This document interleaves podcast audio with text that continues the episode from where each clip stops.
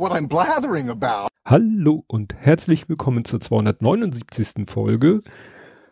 Jetzt habe ich den Faden verloren, weil ich so, weiß ich nicht, Dem ultimativen Laber-Podcast. Laber genau. Mit wem? mit mir Tobias und? Und mit mir Ole. So, nach diesem katastrophalen Start, ähm, Dass wir du nehmen, das vergessen kannst. wir nehmen auf heute am 1. Mai, zu dem ich gleich noch was Immer sage. heute auf. Entschuldigung. Ja, Ja, am, recht erst, er das, recht. am 1. Mai war das Spezielle daran, ja? Ja. Und am 2. Mai. Und deswegen erscheint diese Folge höchstwahrscheinlich erst am 3. Mai. Also wenn ihr diese Folge hört, am frühestens 3. Mai, äh, werdet ihr euch vielleicht wundern, ähm, gerade die, die das so mitkriegen, dass wir auch streamen. Also aus technischen Gründen, terminlichen Gründen, können wir heute am 1. Mai erst relativ spät anfangen aufzunehmen. Und es macht auch keinen Sinn, die ganze Sendung auf morgen, also auf Dienstag, den 2. Mai zu verschieben, weil wir da auch erst wieder relativ spät anfangen können aufzunehmen. Genau. Und wir ungern bis morgens um vier oder so dann Genau. sitzen Du, möchten. du hast da kein Problem mit, ich schon. ähm, nee, und deswegen haben wir uns eigentlich einfach äh, als Lösung überlegt, zwei Schichtaufnahme. Also, wir nehmen heute am 1. Mai auf, schätzungsweise so bis End of Hamburg. Mhm. Und den Rest nehmen wir dann am 2. Mai auf und das Ganze wird dann veröffentlicht am 3. Mai. Die, die das in der Konserve hören, merken davon nichts, außer dass die Folge einen Tag später erscheint als sonst. Ich hoffe, ich kriege das alles hin, so mit Kapitelmarken etc. pp. Genau. Zum 1. Mai habe ich gerade heute noch was äh, Spannendes erfahren, dass der 1. Mai jedenfalls äh, so, dass wir ihn bis heute als Feiertag haben, geht wohl offensichtlich auf die Nazis zurück. Ne? Das habe ich auch irgendwo kurz. Oh, hat nicht die Gewerkschaften den erkämpft? Naja, äh, es gab schon irgendwie, hier steht Weimar, Weimarer Nationalversammlung, hat am 15. April 1919 den 1. Mai zu einem Feiertag bestimmt, allerdings eigentlich nur äh, auf das Jahr 1919 hat das erstmal geklappt und dann Ah. nicht und dann haben die Nazis den wieder eingeführt und seitdem feiern wir ihn. Ah, okay. Komisch, dass er nicht irgendwie Tag der Patrioten heißt. Sonst Ja, es, es ging ja um, um Arbeiter. Ich habe irgendwo gelesen, es ist gar nicht so sehr, äh, g- ein Feier, wir feiern die Arbeit, sondern so ein bisschen Nee, das ist auch- ja sowieso nie. Das, Wir das, deswegen auch die den- Gewerkschaften. Das geht Genau. darum, dass die das Wertschätzen der Arbeit und deswegen einen Tag frei kriegt, so nach dem Motto. ja auch das Gedenken der ähm, äh, an die Leute, die so im Arbeitskampf oder auch im, von der normalen Arbeit dahin gerafft worden sind. Mhm. Gut, genug der Vorrede. Wir fangen an mit Feedback, Faktencheck und Follow-up und zwar du. Ich hüpfe noch mal kurz nach Nordrhein-Westfalen. Äh, und da geht's ganz schnell um ähm, Abitur. ähm, es ging ja um die, die Abi-Server, die überlastet waren, dass, dass die Abi-Prüfungen nicht runtergeladen werden konnten. Und mittlerweile ja, gibt's da ein neues Problemchen, das hier in Anführungsstrichen ähm, ein Datenleck. Also die, die Daten von diversen SchülerInnen, wenn ich das richtig mitgekriegt habe, sind quasi in the wild. Also das, nicht nur, dass es nicht erreichbar war, sondern auch, dass dann im Anschluss noch ja, Daten da waren, wo sie nicht hingehören. Ja, ich meine gelesen zu haben, dass es wieder äh, Lilith Wittmann war, die mal aus Anlass dieser Panne äh, da mal gegen die Server sanft gegengetreten hat und dann äh, gemerkt hat, dass da Daten frei einsehbar waren. Ja, auf jeden Fall, das, das, das AD war quasi komplett offen, was immer das jetzt in dem konkreten Fall heißt. Also gut, AD ist ja, ne? Nutzung. Das hatten wir, glaube ich, schon mal. Von wegen AD sollte man so konfigurieren, dass es nicht public ist. Äh, ich glaube, selbst Microsoft hat jetzt, glaube ich, mal falsch gemacht. Und das scheint in dem Fall das, das gleiche Problem gewesen zu sein, ja. Jo. Ähm, achso, dann den nächsten. Ähm, es geht nochmal um den Attentäter von den Zeugen Jehovas. Da hatten wir letztes Mal ja schon gesagt, dass der Polizist quasi äh, in Verdacht geraten ist, dass er eben, dass er Informationen unterschlagen hat und so weiter. Und jetzt sind tatsächlich auch Hausdurchsuchungen erfolgt. Äh, bei der Waffenbehörde. Ähm, und interessanterweise, also interessant in Form von gruseligerweise, ähm, hat er wohl so ein Blanko, auch so ein Blanko, ähm, Bescheinigung gekriegt, für wegen, ja, ja, er ist waffenvertauglich, waffenfähig, obwohl er quasi durchgefallen ist. Und das scheint in diesem Schießverein wohl üblich gewesen zu sein. Oder zumindest häufiger vorgekommen, dass einfach mal so, ein- so, so ein Blanko-Bescheinigung, ja, ja, der ist fähig und äh, psychisch genug gestärkt, eine Waffe zu führen, ohne dass es wirklich der Fall war. Und da geht's dann wohl noch weiter und da scheint äh, ja, da werden jetzt allmählich auch Rücktrittsforderungen an Grote, wobei ich mir nicht vorstellen kann, dass der Mensch Nö. wegen irgendwas zurücktritt. Ähm, genau.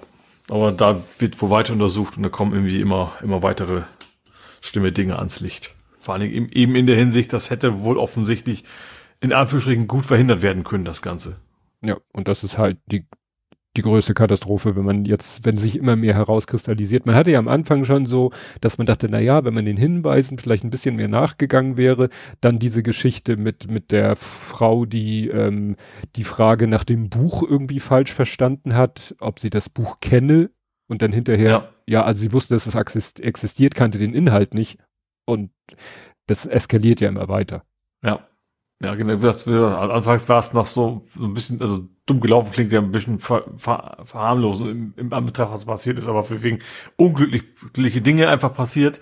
Aber mittlerweile wirklich klare Fehler und, und auch offensichtlich, also aktiv begangene Fehler, die da zu dem Ganzen dann geführt ja, haben. Unterlassung. Ist, ist jetzt, glaube ich, auch, steht jetzt im Raum, dass dem äh, von der Waffenbehörde, wie war das? Äh, und fahrlässige Tötung, glaube ich. Ja, aufgrund von Unterlassung, irgendwie sowas. Ja. Und, und eben Körperverletzungen entsprechend für die Menschen, die es überlebt haben, ja. Gut, und als letztes äh, noch ganz kurz zu Bille. Ähm, da ist jetzt die Wasseruntersuchung erfolgt. Ähm, und es sind keine Schadstoffe entdeckt worden, also keine gravierenden erhöhten. Wir hatten ja schon letztes Mal vorhin, man darf wieder paddeln oder man darf wieder aus Wasser. Ähm, aber jetzt ist eben auch die Untersuchung wirklich durch und die sagten, sie haben nichts an erhöhten Schadstoffen festgestellt. Man soll trotzdem sicherheitshalber deine Hunde da erstmal nicht hinlassen und die Gärten nicht äh, bewässern. Aber eigentlich deutet erstmal nichts darauf hin, dass da eine deutlich erhöhte Schadstoffkonzentration in der Bille wäre. Ja gut, also es, es weiß verteilt sich ja wahrscheinlich auch. Also wird ja. wahrscheinlich nicht nichts gewesen sein, aber das, dadurch, dass sie entsprechend verteilt ist, ist es wahrscheinlich in der Konzentration auch nicht, nicht so so stark, ja. ja. Gut, ich habe ein Hörer äh, Faktencheck und den habe ich leider übersehen. Der bezog sich nämlich schon auf Folge 277 und zwar kam der von Bernhard Kraft. Bernhard Kraft ist derjenige, der tatsächlich äh, über unser, ja, über WordPress-Kommentare kommentiert und da mhm. penne ich es leider immer wieder reinzugucken. Äh, also diesmal habe ich daran gedacht, vorher zu gucken. Also diesmal äh, übersehe ich keinen aktuellen, aber den habe ich damals übersehen letztes Mal.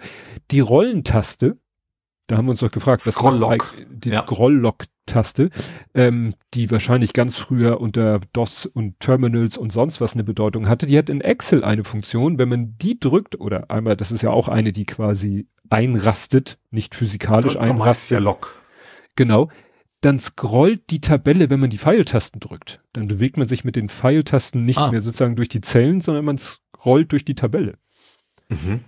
Finde ich eine ganz interessante Okay, wusste ich auch nicht. Aber ich, ich muss zum Glück Excel eigentlich auch nie benutzen. Also auch, auch kein Konkurrenzprodukt. Also keine Tabellenkalkulation. Ab und zu kriege ich nochmal Tabellenkalkulationsdaten, die ich dann halt in CSV exportiere und damit was mache. Also die ich halt irgendwie automatisiert verarbeite. Aber dass ich wirklich hm. in Excel was machen muss, zum Glück eher nicht. Ja. Gut, kommen wir zu Ed Compots gesammelten Werken, die mhm. äh, da machen wir erstmal noch ein bisschen Spaß mit ABC Hasien und Too Much Information GGE. Ähm, dann noch mit irgendeiner Tastenkombination. Wahlmaschinen. Hierfür empfiehlt sich die Bezeichnung Wahlcomputer, weil Maschinen nicht selbsttätig aktiv sind. Ja, gut. Wahlcomputer. Ich glaube, Wahlmaschinen wird noch benutzt, weil es gibt, glaube ich, in Amerika auch so Dinger, weißt du, da steckst du irgendwie äh, deine so, so ein Zettel rein, drückst dann irgendwelche Tasten und dann wird das, was du da auf den Tasten drückst, auf diese Karte übertragen. Das sind also wirklich, da ist, mhm. die vereinfachen nur die Stimmabgabe und machen sie hinterher leichter lesbar. Also wie so ein Lochkarten, ja, wie so ein Lochkartenstanzer. Ja. Da gab's bei der Einwahl, weißt du, wo der eine doch so eine Lochkarte irgendwie gegens Licht hält und das Foto hat dann jemand gefotoshoppt, dass die Löcher in den, in der Lochkarte das Wort Bush ergaben, so nach dem Motto, das war ja damals Bush gegen sonst was. Ja. Ja, ich weiß, dass Dominion Voting Computer macht, aber daher stammt halt der Begriff, deswegen benutzen wohl alle noch den Begriff Wahlmaschinen, weil in Amerika War, Voting Machines halt schon lange mhm. gang und gäbe sind, die noch nichts mit wirklich Wahlcomputern zu tun haben. Mhm. So, beim Rauswurf vom Tucker Carlson äh, gab es Gerüchte, dass neben Dominion noch weitere Gründe geben soll. Da habe ich gleich noch was. äh, Accounts von Toten, äh, ne, die plötzlich einen Haken bekommen. Da sagt er, gab es mal Pläne, dass nicht mehr genutzte Accounts freigegeben werden sollten. Tja. Mhm. Weiß ich nicht. Ich finde, man könnte ja wirklich so den, sag ich mal, Michael Jackson kann die Erbengemeinschaft, die Erbengemeinschaft oder wer auch immer, ne, die können den ja weiter betreiben und weiter, was weiß ich, wenn da mal wieder ein Best-of rauskommt, ist es ja nicht verkehrt, dass es den noch gibt. Mhm. Genau, dann sagt er beim Berliner Polizisten äh, fehlte mir die Erwähnung, dass der zuerst den Demonstranten am Hals gezogen hat. Inwiefern das okay sein könnte, kann ich nicht sagen, es scheint aber nicht offensichtlich korrekt. Ja, da habe ich gleich auch noch mal was. Dann sind wir mal wieder äh, bei Aussprache. Ich habe was falsch ausgesprochen, nämlich diese äh, Eulengeschichte womit man posten kann, habe ich Hot, äh, Hot, was grad, die, was ich Hot Eulen? Suit. Die hat eine Eule als Logo. Dieses Tool, Social Media Tool, ah, wo du hm. äh, einmal schreiben auf allen möglichen Sachen posten, habe ich mhm. Hot Suit genannt. Mhm. Und äh, er sagte, die kommt von, das kommt ja von Eule, also eher Hut. Und dann sagt er, die Aussprache von Anzug, Suit, aber das ist ja nicht S-U-I-T, sondern S-U-I-T-E, also wie Sweet. Ja, okay. Eine Hood Suite müsste es wahrscheinlich mhm. heißen. Ja. So wie das Ding im Hotel. Äh, weniger gut für Fahrräder als Lattenkamp Plattenkamp. Aua. Aua. Buh. Erste Verwarnung. ähm, genau, dann die Starship-Rakete hatte oder hat 33 Triebwerke und drei waren von Anfang an nicht als aktiv angezeigt und ich glaube, dann haben sich noch drei weitere abgeschaltet und dann schreibt der Oberstufe hat sich nicht getrennt, vermutlich wegen der fehlenden Höhe und dann haben sie gesagt, mach Feierabend. Mhm. PSI ist ja Pfund pro Quadratzoll, aber was ist das in Euro pro Quadratmeter? Mhm. Oder Kilo pro Saarland. Also Inch ist das I dann wahrscheinlich, ne? Ja. Purchase, S, was immer, was immer das S auf Pro immer heißen mag, und dann Inch. Square, Square Inch wahrscheinlich. Square Inch. SI ist ja. Square Inch. Das sind ja alles, da kann ja, kann man sich ja kein Mensch was drunter vorstellen. Dann geht's nochmal um Polizeigewalt, dann MRI, weil äh, ich hatte ja diesen, diesen tollen MRI oder MRT, wo man, was weiß ich, besser ins Gehirn gucken kann. Also MRI, da steht das I für Imaging und bei MRT steht das T für Tomographie und während das Graphie ja quasi das Imaging ist, steht das Tomo für Schichten oder Scheiben. Mhm. Ne? Das, weil das ja Schichtbilder sind, mhm. die man dann wieder zu hübschen 3D-Bildern zusammensetzen kann mit der richtigen Software. Genau. Tesla im MRT ist die Stärke des Magneten. Ach was, Geschlechter bei Enten. Bunt ist das Männchen, Tarnfarben ist das Weibchen. Ne, weil mhm. ist wichtiger. Weil weiß ist natürlich die Frage. Ist natürlich dann, ja, weil es ja beides ist ja eigentlich ein Defekt, deswegen kann es ja beides gewesen sein, vermute ich mal. Ja, äh, habe ich geguckt, es gibt Albino-Enten oder Albino-Gänse, nee, Albino-Ente. Also war mit einer braunen Ente zusammen, also quasi unterwegs. Ja, gut, entweder lesbisches Weibchen oder ähm, weißes Männchen. Ja. Gut, und dann sagt er noch, die Enterprise D äh, ist 140 Meter hoch, 650 lang und 470 breit, laut offiziellen Poster. Das heißt, wenn das Ding durch den Borg Cube durchfetzt, äh, dann müssen die enge, die Gänge, dann ist eng relativ. Mhm. Also wenn so eine ja. Enterprise da durchpasst. Gut, das war das. Jetzt wieder hier zurück. Ja, genau. Ähm, ich habe hier diverse Verses. Springer versus Reich, Reich, Reichelt, also, da ist das irgendwie noch ein bisschen weiter eskaliert. Ist, der letzte Stand war ja, dass äh, rausgekommen ist, es sind ja interne Chats von Springer, also Döpfner an Döpfner. Mitarbeiter und, und so. sowas. Ja. Genau. Dann kam ja komischerweise kurz danach die Meldung, dass Springer Reichelt ver verklagt, weil er hätte gegen seinen Vertrag verstoßen und Leute abgeworben und, ja. und, und. Und jetzt kam heraus, dass wohl, dass der Verleger Holger Friedrich, das ist der vom Tagesspiegel, Tagesspiegel oder Berliner Zeitung? Nee, die Meldung ist im Tagesspiegel, er ist von der Berliner Zeitung. Der hat jetzt zugegeben oder das heißt zugegeben, der hat gesagt, Reichelt hat ihm auch, hat ihm auch Material, also Chats und so angeboten, die hätte er dann aber nicht weder veröffentlicht noch an Springer, sondern hat die vernichtet angeblich und Springer nur gesagt, du, der Reichelt geht hier mit in irgendwelchen Chats hausieren. Also ich habe nirgendwo die Meldung gefunden, dass die Chats, die jetzt rausgekommen sind, von Reichelt sind, aber das ist für mich der einzig logische Schluss. Und dass das wahrscheinlich auch ein Grund ist, weshalb Springer jetzt Reichelt einen reinwürgen will, weil er wohl die Quelle dieser Chats ist. Ach so, nu, das hatte ich gar nicht offiziell. Ich dachte, hätte für vielen kommen können. Ja, aber, Aber ja. Gesagt, der, hier der, der, der Verleger, Holger Friedrich von der Berliner Zeitung, der ne, soll, der sagt jetzt, ähm, er, das Reichelt ihm diese intern, dass der ihm interne Springer-Informationen geschickt hat. Ich meine aber nicht, dass irgendwo Mhm. im Artikel steht, dass es die Sachen sind, die jetzt veröffentlicht worden sind, weil dann würde er ja was über den Inhalt und das will er ja gerade nicht. Mhm. Nur so, also nur im Sinne von, worum Der hat da was und gegen hausieren, sozusagen. Genau. Mhm. Und da ist jetzt die, da regen sich jetzt Leute auf und sagen, das ist doch, äh, man schützt doch seine Informanten. Ob so ein Informantenschutz für Reichelt auch, naja. Gut, dann ähm, tritt, äh, achso, Pence versus Trump. Äh, Trump kriegt jetzt wahrscheinlich noch wieder mehr Ärger als eh schon gedacht. Pence sagt nämlich also Michael Pence war ja Vizepräsident, während Trump Präsident war. Und hat ja fast alles immer mitgetragen, was Trump so gemacht hat, nur nachdem Trump die Wahl gewann, gewonnen hat. Also er war, glaube ich, der, der Erste, der sich hingestellt hat und gesagt hat, Mhm. ja, ist so. Während alle anderen Ja. noch Trump zugestimmt haben. Ja, wo dann ja auch die, die Republikaner quasi ihn ja quasi gleich mitlünchen wollten.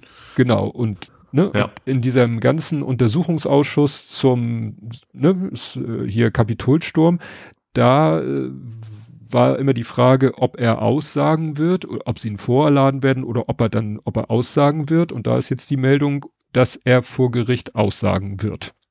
Mhm. Das könnte natürlich auch nochmal problematisch für Trump werden, wenn Ja. Pence da aussagt. Ja gut, der, Der der wird ihn nicht in Schutz sehr tiefe Einblicke in die ganze Geschichte, Ja. ja. Ja, äh, in dem, wo wir gerade bei amerikanischer Politik sind, Biden tritt an.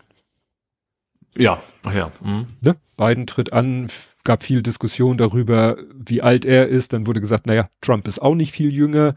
Nee. Dann war auch nochmal interessant, wo ich auch immer wieder dran denke, was ist eigentlich mit Kamala Harris und war eigentlich nicht so gedacht, dass sie ihn vielleicht beerbt, politisch, nicht Ja. biologisch, also nicht weil er stirbt, sondern dass er vielleicht nur eine halbe, könnte man jetzt natürlich wieder spekulieren, gut, jetzt tritt er nochmal an, ist nochmal vier Jahre älter und dass er dann vielleicht, weil dann kommt ja eh immer diese Phase lame duck, wo er nichts mehr politisch bewegen kann, ob er dann vielleicht, aber ich habe gehört, dass Kamala Harris fast noch unbeliebter ist, sage ich mal, als Biden. Mhm. Dann, tja, frage ich mich, wer soll's denn dann irgendwie mal ihn politisch Die Frage ist ja natürlich, bei, bei wem? Also, also bei ja, Wählern? selbst bei den? Demokraten, selbst bei den Okay. Demokraten. Ne? Mhm. War auch eine Umfrage äh, unter den unter allen US-Bürgern so nach dem Motto: Sind Sie der Meinung, er sollte nochmal antreten? Einmal bei Biden, einmal bei Trump und bei Biden war eine Mehrheit dafür, dass er nicht antritt. Ja, bei Trump aber auch, ne? Bei, Ja, ja, bei Trump auch. Ich, ne? Ja, ja, Ja. es war nicht so krass viele wie bei Biden, aber bei, oh, das klingt geil. Aber bei Biden war, war die Mehrheit dafür, dass sie nicht nochmal antreten. So nach dem Ja. Motto, eigentlich hat die Wahlbevölkerung auf keinen von beiden Bock. Ja. Aber beide Parteien, äh, beide Lager können eigentlich niemanden anders vorweisen. Also DeSantis scheint wirklich schon abgeschrieben zu sein. Es wird alles noch lustig. Ja, dann äh, Vollzugsmeldung. Erinnerst du dich noch, der Chef der BBC, äh, wo rausgekommen ist, dass der Boris Johnson einen Kredit gegeben hat und wohl nur deshalb BBC-Chef geworden ist? Nee, das ist irgendwie wenn Hat, hatten, wir hier, hatten wir hier drüber gesprochen, wie gesagt, so wie ich beschrieben habe, der ist, tritt jetzt zurück. Ne? Also hat dem Druck, konnte er nicht länger standhalten, wie man so schön sagt, und tritt jetzt zurück wegen dieser ganzen Kredit, äh, Kredit gegen Amt-Affäre. Ja, dann hatte ja Ed Kompott schon gesagt, dass da irgendwo noch mehr im Busch ist beim Thema Tucker Carlson. Und da ist jetzt rausgekommen, dass, äh, also es ist ein Artikel hier. Das C-Word hatte, wo sie heute Ja, benutzt. das, genau, C-Word. Also ich möchte es hier nicht. Weder auf Deutsch noch auf Englisch. Ja, es richtet sich meistens, ich glaube, eigentlich nur gegen Frauen und es ist Ja. sehr abwertend. Also es wäre das F-Wort, aber im Deutschen. Ähm, ja. Und das ist wohl der Grund, dass das jetzt alles in dem Zuge rausgekommen ist. Also das ist wohl im Zuge dieser ganzen Dominion-Geschichte, der ganzen äh, Nachforschung rausgekommen und deswegen haben sie ihn jetzt abgesägt. Und ich habe schon so, so jemanden äh, ahnen hören, so nach dem Motto, naja, vielleicht macht er jetzt einen auf Reichelt. Also der wird sich auf jeden Fall was Neues suchen. Der will bestimmt auch jemanden finden, der entweder macht er selber was oder ein irgendein anderes Netzwerk, was, was ihn Ja. aufnimmt. Wir hatten doch weniger diese- bedeutend ist. Wie hieß er? One America? Also diesen Sender, der eigentlich noch schlimmer war als Fox. Also dann Mhm. Den Trump dann da- immer besser fand als Fox. Ja, Genau. genau. als Fox so ein bisschen sich von Trump abgewendet hatte, hatte der ja plötzlich, fand er ja plötzlich den anderen Sender besser. Also wie es so oft heißt, schlimmer geht immer. Ja. Dann zu der Meldung mit der, äh, also das Video, was rumgeht mit dem Polizisten, der da zu dem auf dem Boden sitzenden Blockierer sagt so, entweder du stehst jetzt von alleine auf oder ich tu dir weh, anstatt Mhm. zu sagen, oder ich trag dich weg. Da hat sich jetzt die Berliner Polizeipräsidentin gemeldet und hat, äh, ja, den Polizisten verteidigt, eigentlich, hat eigentlich kein Fehlverhalten gesehen. Also sie hat dann hier gesagt, kommt eine Person unseren Aufforderungen, eine Straße zu verlassen, nicht nach, wenden wir gegen sie Maßnahmen des unmittelbaren Zwangs an. Das hatte ja auch von Juristen gesagt, ja, macht ihr, aber natürlich erstmal das sanft, das, das geringste Mittel. Mhm. Und darauf geht sie überhaupt nicht ein. Ne? Du darfst vor allem, du darfst ja nicht mal im Verhör Gewalt androhen. Ja, ja, ja. Ne? Also sie, sie sagt hier auch, die Polizei wende keine sogenannten Schmerzgriffe an, die explizit Schmerz auslösen sollten. Also das, was ich da gesehen habe, wie der den Arm auf den Rücken verdreht hatte, ja. Und sie schrei sagt dann hier weiter, aber es gibt Griffe, die, wenn sich jemand etwa schwer macht oder fallen lässt, beziehungsweise dem vorgegebenen Bewegungs- und Richtungsimpuls nicht folgt, zu Schmerzen führen können. Ja, das weiß ich nicht, wie sich jemand beim Wegtragen schwer macht. Ja, vor allen Dingen, dass man quasi selber bewusst irgendwas macht, das ist einem wehtut, ist albern. Also en entscheidend ist eigentlich der letzte, das letzte, was hier steht. Es geht halt um die Verhältnismäßigkeit. Was genau verhältnismäßig ist, ordnet im Einsatz entweder der Polizeiführer an oder entscheiden die Kollegen im Einzelfall. Vielen Menschen sei nicht bewusst, was die Polizei dürfe. Äh, ja, mir ist nicht bewusst, was die Polizei darf. Ich gehe davon aus, dass die Polizei das tut, was sie darf. Punkt. Ja. Ne? Also da muss ich nicht wissen, was die Wir, Polizei. wir entscheiden selber, was das verhältnismäßig ist, ist ja auch eine geile Ja. Aussage. Dann zum Schluss noch eine erfreuliche Nachricht. Sieg der Trucker. Weißt Ach, du, die, der, der polnischen Trucker, also der, der, der des polnischen Unternehmens angestellten Trucker. genau, so, so kompliziert muss man es ja ausdrücken. Es waren ja georgische und usbekische Lastwagenfahrer, die aber bei einer polnischen Spedition angestellt sind und lange, monatelang, glaube ich, keinen Lohn bekommen haben. Und da Mhm. gab es wohl jetzt Vermittlungen zwischen denen und dem Arbeitgeber, also das, ne? Genau. Ähm, nun habe der polnische Speditionsunternehmer, für den sie fahren, die Bedingung grundsätzlich akzeptiert. Nach dem Motto, jetzt muss noch über die Details gesprochen werden. Aber das, äh, ja, sieht wohl danach aus. Aber ich weiß nicht, ob ich da, klar, ich kann natürlich im Online-Banking sehen, okay, der hat meinen ausstehenden Lohn bezahlt. Aber es kann natürlich sein, dann setzen sie sich in ihren LKW, fahren weiter und warten dann auf den nächsten Lohn wieder oder äh, sobald sie in, in, in, in die, sage ich mal, Zugriffsbereich kommen, kriegen sie von seinem Schlägertrupp erstmal eine Abreibung verpasst. Also ich weiß nicht, ob ich Bock hätte, für den noch länger zu arbeiten oder ob ich sagen würde, gut, ich habe meinen Lohn, hier ist dein LKW, schönen Tag noch. Oder, oder vielleicht den LKW verkaufen. So für, halt, dann sollte dann aus, erstmal ausgeglichen sein, Ja, das, so. das Lohnkonto. ist in den letzten fünf Wochen nicht bewegt worden. Okay, kommen wir zu Politik, Gesellschaft, Social Media. Und bei worü- worüber wir nicht reden, haben wir diesmal die Wahl gleich zwischen drei Kandidaten. Du kannst quasi. Komisch, dass wir da so selten gendern müssen, ne? Stimmt eigentlich. Also, äh, wir machen, ich mache jetzt hier äh, Salvatore, Rosso Giallo Blue. Äh, ich drehe hier mal und du kannst, äh, such dir doch mal ein Hütchen aus. Ich fange mit Rot an. Ja, da hätten wir Herrn Palmer, der hat ja lange nichts von sich äh, reden, machen, hören lassen. Hören lassen. Ja, ja. hören lassen und was man dann von ihm hörte, war wieder katastrophal. Er hat ja äh, über überbordend über also es gibt ja manche Kontexte, wo man sagt, okay, um vielleicht klar zu machen, muss man mal, es gibt Leute, die sagen never ever, aber er hat wirklich völlig unnötig das N-Wort mehrfach und so weiter und mit wachsender Begeisterung von sich gegeben. Mhm. Und äh, als er daraufhin dann entsprechend angegangen worden ist, äh, hat er dann, glaube ich, wieder das mit Juden, also sich selber, weißt du, so mit Judenverfolgung und so. Also das, was man never ever mhm. machen sollte, ist sich selber mitverfolgen. Das hatten wir bei den Impfdröseln, Drö ja, ne? Ja. Und nach dem Motto fehlt noch, dass er sich einen Judenstern auf die Stirn batscht. Ich glaube, das Wort Judenstern ist auch gefallen. Also Katastrophe. Und jetzt äh, habe ich gerade kurz bevor wir aufgenommen haben, die Meldung gelesen, ja, er sieht's ein und will sich erstmal eine Auszeit nehmen. Und so nach dem Motto, okay, jetzt verschwindet er wieder für ein halbes Jahr von der Bildfläche und dann stellt er sich wieder irgendwo hin, schreit wieder dreimal das N-Wort, bezeichnet sich dann wieder, stellt sich selber wieder mit verfolgten Juden gleich und verschwindet wieder für ein halbes Jahr. Ja. Ja, was hat der eine so schön geschrieben?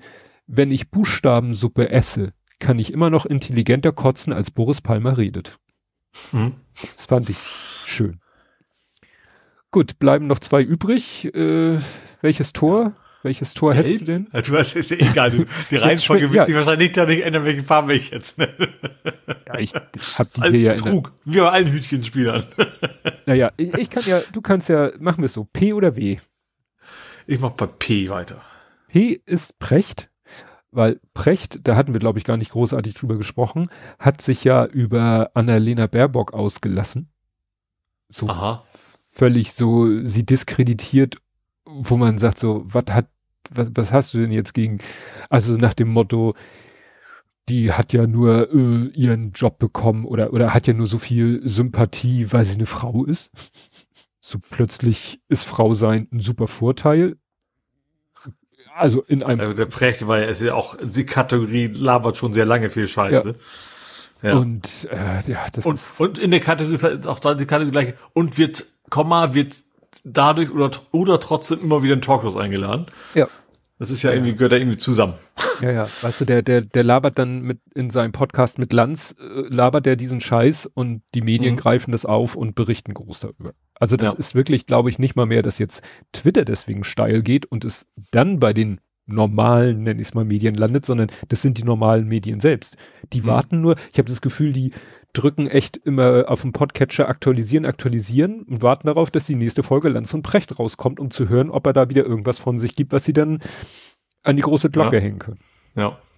Und der dritte ist quasi sein äh, hier äh, Brother in Mind, Welzer, weißt du, mit dem er zusammen dieses Buch geschrieben hatte, über das sich alle aufgeregt haben. Jetzt hat Geist Welzer. Harald Welzer, das ist der sein äh, auch nicht ganz so langhaariger Philosophen oder so, so. Soziologenkumpel. Mhm. Die haben doch zusammen dieses Buch geschrieben, über das sich alle aufgeregt haben. Mhm. Und der hat jetzt irgendwie, der hat jetzt eine Studie, man beachte die Anführungszeichen, eine Studie veröffentlicht, mit der er so zu nachträglich beweisen will, dass diese Statements, die er und Precht in ihrem Buch veröffentlichen, dass die ja korrekt sind, weil ja alle das Buch eigentlich in der Luft zerrissen haben und gesagt haben, da steht ja nur Blödsinn drin, das, da gibt's ja überhaupt keine, das ist ja alles nur so äh, zusammengereimt. Und jetzt meint er, er hätte das irgendwie durch Dinge, die erst nach Veröffentlichung des Buches, äh, durch Analyse von Dingen, die erst passiert sind nach der Veröffentlichung des Buches, will er jetzt die Thesen beweisen, die im Buch stehen. Und das stößt, sagen wir mal so, eigentlich auch nur noch, nur noch auf Kopfschütteln. Also da sagen wirklich alle schlauen Köpfe sagen, das ist, ja, kannst du eigentlich nur noch Kopfschütteln und sagen, Alter, lass es einfach, du reitest dich immer weiter in die Scheiße, weil das ist Hirnriss, was der da von sich gibt.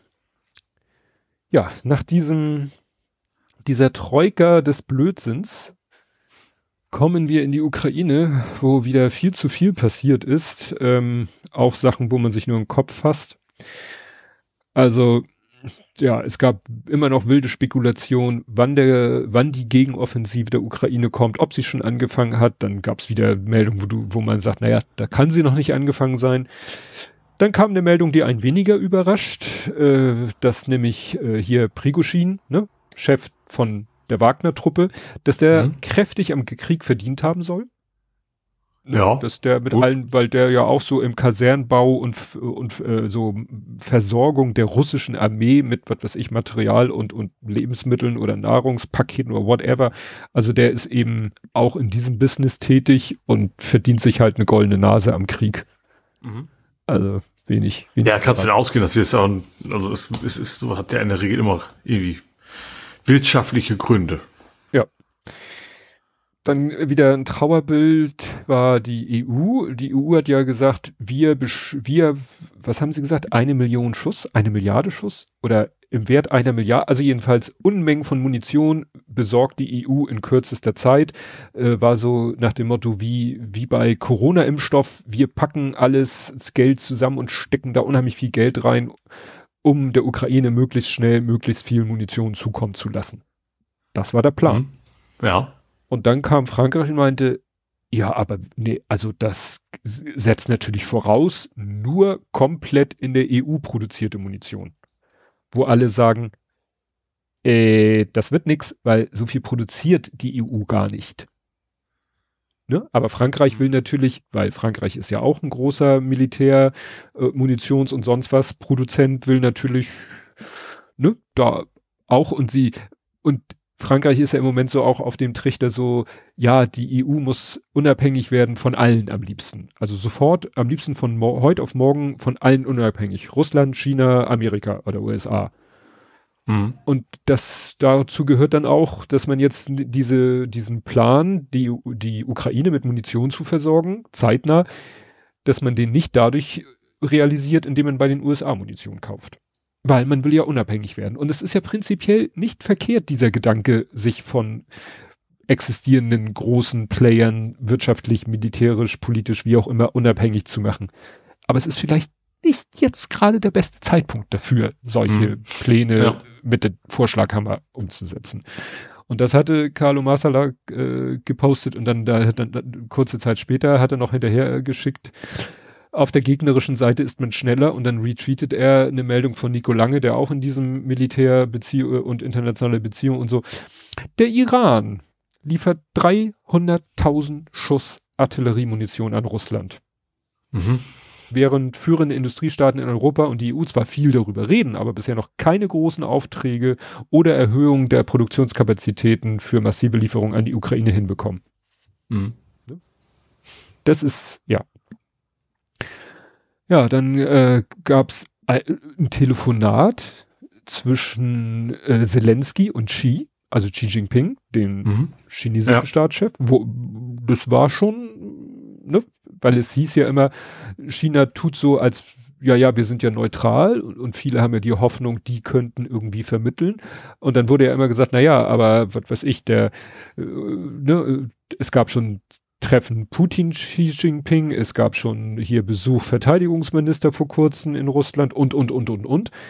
Aber irgendwie China, Ukraine, da ist noch gar nichts passiert. Und kaum war diese Meldung rum, äh, telefonieren die miteinander, was ja schon mal besser ist äh, als nichts. Ne? Ja. Also. Ja, dann geht's immer noch um das Getreideabkommen, was ja immer noch, glaube ich, der, der Verlängerung hart. Hart. Also nicht. Harren. Harren, nicht ja, Haare, Doppel R. Wie ein Hund oder wie eine ja. Katze. Ähm, da war noch äh, eine Meldung, nachdem, ich weiß nicht, das kommt später erst, also nachdem die Ukraine mal wieder irgendwie erfolgreich gegen Russland war, militärisch, mhm. kommen wir gleich zu, was das war, kommt Russland dann sofort, ja, nee, dann verlängern wir das Getreideabkommen aber nicht. Wo du denkst so, okay, das Spiel könnt ihr natürlich machen. Sobald Ukraine irgendeinen militärischen Erfolg hat, setzt ihr das Getreideabkommen aufs Spiel. Mhm. Das ist natürlich, ja, dann zwingt ihr ja die Ukraine dazu, eigentlich nichts zu machen. Weil wenn sie mhm. was macht, dann stoppt ihr das Getreideabkommen. Also das muss ja eigentlich, war ja der Gedanke, dass dieses, wie so, ein, so wie, wie immer noch Gefangenenaustausche stattfinden, erfreulicherweise, dass man sagt, egal was auf dem Schlachtfeld passiert, egal wie ihr euch gerade bekriegt, aber Getreideabkommen läuft. Mhm. Ja. So wie Gefangenenaustausch.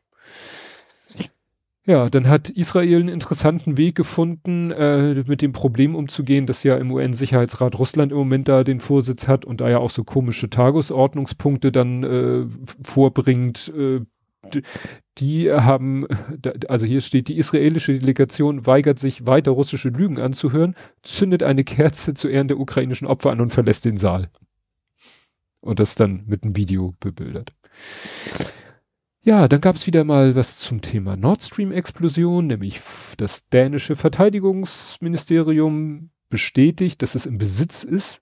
Natürlich veröffentlichen sie sie nicht oder und natürlich 26 Fotos ja von diesem äh, von diesem russischen Spezialschiff, das äh, auch ein kleines U-Boot sozusagen dabei hat, mit dem man wunderschön auch in die Nähe von Pipelines tauchen könnte. Und das haben die eben gesehen und fotografiert wenige Tage vor der Explosion von Nord Stream 1 und 2.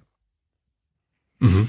Was spannend, ja. sehr ja. für russische Beteiligung mhm. spricht. Ja, dann hat mein Aussend Technical Account äh, gemeldet, dass äh, ja irgendwie, ich weiß nicht, wer dahinter steckt. Es ist von britischen Pfund die Rede, also muss das ja irgendwas mit Großbritannien gewesen sein. Da haben 101 The one people, genau, 101 People's APCs Project is complete. Die haben 101 oder mehr als 100 jedenfalls. Nein, nee, APC jetzt ist wieder die Frage.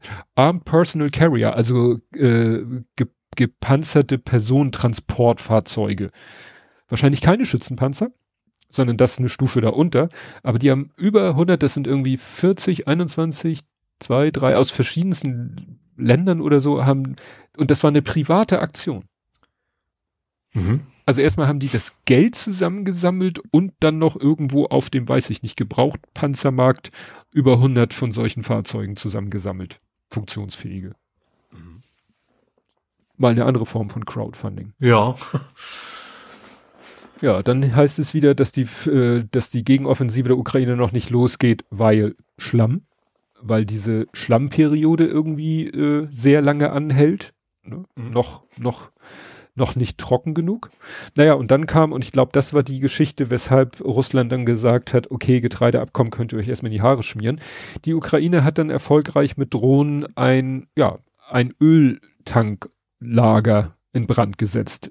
Ja, wobei sie offiziell sagen sie ja nicht, dass sie es waren, ne? Nö, Gut. Sie haben ja gesagt, Strafe Gottes oder wie so, ja. aber wir wissen aber nicht, wer es war. Ja, ja, das ist halt der Unterschied, weißt du, äh, wenn man, wenn man Russland irgendwas vorwirft, dann sind die ratzfatz dabei und dementieren. Ist hm. ja ihr gutes Recht. Ukraine dementiert nicht mal. Die ja. sagen einfach gar nichts. Da kommt gleich auch noch eine andere Geschichte, wo sie auch sagen wir nichts zu. Und so hm. weißt du nie, aber wie gesagt, das, äh, ich glaube, er hatte hier der Außen Technical hatte auch ein Video, was wirklich den, den Einschlag gezeigt hat. Also das ist, kann man nicht sagen, da das hat. Das war keine spontane Selbstentzündung. Nein. Auf jeden Fall. Ne? Also, und ich glaube, ja. ein ganzes Ölding, das äh, Öltanklager, da, da, das, da lässt du nicht mal eine Zigarette fallen. Also. Ja. Reines Öl brennt auch nicht so leicht. Mhm. Ja, dann hat Russland äh, jetzt äh, auch wieder in den, sage ich mal, zu Unrecht annektierten Regionen, die sie ja auch nur teilweise kontrollieren, was ja richtig schräg ist. Das ist so, als wenn, was weiß ich, Österreich äh, erobert die Hälfte von Bayern und macht dann Gesetze für ganz Bayern, obwohl sie mhm. gar, ne? So ist es da, dass die eben jetzt in den besetzten Regionen, aber eigentlich in, äh, was weiß ich, im Gesamt, gesamten Donner, Don, Don, Donbass, hm? ne, dafür für den gesamten Donbass, von dem sie nur einen Teil kontrollieren, macht Putin irgendwelche Dekrete. Und zwar gibt es ein neues Dekret. Wer bis zum 1.7.24 nicht die russische Staatsbürgerschaft angenommen hat, wird abgeschoben. Aha. Ne? Das ist natürlich auch. Die Ukraine? äh, kann man ja fast nur hoffen, aber das ist ja. natürlich, also Carlo schreibt dazu, ja, so eine Art ethnische Säuberung. Mhm. Ja. Nach dem Motto, entweder du nimmst die russische Staatsbürgerschaft an oder du verpisst dich hier. Mhm.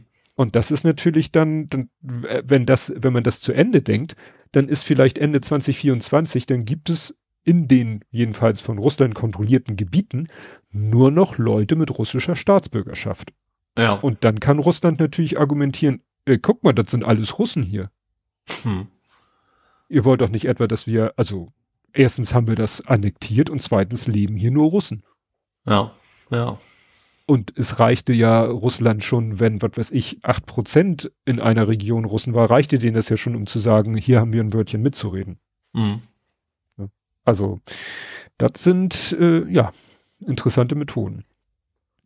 Ja, dann äh, ist irgendwie äh, ein, ja, eine Rakete, russische Rakete in ein Hochhaus in Uman eingeschlagen. Das war deshalb eine Meldung, weil A, viele Tote, 23 Tote. Mhm. B ist Uman schon wieder ziemlich weit im Landesinneren, ist also schon, also ist dichter an Kiew als an der, äh, sozusagen an der Front. Ne? Also ja. da hat Russland mal was äh, Langstreckiges mal wieder auf den Weg geschickt.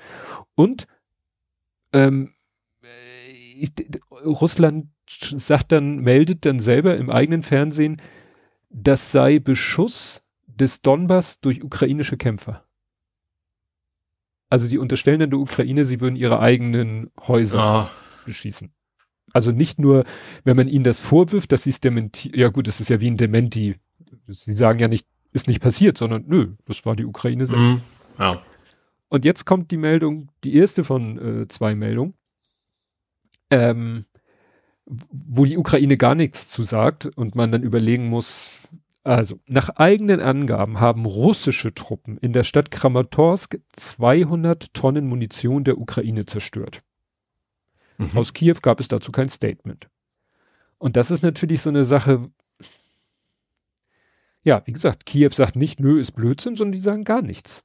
Ja. Und dann schießt du natürlich da und denkst so, ja, glaube ich jetzt den Russen, die viel erzählen, wenn der Tag lang ist, aber man will es natürlich auch nicht glauben, weil es wäre natürlich schon scheiße, wenn das stimmen würde, weil gerade Munition, ne? Aber ich weiß auch nicht, also ich rede mir das dann schön in dem Sinne, dass ich denke, die Ukraine ist doch nicht so blöd, 200 Tonnen Munition auf einem Haufen zu lagern. Also ja. ich fände das ziemlich blöd, so viel Munition ja. an einem Ort zu lagern. Es sei denn, die hätten dann das hundertfache irgendwo rumliegen, ne? Also insgesamt. Ja. Das, das, das ist ja irgendwie ja. gerade eher nicht, nicht so wahrscheinlich, ja. ja. Und ich weiß nicht, ob ich hier die andere Meldung noch habe, dann hieß es nämlich noch, dass irgendwo eine Rakete eingeschlagen wäre auf russischem Gebiet, grenznah, und da wurde auch behauptet, da haben die Russen dann natürlich, und das ergab ja noch mehr Sinn, da haben die Russen gesagt, ja, da hat die Ukraine hier ein ziviles Objekt beschossen. Da kam ganz am Ende dann aber auch wieder die Theorie, dass es vielleicht auch so, weißt du, wie, ach, da war doch diese eine Geschichte im Grenzgebiet, wo das dann irgendwelche russischen äh, Rechten waren, die sozusagen gegen Putin sind. Mhm, ne? Stimmt, haben wir auch schon, ja. Ja, und also das ist sehr, sehr, sehr undurchschaubar. Was dann eindeutig war, war dann eben äh, jetzt, ich glaube, das war letzte Nacht, dass eben die Ukraine mal wieder, sage ich mal, vollflächig äh, von Russland attackiert wurde. Mhm. Also da ähm, sind 17 strategische Bomber von Russland in die Luft gegangen das, das heißt, das Gute ist, dass die Ukraine das wohl sehr früh mitkriegt. Also die Ukraine mhm. merkt sehr früh, dass da äh, sich Bomber äh, in die Luft begeben. Dann können die alles schon mal in Alarmbereitschaft setzen. Und hier steht eben, also wie gesagt, es sind 17 strategische Bomber in der Luft. Äh, Marschflugkörper Körper werden von zwei U-Booten abgeschossen. Und äh, am Ende meldete dann die ukrainische Luftwaffe, dass sie 15 KH 101555, was weiß ich, irgendeine so Typen Cruise Missiles von 18 abgeschossenen, ähm, ja, abgefangen haben. Mhm. Ne? Also da wird die Ukraine immer besser und das ist halt insofern wichtig, weil so eine Cruise Missile ist halt für, ja, für alle, aber gerade für Russland ein sehr, sehr kostbares und kostspieliges mhm. äh, Stück Waffe. Und davon sollen sie auch nicht mehr so viele haben. Und wenn sie dann 18 abschießen und davon drei durchkommen, ist es scheiße für die drei Sachen, die getroffen werden. Aber äh, aus russischer Sicht eigentlich eine Vollkatastrophe. Ja. Ne? So viel auf den Weg gebracht zu haben. Ja, dann soll in der Nähe von Leningrad sollen Unbekannte ein Hochspannungsmast gesprengt haben. Keine Ahnung, ob das so eine Partisanaktion war. Der ukrainische Armeechef hat sich mit dem NATO-Kommandeur getroffen auch noch, ne, das sind jetzt ganz frische Meldungen. Dann wieder so äh, solche Schlagzeilen finde ich ja, äh, also das ist hier online nicht irgendeine, so was weiß ich, Clickbait-Maschine. Äh, Experten erklären, diesen schweren Fehler beginnt Putin im Ukraine-Krieg. Ja. Unwichtig. Ja, und dann, was aber auch schon nicht so neu ist, äh, nochmal eine Bestätigung, schon äh, sozusagen bekannte Sachen, dass Russland immer mehr Verteidigungsanlagen baut. Ne, da war ja dieser super lange Graben, den sie aber schon, sag ich mal, zwar noch im besetzten Gebiet, aber sehr weit zur russischen ja. Grenze hin, als ja. wenn sie sagen, als wenn man schon da, wenn sie damit rechnen, so weit werden wir zurückgedrängt und da machen wir mal einen Graben, um den Feind vielleicht an dieser Linie aufzuhalten. Aber jetzt kommt die Meldung von diesem ähm, hier äh, britischen Verteidigungsministerium. Die haben ja immer ihres Blabla, for, wie heißt das? Institute for the Study of War. Und oder nee, das nee, Moment, das das sind glaube ich US-Amerikaner. Ministry of Defense sind die Briten. Äh, Defen genau. Und die sagen, dass die jetzt sogar Verteidigungsanlagen auf eigenem Gebiet, also auf wirklich, wirklich, wirklich, wirklich eigenem Gebiet schon anfangen zu bauen. Mhm. Also, ne, steht hier ja. extra so, ähm, mhm, mhm, ne, die, die, die, zudem, genau, zudem seien hunderte Kilometer Schutzgräben auf international anerkanntem russischen Territorium ausgehoben worden. So muss man das ja klar, damit jedem klar ist, nee, nee, wir reden jetzt nicht von der Krim, wir reden nicht von mhm. irgendwelchen pseudo-annektierten Gebieten, wie, so richtig oldschool Russland. Ja in richtig oldschool Russland fangen die an, irgendwelche Schützen, wo du denkst, glauben die ernsthaft gut? Das ist ja immer das, was ja. Das muss ja, also es muss ja gar nicht sein, dass äh, sie bei einem Angriff wird, dass von da aus, also sich zumindest weit zurückziehen müssen, um von da aus dann irgendwelche Sachen Klar. abzuschießen. Kann ja auch schon Klar. die Idee ja. dahinter sein. Ja. Aber ist an sich schon in, in Anführungsstrichen ein gutes Zeichen, sage ich mal, dass, ja. dass selbst, selbst die Russen nicht wirklich das Gefühl haben, dass sie vorwärts kommen. Ja. Ja, wie gesagt, das, äh, ja, ich, ich finde, es ist makaber zu sagen, es bleibt spannend, ist ja nicht, wir, wir gucken ja hier keinen Kinofilm, aber ähm, ja, es ist auch Bachmut. Bachmut immer noch. Es, mhm. Bachmut ist immer noch nicht komplett. Es soll, also zum größten Teil soll die Stadt eingenommen sein. Jetzt, jetzt wird schon gar nicht mehr darüber diskutiert, ob die Stadt eingenommen wird. Es wird nur noch darum diskutiert, ob die letzte Straße, also Versorgungsstraße, ob die sozusagen noch die Ukraine kontrollieren oder nicht, weil wenn sie die verlieren, dann sind sie am Arsch. Mhm. Ja. Also geht es eigentlich nur darum, sie haben, was weiß ich, noch eine winzig kleine Ecke von Bachmut unter Kontrolle und diese äh, müssen, dafür müssen sie natürlich versorgt werden und dafür muss diese letzte Versorgungsstrecke äh, ja freigehalten werden. Ja. Und das ist das, worüber man jetzt noch redet. Keine Ahnung. Ach ja. Zu einem Überfluss, äh, was heißt nee, das ist Quatsch. Die Türken wählen. Das klingt jetzt mhm. blöd, die Türken wählen, aber äh, also in, ich habe nicht ganz mitgekriegt, also es wurde mal gesagt, türkischstämmige Deutsche und Türken, also ich, es geht um Menschen, die in Deutschland leben aber das türkische, nach dem türkischen Wahlrecht fehlt. Richtig. Äh, das habe ich ja. nicht ganz verstanden, welche Bedingungen erfüllt sein muss. Klar, wenn du die türkische Staatsbürgerschaft hast, ist klar, dass du dann auch im Ausland wählen darfst. Ein Deutscher im Ausland mit deutscher Staatsbürgerschaft daher, darf er auch in der Bundestagswahl teilnehmen. Aber es hieß dann, also ich hatte das auch so verstanden, dass die auch teilweise die deutsche Staatsbürgerschaft haben und so viel Doppelte? ich weiß, ich weiß nicht, kann man eine doppelte? Ich weiß es nicht. Naja, jedenfalls gibt es Wahl, in der Türkei wahlberechtigte Menschen. So. Mhm. Und äh, was ich interessant fand, was äh, ich gar nicht mit, also es war viel Berichterstattung, äh, Wahlkampf, dass zum Beispiel durch eine Gesetzesänderung darf Erdogan zum Beispiel hier nicht mehr irgendwie in irgendwelchen Hallen sich feiern lassen. Ja, wobei das ist also jetzt kein, kein, also es ist vielleicht der Casa Erdogan, aber es ist keine, also es ist generell, dass in, in so und so viele Monate vor Wahlen ausländische Politiker in Deutschland keinen Wahlkampf machen ja. dürfen. Und dann habe ich gerade äh, die Meldung von vor vier Stunden, Erdogan-Wahlplakate in Nürnberg sorgen für Empörung, weil äh, tauchen jetzt plötzlich an Straßen, tauchen Wahlplakate auf für Erdogan. Das ist natürlich so, hm, äh, hat er da jetzt eine Lücke gefunden oder nicht? Ähm, ja, vielleicht ist das erlaubt. Ne?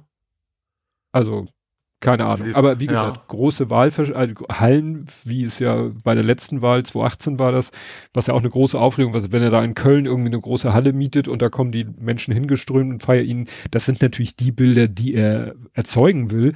Aber wo man sagt, so ist das jetzt so im Sinne des Erfinders, also das, man stelle sich vor, gut, man kann schlecht ein umgekehrtes Beispiel machen, weil wo gäbe es eine, eine, äh, eine, äh, Mallorca vielleicht. Major, stimmt. Äh, Scholz fliegt äh, zum Ballermann und macht im Bierdingster König, Prinz, keine Ahnung, macht er eine Wahlkampffeier. Also, naja, kann man sich halt kein Gegenbeispiel vorstellen. Also, große Partys, never. Aber nichtsdestotrotz durften die jetzt schon, obwohl die eigentlichen Wahlen in der Türkei, glaube ich, erst in zwei Wochen oder sind, durften die Menschen, die in Deutschland für die Türkei wahlberechtigt sind, durften wählen. Und dann haben alle wieder diese Zahlen ausgebuddelt vom letzten Mal. Mhm. Und letztes Mal haben, also die in Deutschland ab für die Türkei-Wahl abgegebenen Stimmen waren zu 65, irgendwas Prozent pro Erdogan. Mhm. Das waren mehr als in der gesamten Wahl. Also, ne? Also von allen, wenn man alle Stimmen also betrachtet, also hat er etwas über fünf. Höhere pro Erdogan als in der Türkei sozusagen. Als insgesamt. als insgesamt. Nicht in der Türkei, sondern auf die gesamten Stimmen. Und äh, ja, das ist natürlich, führte irgendwie so zu dem, was heißt Klischee, zu dem, zu der Annahme, ja, irgendwie scheinen wohl alle, nicht alle, die, die, die Mehrheit der Türken in Deutschland scheinen wohl große Erdogan-Fans zu sein. Mhm. Das war das Bild. Und das war sehr interessant, weil ich habe dann äh, nachmittags oder abends habe ich Deutschlandfunk der Tag gehört und da war das Thema. Und da wurde sehr, das soll man eigentlich ja im Radio oder im Podcast nicht machen. Es wurden unheimlich, wurden unheimlich viele Zahlen genannt. Mhm. Aber es war halt sehr wichtig, weil die äh, Frau, die da bei Deutschlandfunk der Tag zugeschaltet war, die erzählte am Beispiel von Berlin, dass, äh, ja, ich, ich sag's dann doch mal, dass ungefähr 100.000 in Berlin wahlberechtigt sind die Hälfte sich dann aber nur überhaupt ins Wahlregister eintragen lassen hat. Mhm. Davon die Hälfte dann nochmal überhaupt auch zur Wahl gegangen sind. Ja. Und, also wie war das? Äh, die Hälfte Wahlrecht und davon haben dann 65 Prozent für Erdogan gestimmt. Mhm. Aber das sind natürlich auf die Gesamtmasse von denen, die theoretisch hätten wählen dürfen. Das ist, äh, ja, das ist so wie wenn sich, wenn sich die Hälfte enthält, und dann hat jemand 65 Prozent, dann hat er nicht, eigentlich nicht, klar, er hat 65 Prozent der abgegebenen Stimmen, aber von den Wahlberechtigten hat er halt nicht 65 Prozent. Ja. Jetzt könnte man natürlich sich fragen, ja, warum gehen denn die, die nicht so pro Erdogan sind, warum gehen die nicht zur Wahl? Mhm. Das wäre die spannende Frage. So nach dem Motto. Wobei, du, du müssen ins Konsulat wahrscheinlich, ne? Ja. Ich kann mir vorstellen, so, so ein Kurde denkt sich vielleicht auch, vielleicht wie auch direkt Hops genommen. Ne? Stimmt, das stimmt. Das haben sie im Podcast auch gesagt bei der Tag, so nach dem Motto, wenn das irgendwelche Oppositionellen sind, die mhm. vielleicht auch schon unbeliebt gemacht haben, die haben vielleicht, wie du sagtest, vielleicht auch in Deutschland Bock. sind, weil sie Asyl gekriegt haben ja. gegen der Verfolgung. Ja, ja. Mal, ne? ja, also das, das, das war so ein Erklärungsansatz. Das, das wäre ja. mal interessant. Klar, viele, vielleicht sagen sich auch viele, was interessiert mich die Wahl in der Türkei? Mhm. Ne? Ja. Das ist ja auch, das, das wurde dann auch so. Das wäre ja eigentlich ein gutes Zeichen für Integration, von wegen, dass sie dann ja. sagen, ich interessiert mich nicht, ich liebe hier, was hier für Politik ist ja. für mich wichtig und deswegen ich, ich, ja, spare ich mir das nach dem Motto. Ne? Aber umso, umso schräger dann zu sagen, ich lebe hier in Deutschland, ich habe mit dem Problem, ich habe weder was von den Sachen, die Erdogan vielleicht gut oder schlecht macht, aber dann für Erdogan zu wählen, äh, zu stimmen, das war auch bei Wochendämmerung, da haben sie es auch durchdiskutiert und Holger Klein hatte da so ein paar anekdotische Evidenz und meinte, ja, das ist schräg. Er kennt eben auch Leute, ja, türkischstämmig, wie auch immer, wahlberechtigt, die auch Erdogan toll finden. Mhm. So nach dem Motto, weil unter den schlechten Dingen, die vielleicht seine Regentschaft mit sich bringt, haben die ja nichts zu leiden und ansonsten finden sie, der hat halt Eier das reicht denen dann als positive Eigenschaft. Also es ist, ich fand das äh, sehr spannend und äh, das Spannendste war, und das habe ich ja auch in so, so einer Art Thread, also gut, auf Twitter war es ein Thread, auf Mastodon waren es zwei Tuts, die zusammengehörten, ähm, weil in der Tagesschau hatten sie das Thema auch, natürlich viel, viel, viel, viel kürzer, wenig überraschend, Und da haben sie halt wirklich nur gegenübergestellt diese beiden Zahlen. Dass mhm. er 2018 in Deutschland 64,8 der Stimmen bekommen hat und insgesamt 52,6. Was halt so aussieht, als ja, wenn in Deutschland nur Erdogan-Fans leben. Ja. Nein, es gehen aber komischerweise wohl hauptsächlich die Erdogan-Fans wählen. Mhm. Aber das, wie gesagt, für sowas ist ja keine Zeit in der Tagesschau da. Ja. Deswegen finde ich diesen Podcast der Tag so gut, weil die äh, interessanterweise immer bei Themen ins Detail gehen, die vielleicht in der Tagesschau in 1.30 abgehandelt werden. Mhm. Ja, gut, äh, dann war Erdogan offensichtlich gesundheitlich angeschlagen und dann weshalb er in der in der heißen Zeit äh, des Wahlkampfes einige Abtritte absagen musste und einen wohl auch abbrechen musste, was natürlich auch ein, sag ich mal, äh, ja, Zeichen, auch ein, was weiß ich, psychologisch oder medienwirkungstechnisch problematisch ist. Mhm. Mal schauen.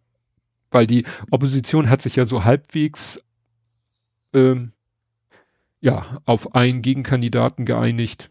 Naja, mal schauen. Das war auch interessant bei, bei der Tag. So nach dem Motto, ja, es gäbe noch den, der wäre eigentlich Erfolgs, also der hat eigentlich die besseren Umfragewerte als der, der jetzt wirklich als Gegenkandidat auftritt. Problem, gegen den läuft gerade ein juristisches Verfahren, das äh, wahrscheinlich kurz vor der Wahl zu einem Ergebnis kommt und das Ergebnis könnte sein, er wird verurteilt und dann darf er nicht zur Wahl antreten. Mhm. Also auf den zu setzen wäre ein absolut Wahnsinnsrisiko. Ja. Weil wenn er der Gegenkandidat wird, müsste man, ne, ist ja auch wieder so eine Sache, wie viel Einfluss hat die Politik da auf die Justiz? Ja. Unterstellung, weiß ich.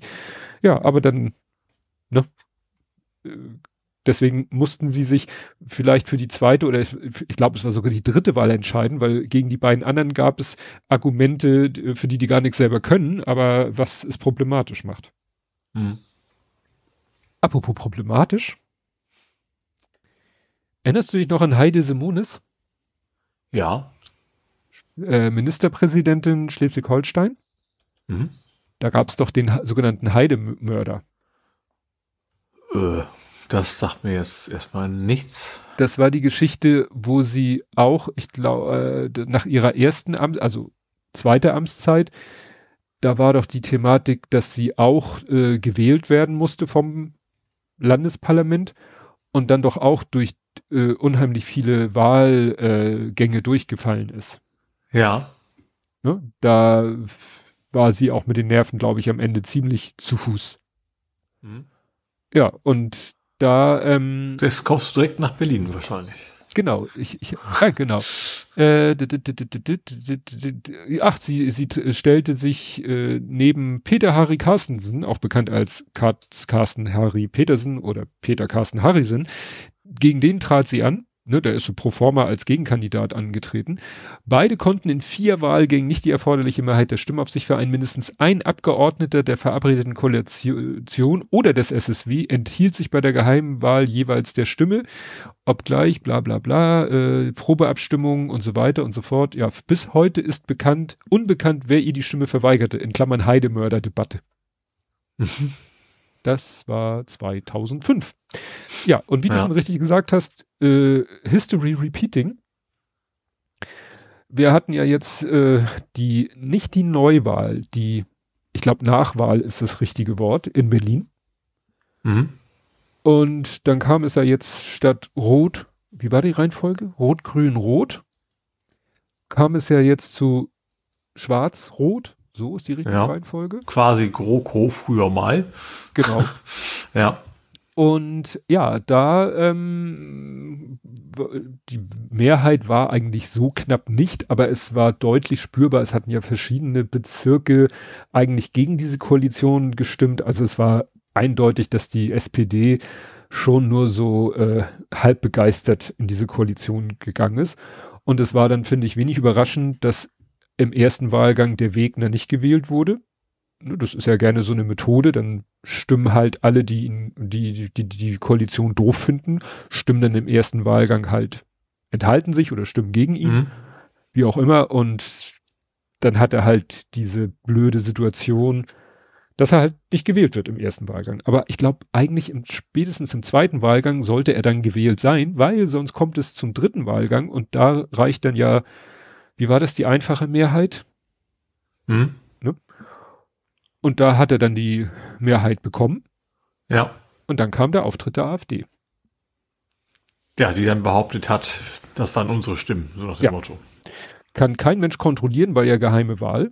Ja. Die, die AfD stellt, ja, wir können, wir sind auch bereit, auf das Wahlgeheimnis zu verzichten und die zehn zu nennen, die so gestimmt haben, wo man denkt, ey, das sagt ja auch gar nichts. Also äh, das nächste wäre dann Selfie in der Wahlkabine oder was. Also äh, ja, und dann war natürlich die Aufregung groß. Äh, ja, führte natürlich zu viel Aufregung und diskutier hier, diskutier da und, und äh, wie beschädigt ist jetzt Wegener und, und, und, und. Und das Schönste fand ich dann den Hinweis, und damit wären wir dann beim, gleich beim nächsten Thema, weil hier schrieb Andreas Püttmann als letzten Satz, und schon ist das Thema Verfassungsschutzbeobachtung für die erstmal weg. Mhm. Kapitelmarke, Ja. weil, ja, die junge, nicht so Alternative. Alternative. Mhm. Ja, ich habe es hier genannt allgemein AfD im Auf- oder Abwind, weil klar, die eine Meldung ist, junge Alternative ist vom Verfassungsschutz als gesichert rechtsextrem. Mhm. Da hätte ich gerne mal so, so eine, so, so eine Tabelle oder so eine Skala, weißt du? Weil, also, was gibt's alles? Verdacht natürlich. Verdacht? Beobachtung. Obwohl Ja, das ist sechs unterschiedliche Kategorien. Das eine ist ja die Einstufung und das andere ist ja, was machen wir, oder? Also Ja. Verdachtsfall wird beobachtet halt. Das ist, glaube ich, nicht, nicht in einer Skala eine andere Dimension. Ja, also der erste Satz lautet hier, der Verfassungsschutz beobachtet die junge Alternative schon seit 219 als Verdachtsfall. So. Ja. Jetzt ist sich der Nachrichtendienst sicher, die AfD-Jugend ist rechtsextrem und verfassungsfeindlich. Mhm. Das hat auch Auswirkungen auf die AfD. Ja. So. Und das war eben eigentlich die Meldung, über die auch viele oder alle oder wer auch immer viel gesprochen wurde und so, ne?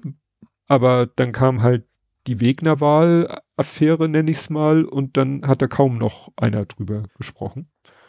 Aber ich glaube gar nicht, dass es jetzt so zusammenhängt, weil ich glaube auch, dass das AfD-Thema, es überrascht keinen. Dann war das an dem Tag eben die Meldung und dann, damit hat man das abgespeichert. Ja, ist halt so. Ich, Ja. Also, ja, vielleicht ein bisschen verdrängt, aber ich glaube gar nicht, dass es jetzt so der große Einfluss war. Ja.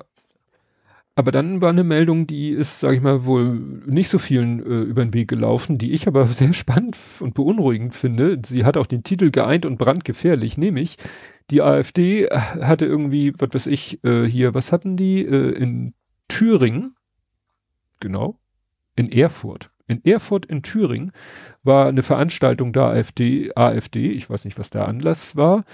Ähm, und da war äh, Thüringen, wer war da? Herr Höcke. Mhm. Ich weiß jetzt nicht, ich will jetzt nicht aus Versehen den richtigen Vornamen sagen. Also Herr Höcke war da, was jetzt nicht wenig überraschend ist in Thüringen, aber es war auch da Alice Weidel. Mhm. So, und äh, das ist ja eigentlich mal wieder ein Zeichen dafür, dass der äußerst rechte Flügel so, ja, äh, wohl wieder voll akzeptiert ist innerhalb der AfD. Gut, Alice Ja, Weidel ja, ist ja, ja. ist ja nun auch, auch nicht. ja. ne? Aber das wird hier schon so, ist schon, sage ich mal, eine, eine Bemerkung wert, dass Alice Weidel da auftritt. Weil bisher hat man wohl immer in der AfD, ja, lass den da mal in Thüringen machen und ist ja toll, wenn der da große, viel Zustimmung hat, laut aktuellen Umfragen 28 Prozent. Mhm. Lässt einen ja gruseln für die nächste Wahl. Ja. Aber dass dann mit Alice Weidel jemand aus dem Bundesvorstand da vorstellig wird, das ist ja schon ein Zeichen dafür, dass sie, dass die AfD wohl immer mehr auf diese äh, extrem rechte Karte setzt. Ja. Ja, mal gucken, wann, wann sie denn offiziell als, als gesichert rechtsextrem eingestuft werden kann, ne? Ja, ist vielleicht nur eine Frage, Frage der Zeit. Ja. Gut, äh, kurzer Blick in den Sudan. Ja, da geht der Krieg zwischen diesen beiden Armeeteilen äh, weiter. Interessant fand ich oder erfreulich fand ich, dass die, ähm, dass diesmal die äh, Bundeswehr äh, es geschafft hat, da äh, ja Menschen, erstmal ganz allgemein, Menschen rauszuholen. Mhm. Und äh, ja, nicht so wie in Afghanistan, komplette Katastrophe. Es wurde wieder gesagt, ja, die Briten waren ja viel schneller. Ja, die Briten haben auch irgendwo in einem Nachbarstand, äh, Nachbarstaat einen Standort, die sind natürlich viel dichter dran. Also mhm. Technisch, logistisch, geografisch.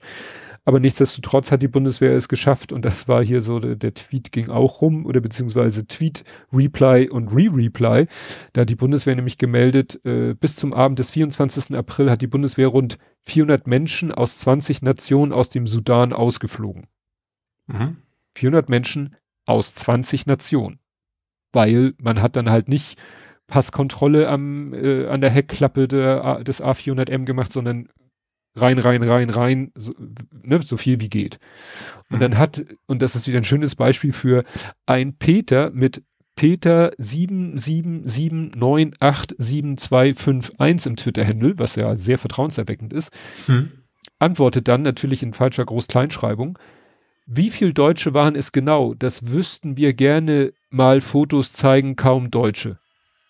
Also so ist der Satz, mhm. ne? ohne ja. Komma und Plänken und bla.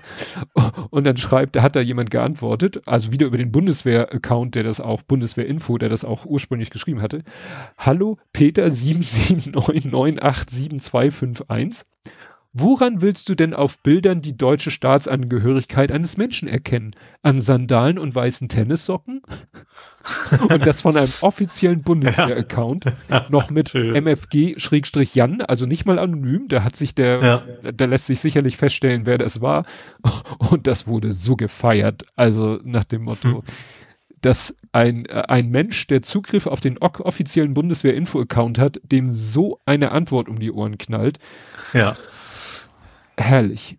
Herrlich, herrlich. Ja, also ich weiß nicht, ob da jetzt, ich hoffe, dass da, weil ich glaube, es wird immer schwieriger, da noch irgendwie zu landen, da reinzufliegen. Also ich glaube, irgendein Anflug wurde auch mal wirklich abgebrochen wegen Beschuss und ähnlichen. Also das war mhm. wirklich eine, eine äh, heftige Aktion. Und wenig überraschend, in diesem ganzen Ding spielt wohl auch Wagner wieder eine Rolle. Mhm. Weil wir wissen ja, dass Wagner-Truppen auch in Mali unterwegs sind und ja. die, also ich sag mal so ähnlich, so wie China in fast jedem afrikanischen Land irgendwo mit im Boot ist, mehr wieder mit wirtschaftlichen Mitteln Einfluss nimmt, scheint Russland fast in jedem afrikanischen Staat mit Wagner-Truppen irgendwie, ne, dass die dann sich für eine, also hier sind es ja zwei Gruppen, die sich bekämpfen und ja, Wagner spielt dann bei dem Team mit, was eine, sage ich mal, anti-westliche Ausrichtung hat. Mhm. Ne? Also die gucken dann, wer ist, wer, wer ist eher pro West und wer ist eher kontra West und bei den kontra West-Leuten, da sagen wir, hallo, braucht ihr Hilfe? Wir spielen gerne mit. Mhm. Und das, ja, da sind wir wieder beim Thema Weltunordnung, wie ne, die verschiedenen äh, Mächte auf der Welt. Mächte, es klingt so nach Star Wars. So, du hattest, ich weiß nicht, ob du es, äh, du hattest es, glaube ich, vorher gesagt, nicht, dass ihr wundert, dass ich hier so durch. Äh, ich habe nix, ich mich auch quasi heute erst so Stunde vorher vorbereiten konnte. Genau. Ähm, aber das ist ja für diesen Teil nicht ungewöhnlich, denn hm. das äh, kommen wir zu Blue Sky. Blue Sky äh, war schon mal, ich weiß nicht, ob es hier Thema war, aber Blue Sky ist quasi der Twitter-Clone vom Ex-Twitter-Chef Jack Dorsey, der Ach, ja. Hm. eins zu eins wie Twitter aussehen und sich anfühlen soll, aber auch das, äh, wie heißt das, Activity Pub Protokoll unterstützt. Mhm. Und aber trotzdem erstmal wohl eine geschlossene Instanz ist, die aber und wohl. Invite und sowas, ne? Ja, also Invite, die jetzt aber sozusagen, äh, wahrscheinlich ist das schon längst wieder durch, die mal so 100.000, ja, Accounts freigegeben haben. Also 100.000 mhm. Anmeldungen. So bei 100 kommen wir ja später zu, bist du ja auch, aber nicht 100.000. ähm, naja, und jetzt gucken natürlich alle auf diesen, weil viele feiern das als den einzig wahren Twitter-Konkurrenten. So wie, ne, wir hatten ja schon Pose und wir hatten Hive und wir hatten dies und wir hatten das. Wir hatten Substack, wo dann schnell klar wurde, okay, die lassen Rassisten auch sagen, was sie lustig sind. Mhm. Naja, und jetzt guckt man sich. Ja, Blue Sky geht aber auch wohl in die Richtung, ne? Äh, Blue Dings, ja. Blue, jetzt guckt man sich Blue ja. Sky an, ja, und es ist zum Beispiel, hier ist ein interessanter Fred, Fred, Fred, obwohl, wie heißt das auf Mastodon? Naja, egal, er nennt es selber Fred. Ähm, naja, und der sagte eben, Blue Sky ist gestartet ohne Blockbutton. Mhm. Und äh, wahrscheinlich ohne irgendeine Form von Moderation. Ja. So nach dem Motto, das, was eigentlich, glaube ich, jeder eigentlich begriffen haben sollte, dass das das erste ist, worüber du dir Gedanken machen musst, wenn du ein soziales Netzwerk aufbauen willst. Nö. Ja. Ne? Hat auch letztens jemand äh, so schön geschrieben, äh, wenn du wissen willst, äh, ob ein soziales Netzwerk was taugt, nenn ein Nazi ein Arschloch und guck, wer von euch geblockt wird. ne?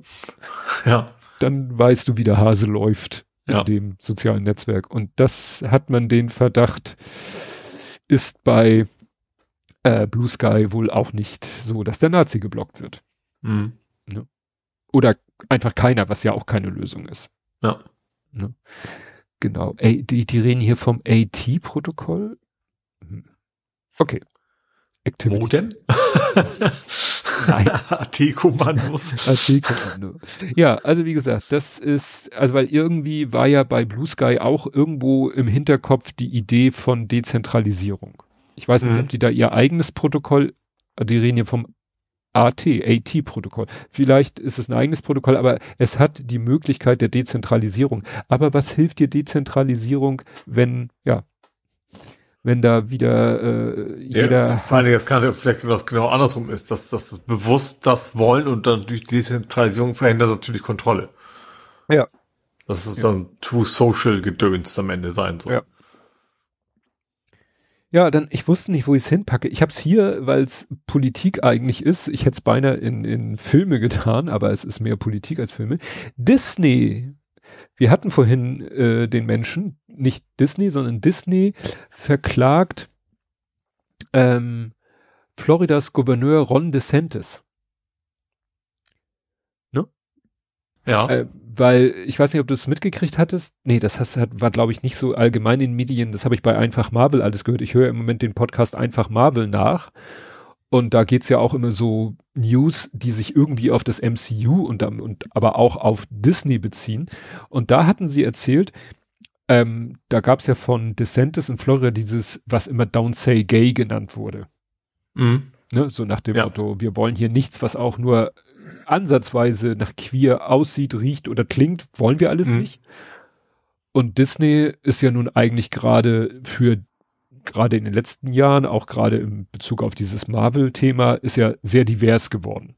Ja. Ne? Man denke an Wakanda, ich habe jetzt gerade äh, den Film. Haben sich auch oft sehr, also äh, spät, aber dann klar positioniert auch für ja. AngestelltInnen, sage ich mal, sich da klar hintergestellt, ja. ja. Sind ja auch mittlerweile so, dass sie sagen, okay, wir haben hier in unseren Filmen, auch in großen Marvel-Blockbustern, wir haben queere Rollen, wir haben äh, offen, offen homosexuelle Paare ist, glaube ich, bei Eternals, den gucke ich als nächstes. Äh, es gab in Buzz Lightyear, weißt du, diesem Pixar-Film, gab ja. es auch, äh, gab es eine Szene, wo sich nur Computer gezeichnet, zwei weibliche Charaktere küssen, haben sofort natürlich Saudi-Arabien, China und Co. gesagt, never ever. Und Disney hat gesagt, okay, also die verzichten teilweise auf große Märkte, weil sie sagen, mhm. nee, wir, bei uns ist queer auch selbst, also ist was ganz Natürliches und kommt deshalb natürlich auch in unseren Filmen drin vor. Naja, und das gefiel halt DeSantis nicht und dann hat er, ähm, Disney hat eine, also das Gelände von Disney in Florida, also des Vergnügungsparks, ist äh, war eine, wie heißt das, Sonderverwaltungszone oder so. Mhm, da gelten ja. dann bestimmte Regeln, gerade auch was Steuern und ähnliche Dinge angeht. Ja. Und dann hat er denen sozusagen, weil sie so queer sind, sage ich mal jetzt vereinfachen, hat er denen ihre Sonderrechte entzogen. Mhm. Und dagegen klagt jetzt Disney. Ja, aber ich habe mir, glaube ich, ich, ich habe da John Oliver gesehen. Ich, ich weiß nicht, ob ich es ganz verstanden habe, aber irgendwie haben die Anwälte es ja irgendwie geschafft, äh, in der mal richtig übers Ohr zu hauen, dass, dass mhm. Disney am Ende, glaube ich, mehr, mehr Möglichkeiten hat als vorher. Ja. Ja. Also dafür, dass er Trump with a Brain genannt wird, ist er manchmal wahrscheinlich dann doch zu sehr verblendet von Ja. seiner Ideologie. Ja. Das ist ja. Äh, War es nicht auch in seinem Bundesland, wo die Schulbücher verboten haben und wo dann eben gesagt haben, okay, dann verbieten wir mal die Bibel, wo das eben, also wo Lehrer quasi sagen konnten, was sie nicht, was sie falsch finden. Ja. Und dann e- eben valide Gründe genannt haben, okay, da geht's um, da geht's um Gewalt, da geht's um Inzest und keine Ahnung was. Und also alle, ähm, und wonach eigentlich die Schulbots die Bibel damit end, äh, auch verbieten müssen, wo dann irgendwie dann auch irgendwie blöd da stand am Ende. Ja. Ja, oder es wird immer wieder mal in meine Timeline gespült, die Schule, die jetzt die Bücher verbieten muss, die von dem Autor geschrieben wurden, nachdem die Schule benannt wurde. Auch nicht schlecht, ja. Ja, also das nimmt äh, wirklich, ist schon, ja, komische Blüten an da mit, ja, wenn eben diese Ideologie der Republikaner auf die vielleicht hoffentlich schon viel weiter oder anders gelagerte Ideologie der, der großen Wirtschaftsunternehmen trifft. Ja. Ne? Weil ich glaube, dass auch so ein Unternehmen, ich vermute mal wie Adobe oder, oder Microsoft oder dass die auch äh, sich jetzt nicht irgendwie äh, verbieten lassen würden, was weiß ich. Ja, es ist ja eben auch, es ist ja, es ist ja Politik aus dem Mittelalter und ein Unternehmen Ja. kann eben nicht so agieren, wenn sie MitarbeiterInnen haben wollen. Ja. Ja. Ja. Gut, dann gibt's äh, kaum noch, aber immer noch, aber wie auch immer, das Thema Corona. Aber es gibt eigentlich, äh, sag Eine mal, App weniger. Oder eine eine- schlafende App. ja, also das, also die Corona-Warn-App ist, also ab 1. Juni hieß es, geht sie in den Schlafmodus, aber jetzt ist sie eigentlich auch schon irgendwie off. Das habe ich nicht so ganz verstanden. Also man kann sie immer noch drauf lassen, sie frisst ja kein Brot und äh, man kann Die zeigt halt theoretisch noch die Dinge an, ne? Die, Ja gut, dafür äh, gibt's auch eine reine, es gibt eine reine Zertifikats-App. Ja, weiß ich, aber Ja. theoretisch. Aber der, auch das, also das Witz, weil man braucht sie ja nirgendwo mehr. Ja. Also auch das ist ja, ja.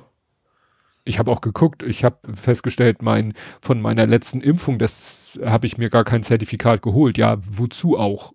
Also Ja. laut Corona-Warn-App bin ich das letzte Mal geerbt, äh, geer, geer, geerbt. Ich bin geerbt? Ich bin ja nicht tot. Also äh, 23.06. Dabei bin ich, äh, was weiß ich, 17.01. das letzte Mal geimpft. Aber who cares? Also außer ich persönlich. Ne? Aber Also ich habe das jetzt gerade mal die App geöffnet. Vielleicht deswegen jetzt ein Thema, weil da steht, wenn ich sie öffne, steht da vielen Dank und so weiter Ja. und so fort. Und, Schönen Tag und wir, noch. Und da steht zwar auch 1. Juni, ähm, aber wahrscheinlich, falls jetzt da eben auch offiziell drin steht, ist es vielleicht jetzt gerade wieder ein Thema. Ja, äh, und dann gibt es eine, ich, also warum noch nie vorher jemand auf dieses Wort gekommen ist, ist mir, es gibt eine Impfelung. Ich glaube, es hat gute Gründe, dass keiner vorher auf dieses Wort gekommen Och, ist. Menno. ja, also es gibt eine Empfehlung, wie man sich denn impfen soll in Zukunft. Und ich bin ja wenig überrascht, enttäuscht, weil gesagt wird, so, also eigentlich äh, gesunde Menschen zwischen 18 und 59, da liege ich ja so ganz knapp noch drinne. Nein, nicht ganz so knapp. So nach dem Motto, wenn du drei, ist schöne Formulierung, wenn du drei immunologische Ereignisse durchgemacht hast, davon Also geimpft oder zwei- erkrankt ja, quasi. nee, sie sagen schon mindestens zwei Impfungen. Also nicht dreimal so. erkrankt, Aha, mindestens mhm. zwei Impfungen und entweder noch ein drittes Mal geimpft oder einmal infiziert. Also drei, dreimal ein von Bug, nee, ist ja Quatsch. Also eine Impfung ist ja kein von Bug kriegen. Aber egal, drei immunologische Ereignisse, Mhm. dann, äh, ja. Und dann bist du sozusagen aus Sicht der STIKO für den Rest deines Lebens. Dann gibt es so, keinen nicht, Grund. nicht einmal im Jahr so Nee. zur Grippeimpfung als Kombi-Präparat oder so. Ach so. Nein, das finde ich ein bisschen schade. Anders ist es. Die Frage bei- ist ja, also interessant ist ja natürlich eher, was sagt sich nicht, was sagt sich nicht, was sagt die Wissenschaft? Weil es gibt ja durchaus, ich glaube bei Hepatitis war das so, ne? Wenn du dann Hm. hier deine zwei hattest, dann war es das auch, glaube ich, Hm. oder war das? Ähm, so, entscheidend ist natürlich, was sagt die Wissenschaft, ob es sinnvoll ist, ob die Immunisierung quasi behalten bleibt oder ob die irgendwann nachlässt. Also mein, also die Infos, die ich gesammelt aus dem Anfang war ja okay, weil es gibt ja auch dritte und vierte. Du hast ja auch einen Grund gehabt ja, dass der Körper auch vergisst, sozusagen, dass man es Ja. dann auffrischen können sollte. Ne, Die haben wir der STIKO vertraue ich eigentlich am letzten. Die hat ja in der Vergangenheit auch nicht so als Expertenrat überzeugt, sage ich mal. Ja, und hier, es gibt nämlich dann die sogenannten Risikopersonen, ab sechs Monaten und ab 60 Jahre, weil ich hatte gesagt 18 bis 59, also quasi mhm. jeder, der Risikopatient ist oder Leute ab 60, also so jemand wie meine Eltern, deine Mutter, also alle so, ich sag mal von wahrscheinlich allen, die uns hier hören, die Eltern, außer uns hören so junge Menschen, dass die Eltern noch nicht so alt sind, jedenfalls ab 60, da sagen sie ja regelmäßig zunächst jährliche Auffrischungsimpfung. Das, mhm. was ich mir eigentlich für mich selber auch noch äh, ja. sinnvoll finde. Also ich werde wahrscheinlich schon mal schauen, ob ich nicht im Herbst äh, ja, so. Ich werde meine Hausärztin auch dann fragen, vom wegen. Ja. Also sie war, ich weiß, ich erinnere mich vor allen Dingen auch, also lange vor Corona, als ich zum ersten Mal meine Hausärztin war, das erste, was sie mich gefragt hat, so wie sieht es mit dem Impfstatus aus, fand ich schon mal sehr gut. Aber es war das erste, bevor ich erzählen konnte, was für Probleme ich habe, so ungefähr, hat sie mhm. erstmal geguckt, hast du auch alle Impfungen, die du haben solltest. Das war lange vor Corona. Mhm. Deswegen habe ich da durchaus Vertrauen, dass sie da mir da die richtige Empfehlung geben wird. Also Andi schreibt, nach zehn Jahren bei Hepatitis Titerbestimmung und gegebenenfalls Nachimpfung. Mhm. Zehn Jahre? Na gut, habe ich noch. Ähm, ja, also wie gesagt, ähm, dann noch Kinder und Jugendliche bis 18 Jahre, keine Impfempfehlung mehr. Hm. Außer sie haben ein erhöhtes Risiko, wie zum Beispiel Trisomie 21. Mhm. Ja, generell oder immungeschwächt halt und sowas. Ja. Ne? Dann, ja. ja. ja, und das ist halt wieder die besondere Situation meine Frau äh, hat Rheuma, ist, kriegt natürlich entsprechende Medikamente, die ja auch das Immunsystem beeinträchtigen. Deswegen ist sie ja auch schon äh, recht früh geimpft worden, beziehungsweise das war ja noch ein anderer Grund, weshalb wir beide früh geimpft worden sind. Mhm. Das heißt, sie könnte sich wahrscheinlich auch in Zukunft jährlich impfen lassen. Das fände ich dann aber irgendwie blöd, wenn sie und ich nicht. Und na, egal. Ja, mal schauen. Die Frage ist ja, diese für, für Kinder betrifft das die Kinder, die schon geimpft sind? Weil äh, ich meine, Kinder werden ja nachgeboren sozusagen. Es kommen ja jetzt irgendwann auch Kinder auf die Welt, die noch nie eine Impfung hatten. Warte mal, was, was war denn hier mit kind, Kinder, Kinder zwischen 18, äh, 6, äh, Kinder und Jugendliche bis 18? Für sie gibt es keine Impfempfehlung. Da steht nichts, ob sie schon geimpft sind. Mhm hier steht einfach nur, äh, dass für die keine Corona-Impfung empfohlen wird, also dass die STIKO keine empfiehlt, begründet das Gremium mit der geringen Gefahrenlage. Jüngere Menschen würden generell, generell seltener schwer an Covid-19 erkranken. Das heißt, sie erkranken auch, auch schwer. Ne? Wenn da steht generell und mhm. seltener, dann heißt es ja nicht nie und ja, Zudem sei das Risiko für PIMS, weißt du, diese Pediatric Inflammatory Multisystem Syndrome, habe ich abgelesen, die dann im Zusammenhang äh, Long sagen, Covid quasi, richtig? Ja, das war schon was heftigeres bei Kindern. Mhm. Und Long Covid steht hier nämlich nochmal extra. So, das okay. Risiko sei gesunken. Aha. Ja. Also es kann ja dann nur dadurch gesunken sein, dass generell eine gewisse Immunisierung in der Bevölkerung ist. Ja. Weil der Virus ist ja nicht, oder ja, gut, dafür hatten ja schon verschiedene Vari Varianten, die wir hatten. Ne? Ja. Vielleicht ist die Variante nicht mehr so aggressiv. Ja, also wie gesagt. Und ja. um dem Ganzen so einen kleinen Dämpfer zu verpassen, schon mal was von Arcturus gehört? Nee. In Indien verbreitet sich die Omikron-Subvariante Arcturus sehr schnell und könnte weltweit zum neuen dominanten Stamm werden. Hm. Also das Thema mit Varianten ist immer noch nicht vorbei. Mhm. Ne, die WHO stufte sie schon Mitte April als Variante von Interesse. Variant of Concern heißt es ja so schön. Gut, Concern ist ja anderes als Interesse, ne? Ja, aber. Denken, es ist ja eher Befürchtung. Stimmt, stimmt. Concern war, glaube ich, schon der nächste Level. Okay, Concern war schon der nächste Level, ich erinnere mich. Naja, also wie gesagt, da ist jetzt schon, ist man schon wieder, äh, gibt es schon wieder äh, Stimmen, die unken, vielleicht da die auch wieder irgendwie äh, immunresistenter oder oder wie, wie, wie sagt man immer, nicht immunresistenter, so Ausweichgeschichte und so, Immunflucht, genau. Mhm. Ne? Potenzial für Immunflucht. Interessanterweise neue Symptome, also neues Symptom. Also zu den Symptomen von Arcturus gehören höheres Fieber als frühere, Co also mhm. sehr hohes Fieber, Husten, okay, Bindehautentzündung. Aha. Also, aha, genau so habe ich auch reagiert. Ja, also nach dem Motto, wenn du hustest, hohes Fieber hast und eine Bindehautentzündung, dann ist es wahrscheinlich Arcturus. Aber wie gesagt, inwiefern die jetzt uns vielleicht, naja, wenn sie bei uns auch dominant werden sollte, inwiefern das bei uns zu, äh, ich, sagen wir so, ich will es nicht beschreien, aber vielleicht sollte man die Corona-Warn-App doch noch nicht deinstallieren, weil sie frisst mhm. ja kein Brot. Vielleicht macht es irgendwann plopp und sie wird wieder gebraucht. Gut. Kommt ich hätte mal so einen Podcast ja ganz ohne irgendwelche tödlichen Krankheiten wäre eigentlich mal ganz schön, ne? Du, es gab auch die, die äh, erfreuliche Meldung, dass es so ein mh, zwar nicht super, aber wenigstens etwas wirksamen Impfstoff gegen Malaria jetzt gibt. Mhm. Also, es gibt auch da gute ja.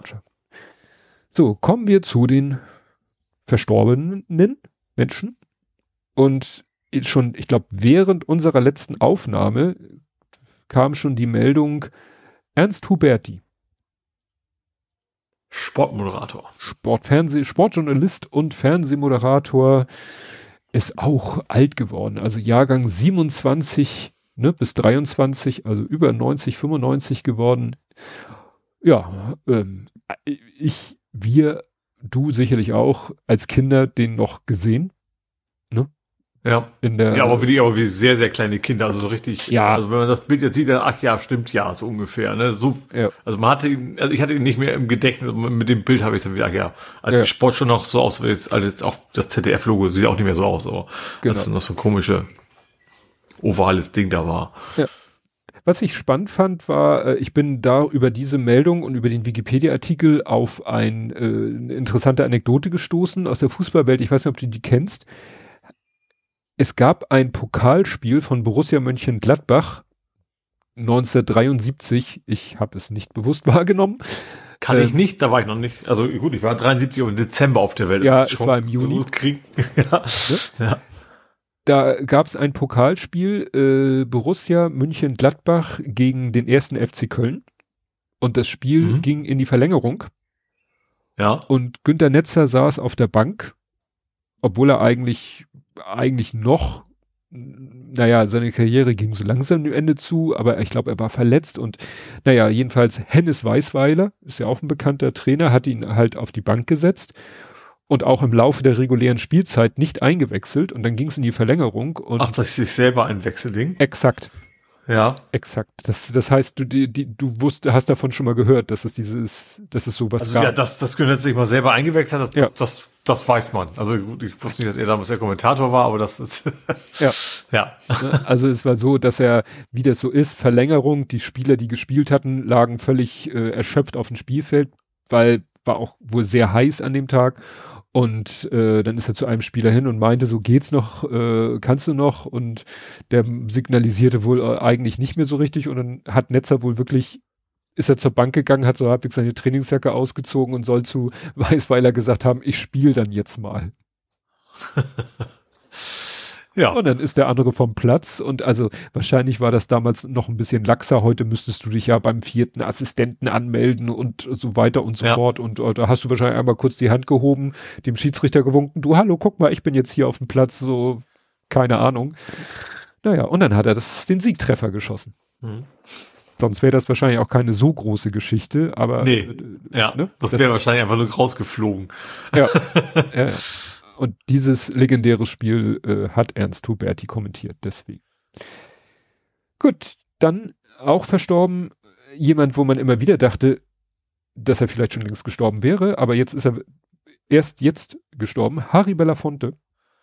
Ja, ich habe tatsächlich, ich habe jedes Jahr den also seinen Geburtstag quasi immer ein, ein Video, weil ich dann auch irgendwie vor drei, vier Jahren äh, wieder lebt noch und dann habe ich ja. das, seitdem hatte ich es eigentlich zelebriert, dass er lebt sozusagen und jetzt, ja, jetzt ist er, wie alt ist er geworden? Also auch ein auch. Recht, recht, hohes Alter ja, auf jeden Fall. Also auch 27 geboren, auch 23 mhm. natürlich gestorben, also auch über 90 geworden. Ja.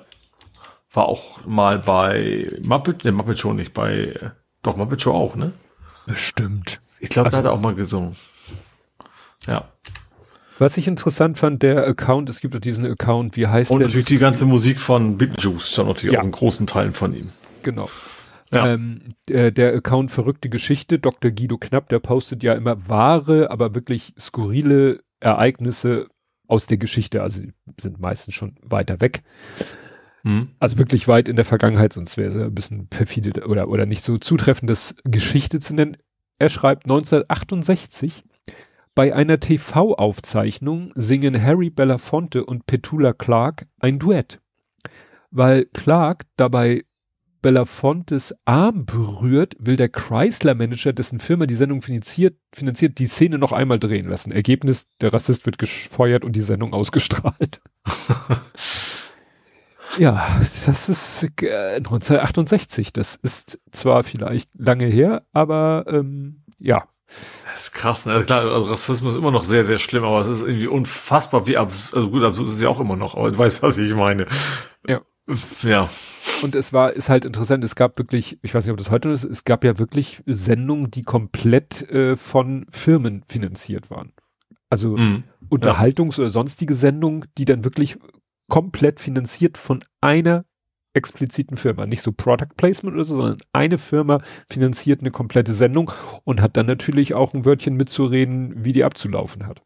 Mm.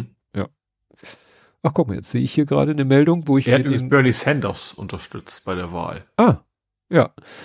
Also, ich weiß nicht, ob das jetzt das, was ich vorhin schon gesagt habe, jetzt steht hier, Boris Palmer verlässt die Grünen. Aber der war doch, war der nicht eh schon parteilos? Na, egal. Nee, der war, der war doch, das ging davon, die wollten ihn loswerden, aber. Stimmt, stimmt. Aber er hat sich nicht loswerden lassen. Genau. Gut. Dann, ähm, gibt es zwei, das ist jetzt für, sage ich mal, für Nicht-Hamburger wahrscheinlich nicht so spannend. Und Ach, zwar geht es um Zuhälter wahrscheinlich gleich. Ja, und zwar geht es einmal um Klaus Barkowski, bekannt als Lamborghini Klaus oder der schöne Klaus. Mhm. Und wenn man solche Namen hört, gerade wie Lamborghini Klaus, dann ahnt man schon, dass wir uns in Richtung Kiez bewegen. Also bei der schöne Klaus ist recht, glaube ich. Ja, Genau. Ja, und er ist halt so, na, Zuhälter. Ich glaube, den Begriff äh, ist heute wahrscheinlich auch nicht mehr so richtig, äh, ja. Naja, er war halt zu der Zeit, als das noch so eine halbwegs, äh, ja, Berufsbezeichnung. Naja, jedenfalls äh, ist der jetzt gestorben die hatten ja äh, hier steht. Also mir sagt, muss ich gestehen, vor, vor deiner Todesnachricht wusste, also, ich kenne mich jetzt auch nicht so mit den Kiezgrößen aus den ehemaligen, aber es war wohl ein bekannter. Ja. Also aus, aus der Zeit, als man die Leute quasi, keine Ahnung.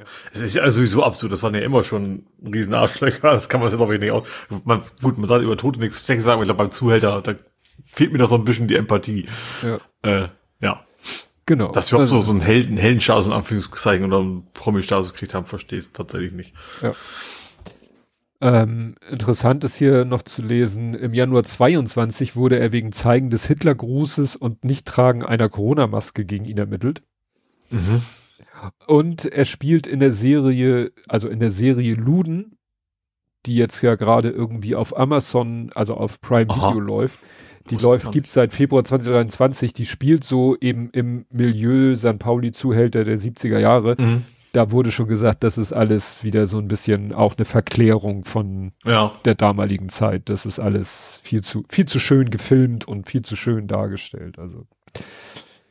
Ja, wer dann, dann ist noch jemand, der nicht in so einem zweifelhaften Milieu, also zwar in derselben Ecke, aber äh, anderes Geschäftsgebiet und für den habe ich keinen Wikipedia-Artikel gefunden. Kiez-Legende Crazy Horst ist tot. Dem gehörte der gleichnamige äh, glaube ich jedenfalls, äh, Club. Genau. Die ja, Bar Crazy Horse. Horse.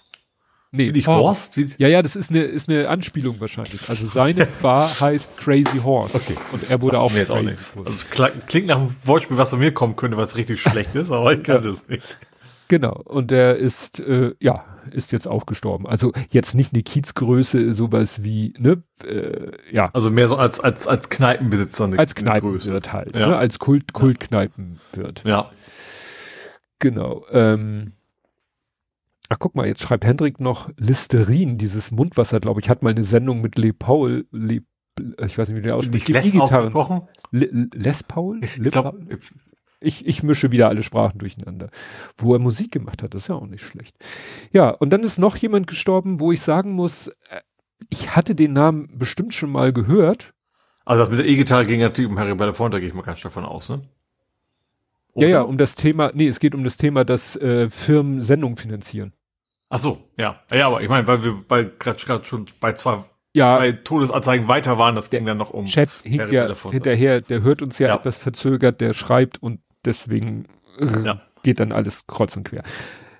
Wo war ich jetzt stehen geblieben? Also, es ist gestorben Nikolaus Seemack. Und ich hatte den Namen schon mal gehört und war halt überrascht, dass in meiner Podcast-Bubble so alle so zutiefst erschüttert waren. Der ist auch nicht sehr alt geworden. Das ist natürlich dann auch nochmal besonders dramatisch, wenn jemand wirklich in relativ, äh, also ähm, habe ich jetzt hier eine Altersangabe. Ich keine Ahnung, aber so, ich würde also mal schätzen, unser Google, weil sagt im Auto steht nur überraschend und die Bilder sehen auch nicht nach einem wenigen alten Mann aus. genau. Und interessant, was ich alles so, also oh, alle möglichen Leute haben das gepostet, waren tief bestürzt.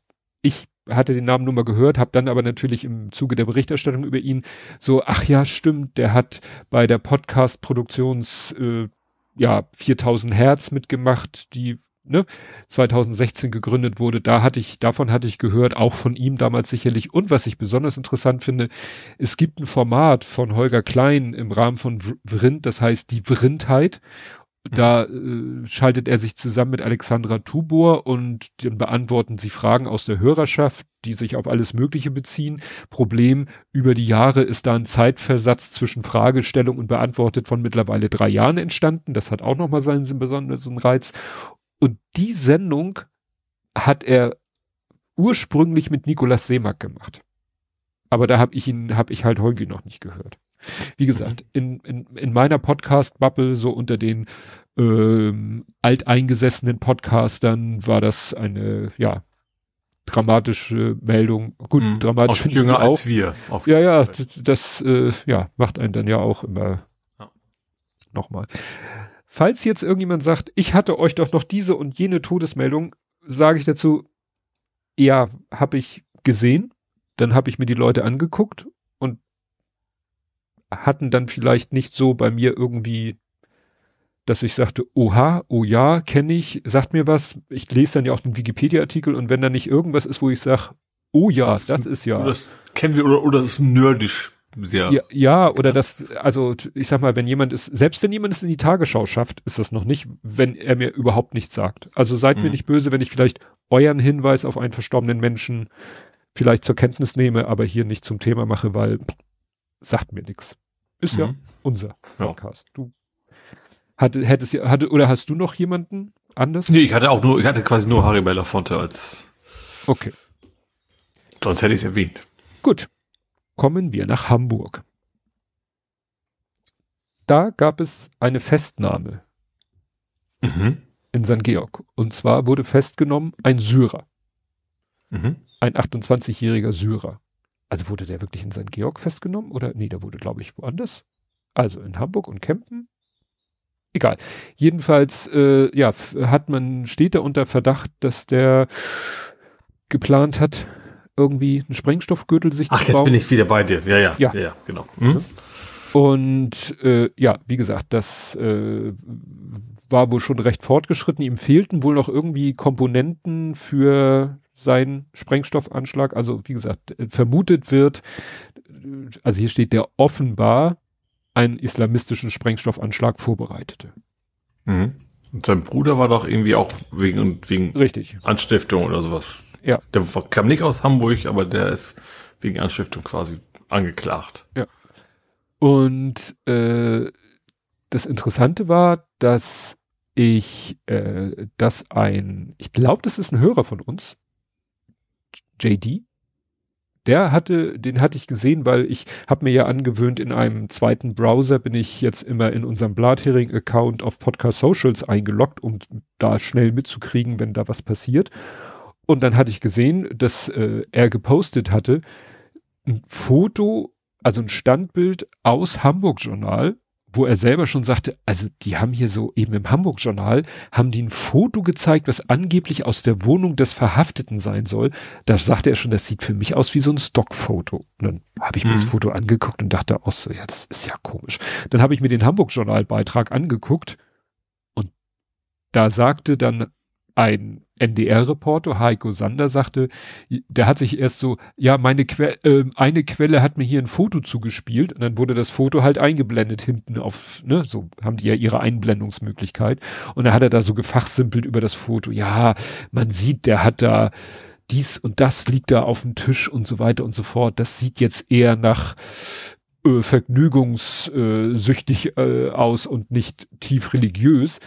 Also auf dem Foto sieht man mhm. halt so eine Garaffe, heißt das, glaube ich, weißt du, dieses Drahtgestell von der Sektflasche, man sieht ein halbvolles Sektglas, man sieht irgendwie so einen Weinbrand oder sowas, man sieht im Hintergrund noch ein iPad, man sieht noch OCB-Blättchen, das sind ja so Paper für Zigaretten drehen, vielleicht auch. Ja, die langen Blätter eher nicht für Zigaretten. Ja, also und das Bild, das sieht so gestellt und das wird nach hinten so unscharf und das ist so akkurat beleuchtet, wo du denkst, das ist never ever ein Schnappschuss Schuss aus dessen Wohnung. Und da habe ich mal Google Bildersuche angeschmissen und du findest das Bild halt auf verschiedensten Internetseiten bis zurück 2015. Mhm. Und da dachte ich so, was ist das für ein toller äh, Reporter, der so ein Foto sagt, er hat das zugespielt bekommen und dann, und dann nicht mal die Google-Bildersuche Oder nicht mal die Google-Bilder. Was ist das ja. für ein Qualitätsanspruch? Ja, also, wie gesagt, danke JD für diesen, für diesen Anticker, der dann mich dazu gebracht hat, das mir mal genauer anzugucken. Und er, er sagt, also er hat hier auf meinen Account, äh, auf meinen Post geantwortet und hat dann NDR gemenschent, die aber glaube ich auch nur mit so einem Pseudo-Account hier unterwegs sind. Er hat das Hamburg-Journal nochmal per Kontaktformular, sagt er, hat er informiert, bis heute vor neun Stunden keine Antwort. Also, und du hast ja gesagt, im Zweifel würde ich da eher auf das Medienmagazin Sub hoffen. Ja, ist ja so. Ja. Ja, also das ist jetzt, äh, sind wir von der eigentlichen Meldung ein bisschen in Medienkritik abgedriftet, aber ich dachte, ich pack das hier mal rein. Ja, geht auf jeden Fall gar nicht. Also, nee. Gut, Hamburg Schneider ist ja schon öfteren aufgefallen. Es gab ja auch die mit dem, ich glaube, die hat sogar das Böhmermann geschafft, ne? Diese, ich rede mit toten Hunden und, und so ja. weiter. Nee, das war in der Anstalt, war das, glaube ich. Letztes Mal sogar, ne? Ähm, über den Bericht über die, war das Anstalt? Ist egal. Auf eine von den bekannteren Portalen, sag ich mal, kam das Thema ja auch schon mal auf, dass die, diese Thematik vor wegen wir reden mit toten Hunden, damit auch irgendwie Vetternwirtschaft war, dass Leute da irgendwas platziert hatten. Gut, hau du mal was Gut. raus. Jetzt Dann habe ich, äh, die Tide ist begonnen. Jetzt kann man sagen, die Tide ist ja irgendwie immer ja, oder verwirrt. oft täglich. Ähm, aber Tide ist in der Hafen City das neue Baugebiet. Das mhm. schimpft sich Tide. Ähm, ja, Bauarbeiten bekommen, da soll ein Digital Art Museum rein. Finde ich ganz interessant. Ähm, also witzigerweise, mein Bruder war gerade in Singapur, da haben die genau sowas auch. Das ist einfach, wo riesen Kunstwerke so, also digital an Wände projiziert werden und so weiter. Also was tatsächlich bei Touristen sehr beliebt ist in diversen Ländern. Ähm, das soll unter anderem rein. Ansonsten Wohnung für, ich sag mal, für Pfeffersäcke, sag ich's mal ganz mhm. platt, ne? Natürlich in der Region, also schon gehobenes äh, Niveau. Ähm, genau, die, die Bauarbeit und allerdings auch ein Studentenwohnheim, wobei das natürlich wahrscheinlich in der Gesamtfläche wahrscheinlich relativ wenig ausmacht. Also was dann schon irgendwie der Preis gedeckelt sein wird. Ähm, aber wir haben wesentlich natürlich von die da auch, die auch mal doch bauen. Da soll natürlich Geld reinfließen. Mhm. Ist dann so eine, so, eine, so eine künstliche Insel quasi. Ähm, in der Hafen City ist quasi jetzt der erste Spatenstich angefangen. Hm. Tide.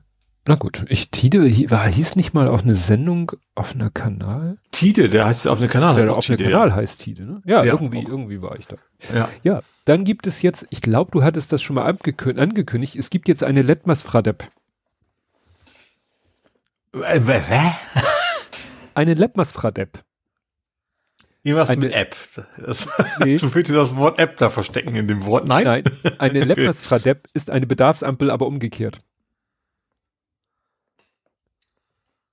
Für Autos. Richtig.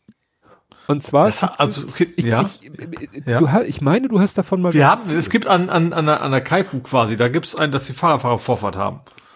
Genau, und sowas, äh, ich war ein bisschen irritiert, weil es ist eine aktuelle Meldung. Da mhm. steht, Hamburger Ampel zeigt für Fußgänger und Radler immer grün. Mhm. Und da wird eben steht nur, es steht eine Ampel. Also wahrscheinlich ist das die, von der du erzählt hast, weil hier steht auch vom Kaiser-Friedrich-Ufer, aber das wurde jetzt, also Redaktionsnetzwerk Deutschland berichtet, dass Süddeutsche Zeitung darüber berichtet. Also Aha.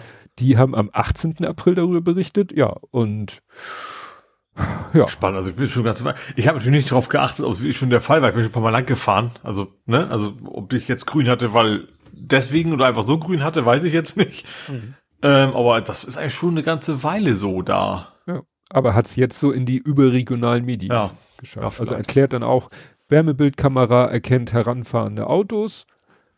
Und ja, wir hatten wir auch wegen Busse haben, haben eigene von weiterhin Vorfahrt, also die ja, haben ja irgendwie. Ne? Hier steht eben, ein Auto kommt an, wird sieben mhm. Meter vor der Ampel erkannt. Also die, das Auto muss ja abbremsen, weil Ampel ist ja rot. Ist rot also ja. bremst ab.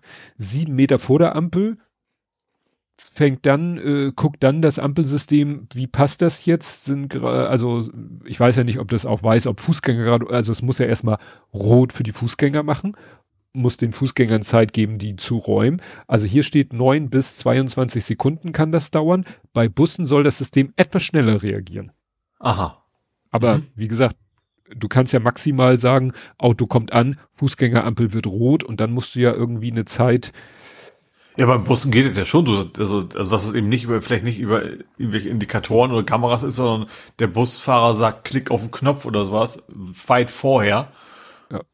Ne? Abgrund Aber, öffnet ja. sich, Fußgänger fallen rein, Deckel wieder zu. ja.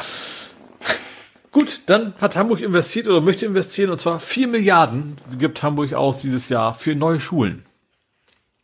Ähm, also nicht nur neue Schulen, Schulen, ähm, auch, äh, ich sag mal, ein bisschen Richtung Renovierung, äh, also Umbauten. Ähm, Barmbek Süd, das, das gefällt dir bestimmt, diese Ortsangabe.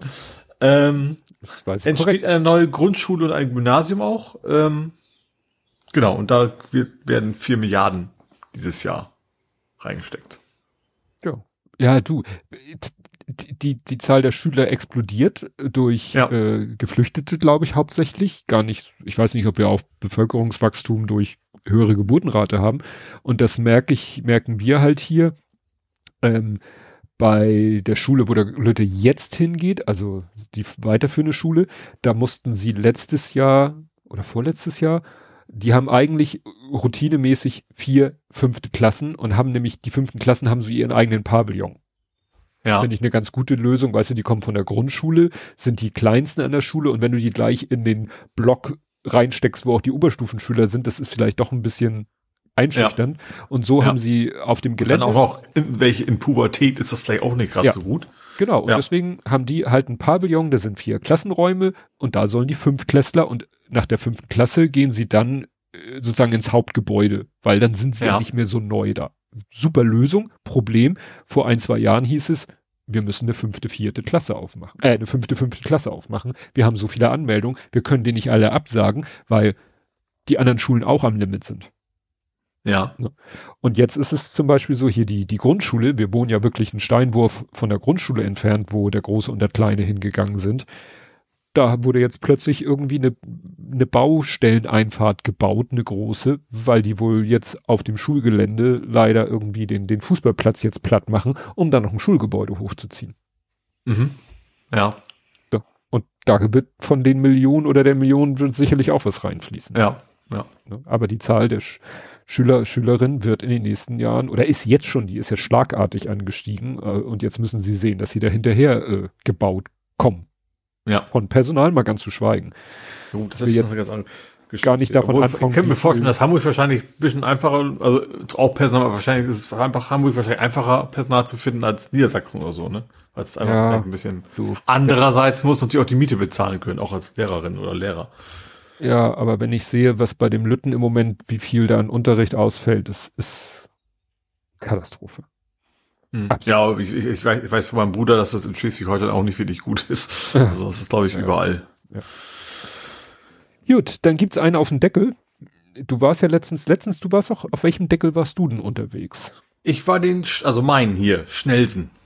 Schnellsen. Das war, der ist ja schon länger, ist ja der erste, sozusagen. Ja, genau, weil auf dem Autobahndeckel Stellingen beginnen jetzt, Elling, genau. beginnen jetzt die Arbeiten für den Bau der Park- und Kleingartenanlage auf dem 900 Meter langen A7 Autobahndeckel, wo ich denke, da bin ich jetzt mehrfach dran vorbeigefahren. Eigentlich hätte ich mal nur mal aus Jubbes da abbiegen müssen und nur mal gucken müssen, ob man da irgendwas, aber du siehst ja nichts, wenn du in den Tunnel reinfährst, siehst du ja nicht, was oben drauf ist Nee.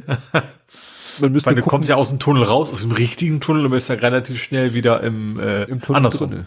Ja, also genau, und in dem, in dem Deckel drin. Ja, unter also dem Deckel. ich, hier ist so eine, klar, so eine Zeichnung, aber das, ja, und da haben sie auch schon so kleine Parzellen, so kleine Hütten eingezeichnet, wo du sagtest, in Schnelsen sagtest du, dass da schon so, ja, Da hast du quasi gesehen, dass so, ein- so, ein- so, ein- so, ein- so eine quadratische Fläche oder eine rechteckige Fläche, wo du siehst, okay, hier kommt garantiert ein Gebäude hin, weil da ist auch kein Gras und so im Ja. Gegensatz zu außenrum, ja.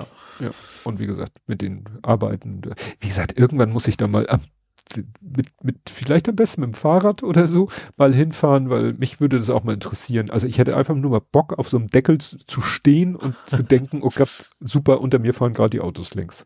Oder stehen im Zweifel. Weil dazu passend, die A7 war gesperrt dieses Wochenende, sehr lang, äh, von Freitag an. Hat mich quasi indirekt, also nicht nur indirekt betroffen, weil ich tatsächlich an dem Wochenende ja nach Hause gefahren bin. Ähm, und äh, da war das schon als dicht. Sie haben was, weswegen eigentlich? Haben was repariert? Äh, Das weswegen ist schön. Du erzählst, dass sie gesperrt war, weißt aber nicht mal warum. Ja. Umfangreiche Bauarbeiten steht da als Erklärung. das ist, Ähm, war tatsächlich erfreulich wenig für mich äh, Auswirkungen hatte, aber was bei mir ja oft der Fall ist, ich fahre ja mal gern Süden am Anfang des Wochenendes, weil ich ja da Familie und sowas hab. Ähm, wobei es also von hier aus vielleicht fast mehr Westen ist als Süden, aber Süd, also südlich der Elbe auf jeden Fall. Ähm, und am Ende des, der Wochenende, am, des Wochenendes fahre ich ja wieder in Richtung Hamburg. Und ich sag mal, die Staus sind ja eher andersrum. Die Leute fahren halt irgendwie Ost-Nordsee und kommen durch Hamburg durch und zurück eben in die andere Richtung. Ähm, war diesmal auch so. Also wir sind, also einerseits haben wir einen sehr großen Bogen gemacht. Wir sind direkt bis zum Airport rumgefahren.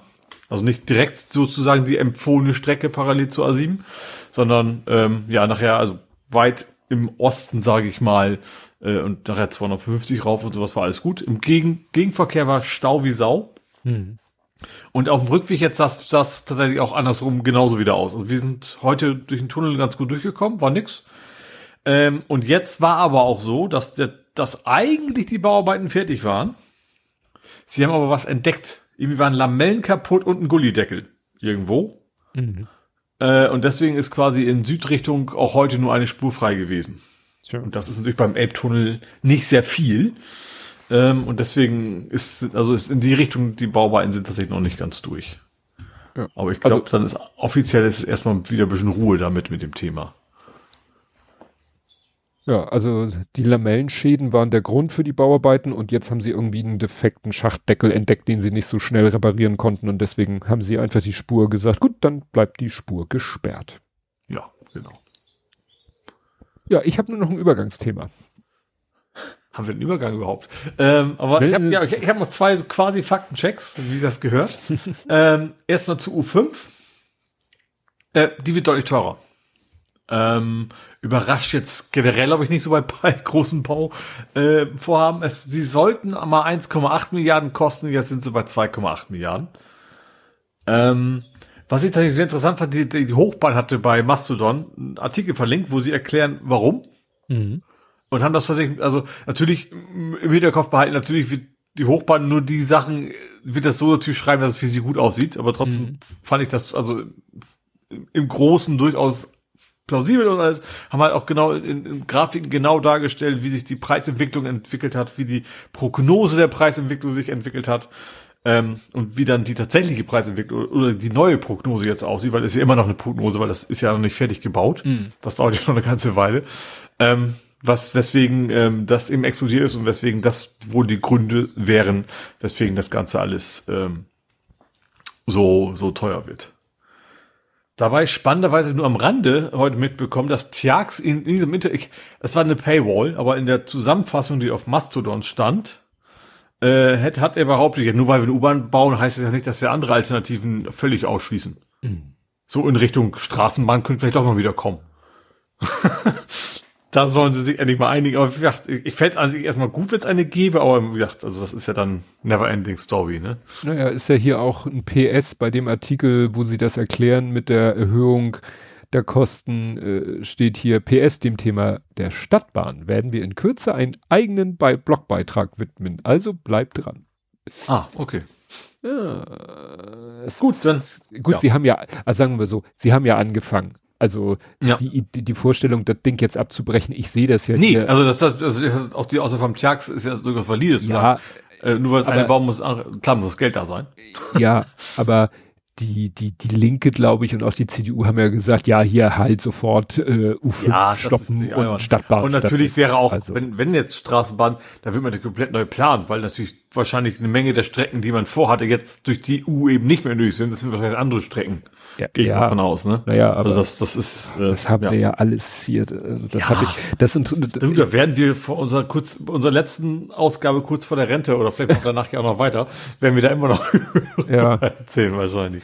Ich, ich war an dieser ganzen, weil es ja hier meine Ecke betrifft, diese ganze Planung, diese ganze Diskussion mit der Stadtbahn, das habe ich ja auch mhm. alles sehr, sehr nah mitbekommen. Ich hatte auch damals schon Zeichnungen, wie die in Stalzhoop auf dem grünen Mittelstreifen, wie da die Stadtbahn längs fahren sollte.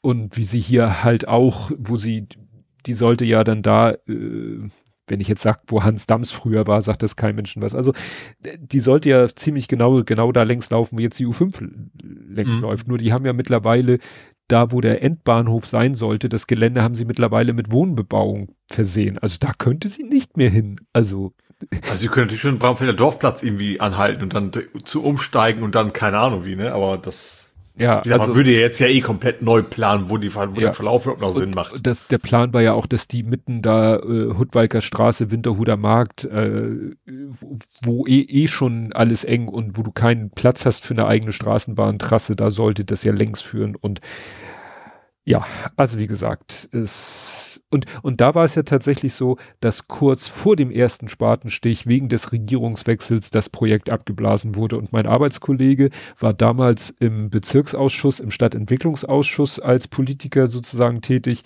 Der sagt, wenn der erste Spatenstich gemacht worden wäre, dann wäre das Projekt dann, dann stoppst du das nicht mehr.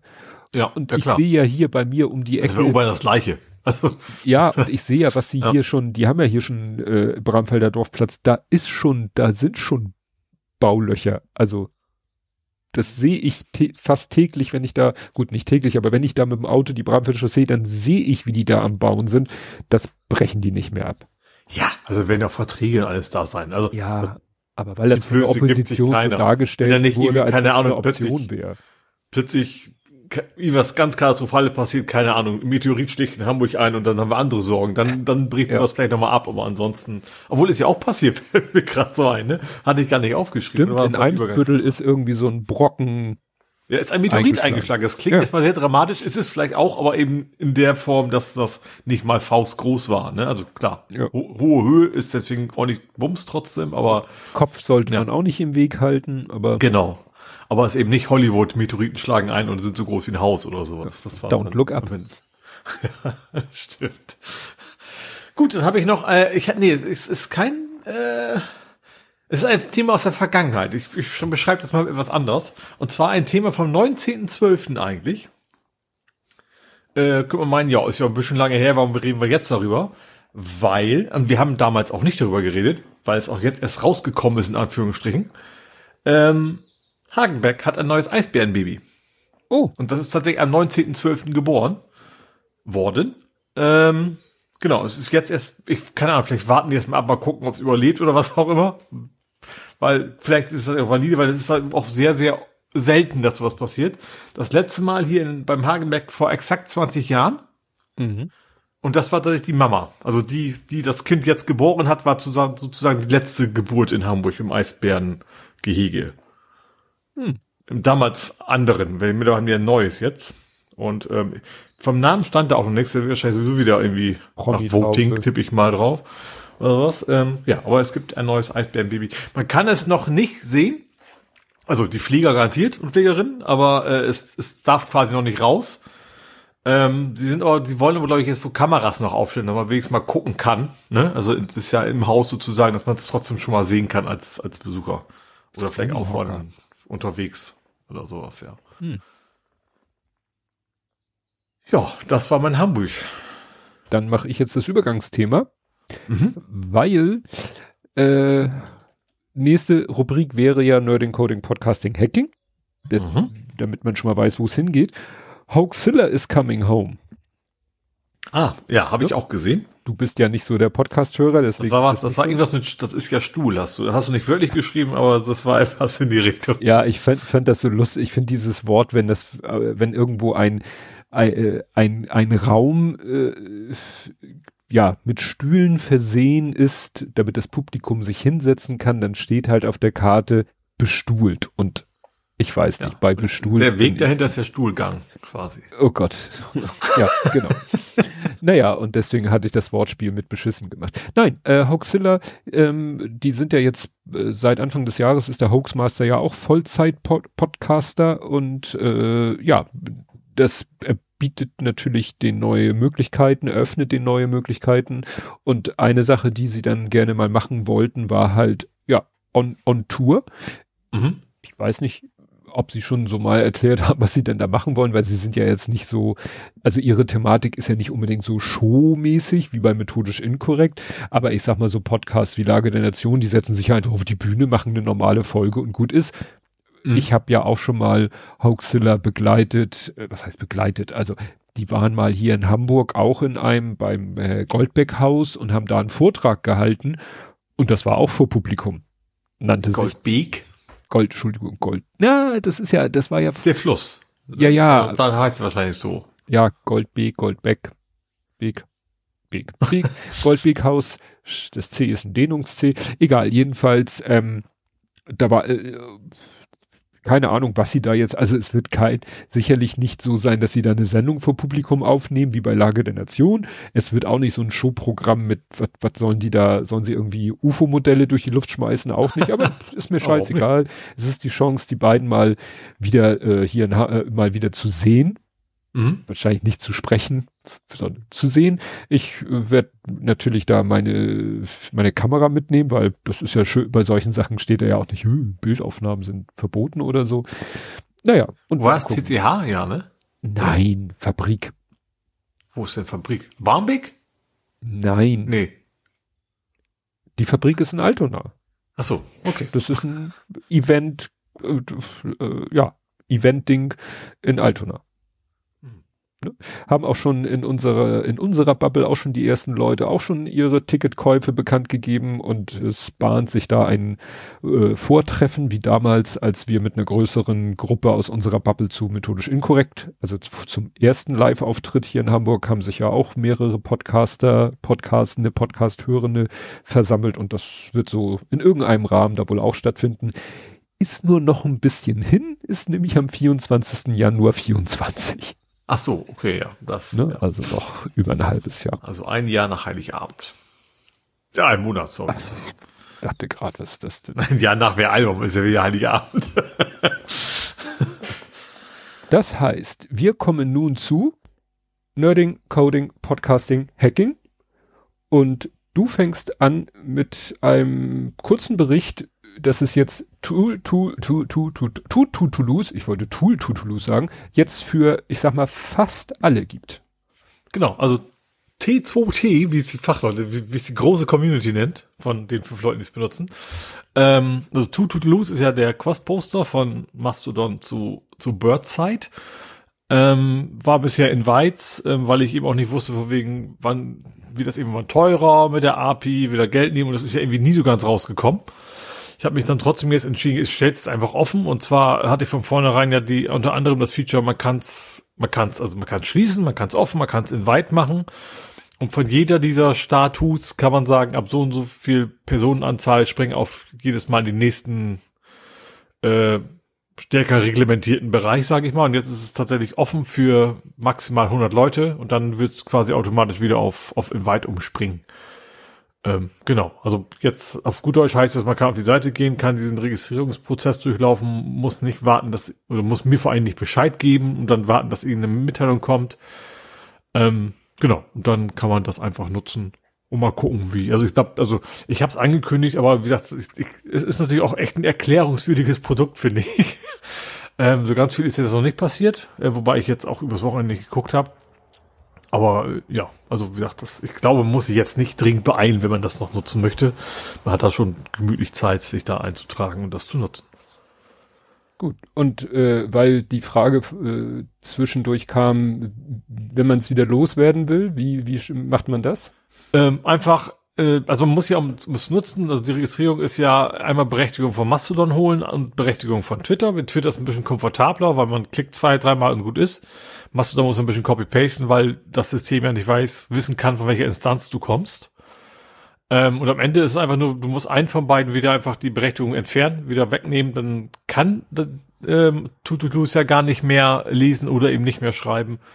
Ähm, merkt Tututu, Warum habe ich mir so einen Namen ausgedacht? Äh, merkt der Cross-Poster auch und dann sagt er, okay, ich versuche es jetzt erstmal äh, sporadischer und nach einer Woche oder so, ich habe es nicht genau im Kopf, was ich da eingestellt habe, aber nach einer gewissen Zeit merkt er, sagt, okay, der kommt wohl nicht mehr wieder. Ähm, ich schmeiß den ganz aus der Datenbank raus und dann geht's eben gar nicht mehr. Okay, ja, weil ähm, so langsam geht Twitter ja echt den Bach so runter, dass man sagt, da brauche ich auch gar nicht mehr hin posten. Ich habe ja, ich habe, ich habe ja auch geschrieben. Ich war dieses Wochenende mal, ich, weil ich zu, weil ich nicht hier war, sondern ähm, bei in, bei der Familie und habe ich und ich habe auf meinem Smartphone schon länger Twitter runtergeschmissen. Da dachte ich mir, ah, ich guck vielleicht trotzdem mal kurz nach, was los ist auf Twitter, ob da irgendwie Notifications sind. Habe einfach Twitter eingegeben, war nicht eingeloggt und das ist too social quasi gewesen, komplett. Also die ersten 20 Einträge nur rechte Accounts und, und ja, also gar nichts mehr. Also nicht eingeloggt, gar nichts mehr, auch nur ansatzweise. Also klar, sind wir auch ein bisschen selber schuld, in Anführungsstrichen, mit großen Anführungsstrichen, weil es ja nicht unsere Aufgabe, Twitter sauber zu halten. Ähm, aber dass natürlich unsere Bubble natürlich alle einfach auch keinen Bock mehr auf, haben auf den Kram, dass äh, dann die Rechten quasi noch überbleiben, ne? Aber es ist echt nicht mehr zu ertragen außerhalb der eigenen Bubble, sag ich mal. Ja. Naja, oder auch, selbst eben angemeldet. Für dich, ich habe im Moment wieder das Phänomen, ich, seit kurzem, ich, wenn ich im Browser Twitter öffne, im eingeloggten Zustand, dass er nicht mehr auf der Folge ich Karteikarte ist sozusagen, sondern auf dem für Ach, dich hm? und ich wieder umschalten muss und und äh, ja. das merke ich halt wirklich mittlerweile in zwei Sekunden, dass ich auf der für dich bin, weil es ist halt katastrophal, ja. was auf der für dich Seite zu sehen ist. Also ganz schlimm. Gut, ich habe dann zu berichten, nach langer, langer Zeit kann ich endlich erzählen von meiner noppigen Mulde. Das klingt jetzt komisch. Ähm, ich äh, habe sehr lange gebraucht, aber das ist ja auch der Sinn der Sache. Ich habe ähm, ein, äh, ich habe immer ein Problem wie nicht Lego-Technik, sondern Mold King-Technik. Also Zweit äh, äh, Konkurrenz, Alternativanbieter, aber keine Noppensteine. Gut, ein paar Noppen kommen auch drin vor, aber eigentlich äh, Techniksystem Dinger, Liftarme, Pins und so weiter mhm. und so fort. Und ich hatte ja vor kurzem den Volvo Lego Volvo Muldenkipper vertickt. Ja. Und ähm, dachte, guckte dann, war irgendwo ein Schnäppchen, auf meiner Schnäppchenseite hieß, hieß es hier, guck mal, dieses Set von Molking gibt es jetzt gerade im Angebot und dann ah, dachte ich mir, ja, du hast ja gerade einen Muldenkipper, also könntest du ja einen Muldenkipper wieder gebrauchen, so als Ersatz und Baumaschinen sind ja sowieso dein Ding und ähm, das war halt ein Drei-Wege-Muldenkipper, weil er nach hinten kippen kann, seine Ladefläche, aber auch nach links oder nach rechts. Aber kein Caterpillar, ne? Aber es sind nee. Drei-Wege-Cut gewesen. Oh. Ja, aber das war eine echte Herausforderung. Also erstmal der Karton war riesig und mhm. der war auch randvoll und äh, es war 3206 Teile plus, also steht dann auf dem Karton 3206 plus, wahrscheinlich, weil sie sagen, ja, es sind ein paar mehr Pins drinne und da, also mhm. mindestens 3206 Teile stecken am Ende in dem Set drinne. Und ja, auch ein paar Motoren, äh, wieder so wie, genau wie bei dem Gabelstapler, den ich äh, letztens gebaut habe. Zwei Motoren, die sozusagen parallel geschaltet sind, die dieselbe Achse antreiben. Also so wie man bei dem Gabelstapler, der Konstrukteur meinte, er bräuchte jetzt zwei von den Monst größten Motoren, um den Hebemechanismus zu betreiben, meinte der Erdenker von diesem, er bräuchte die zwei größten Motoren, die es gibt, zwei davon, um das Auto zu fahren. Ja gut, es ist groß, es ist schwer hinterher. Äh, es fährt aber auch nur im Schneckentempo. Mhm. Es hat sogar eine, ein Getriebe. Man kann also zwischen zwei Gängen umschalten. Äh, sagen wir mal so, langsam und sehr langsam. Also, wenn das jetzt, wenn der eine so wäre, so, ja, äh, manövrieren auf der Baustelle und so, und der andere, wir fahren durch die Gegend. Nee, also, es ist Schneckenlahm. ja. Also mhm. gut, das ist auch kein Modell, mit dem du halt auf den Spielplatz im Kreis fährst oder so. Mhm. Wirklich nur, ich fahre rückwärts ran und lade meine Ladung ab. Und natürlich kannst du lenken und natürlich die Mulde kippen. Zu einer das von drei. Kein Muldenkipper. Ja. Und das machst du halt auch elektrisch. Ich hatte zwischendurch, mhm. als ich äh, am Bauen war, dachte ich, weil die eine Achse so Richtung nach vorne ging, dachte ich, wieso geht eine Achse, also eine rotierende Achse, wieso geht da nach vorne eine Achse? Ist die vielleicht, weil man kann auch die Fahrerkabine kippen? Ich dachte, vielleicht geht das auch elektrisch. Nee, das ist nur, weil da ist ein Sechszylinder-Reihenmotor in dem Set und der sitzt halt unter der Fahrerkabine, klar, wo er hingehört und da muss natürlich dann auch die Achse hingehen, war ja derselbe Motor für den Antrieb nach hinten und nach vorne muss dieselbe Drehbewegung gehen, um damit der Motor sich bewegt. Mhm. Also der Pseudomotor. Ja, ähm, hat Spaß gemacht, hat auch lange gedauert. Also ich habe, glaube ich, für die sechs Bauabschnitte acht Videos gebraucht und die gehen zwischen anderthalb und fast zwei Stunden. Weil mhm ist halt nicht. Ich weiß, dass du sehr häufig äh, was. Ich, ich frage mal so, kann ich jetzt fragen? Ist er fertig? Genau. Also du hast einiges an Videos gemacht auf jeden Fall. Ja, ja. ja. Also es kann, kannst ja, ne, wenn acht Videos, äh, anderthalb bis zwei, also das, da habe ich schon Stunden dran gesessen. Liegt natürlich auch daran, dass ich mich ab und zu verbaut habe, wie das so meine Art ist, und dann wieder Sachen ein bisschen auseinanderbauen musste, wieder richtig zusammenbauen musste. Ähm, es gab einige ich sag mal, böse Bautechniken, also Sachen, die du, glaube ich, nie bei einem Lego-Set sehen würdest, weil du so irgendwie so ein bisschen um die Ecke, um die Kurve Sachen zusammenbauen musst, weil eigentlich was im Weg ist, dass du es nicht auf direkter Linie anbauen kannst. Ne? Mhm. So Sachen, die sich gegenseitig eigentlich so ein bisschen widersprechen oder im Weg sind, wo du dann so ein bisschen tricksen musst beim Zusammenbauen. Das, ja, ist dann nochmal auch ein bisschen Herausforderung. Interessant war, der hatte jetzt Pendelachsen also sozusagen alle drei Achsen, der zwei Hinterachsen, vorne natürlich eine Achse und alle drei Achsen pendeln. Also erstmal, wenn du sie baust, äh, am Anfang wackeln die alle hin und her. Aber halt nicht jede Rad für sich, sondern die ganze Achse kippt so um die Fahrzeugmitte. Mhm, aber gewollt. Gewollt, also das ist sozusagen ja. Federung oder wenn er über Gelände fährt, dass dann sozusagen, dann kann die eine Achse da hochgehen und die andere Achse kann auf der anderen Seite hochgehen. Aber jetzt, wenn man natürlich drei Pendelachsen hätte, dann würde das Modell natürlich entweder nach links oder nach rechts kippen und würde da bleiben. Und nur vorne, also nur an der vorderen Achse sind zwei Federn. Mhm. Und die müssen sozusagen das ganze doch relativ schwere Modell quasi in der Waage halten. Also da hätte ich es gut gefunden, wenn man vielleicht den hinteren Achsen, also vielleicht eher den hinteren beiden Achsenfedern spendiert und vorne nicht, als nur vorne und hinten nicht. Weißt du, wo ja auch theoretisch die Last ist, wenn du noch was in die Mulde reinkippst. Also das mhm. Modell ist sehr kippelig und das führt auch dazu, wenn du die Ladefläche seitlich kippst, dann legt sich das ganze Modell auf die Seite. Weil die Federn vorne es nicht schaffen, das Fahrzeug ah. in der Waage mhm. zu halten. Ne? Und die, die Mulde kippt halt zur Seite, der Schwerpunkt verlagert sich zur Seite, das ganze Modell kippt nach rechts, weil die Feder vorne rechts das alleine nicht äh, in der Waage halten kann. Aber so ganz witzig. Achso, was noch beeindruckend war, ich habe schon beim Auspacken der, also der, der große Außenkarton ist nochmal in zwei Innenkartons unterteilt, die auch jeweils randvoll sind. Und dann waren da irgendwie, äh, jetzt muss ich kurz rechnen, zehn Felgen und zehn Reifen. Also, ja, Mäntel. Und also du hast ja. zehn Räder gebaut und wenn man überlegt, drei Achsen, zehn Räder, ja, der hat hinten auf beiden Achsen hinten Zwillingsreifen. Ja. Das ist nicht unlogisch für einen LKW. Problem, die Reifen sind für jeder, jeder Reifen sind zehn die gleichen Reifentypen und sie sind alle breit, also wie Breitreifen von einem Rennwagen. Wo du denkst, ja. okay, ist ja schön, dass ich jetzt hier so super Monster Doppel, also Zwillingsreifen in mega breit habe, aber realistisch ist das nicht. also, ne, LKW-Reifen sind ja nicht die sind im Verhältnis zum Durchmesser natürlich äh, breit, aber so breit, dass, naja, da wollte der Typ so richtig ein auf dicke Hose machen und hat mhm. gesagt, ich nehme die breitesten Reifen, die es wahrscheinlich von Lego gibt und davon nehme ich zwei und die baue ich dann aneinander. Und äh, deswegen muss, äh, sind da auch Teile, da ist auf dem Karton steht irgendwas drauf mit Special Parts oder Special Accessoire oder so, als wenn das Teile sind, die es nicht von Lego gibt, habe ich den Verdacht. Sonst mhm. würden sie das dann nicht so extra hinschreiben. Weil diese Zwillingsreifen müssen ja irgendwo gehalten werden in, in, in ihrer Mächtigkeit.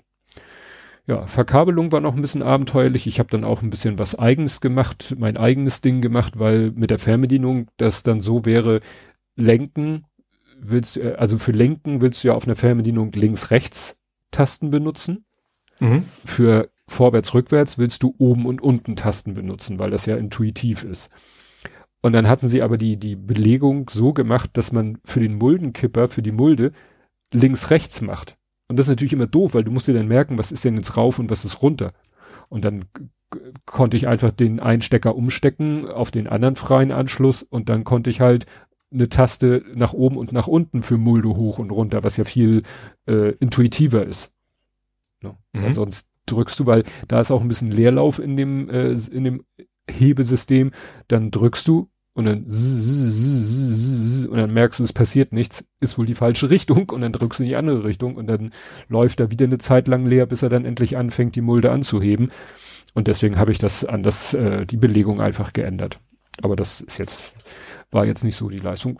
Wie gesagt, äh, ist wieder so ein typisches Modell, Spaß haben am Zusammenbauen einmal die Funktion ausprobieren, das heißt auf den Schreibtisch einmal vor und zurück und ein bisschen lenken, einmal die Mulde äh, links, rechts kippen und nach hinten kippen, was mühsam ist, weil man muss immer so kleine Achsen umstecken, das geht, wüsste ich nicht, wie man das anders lösen könnte.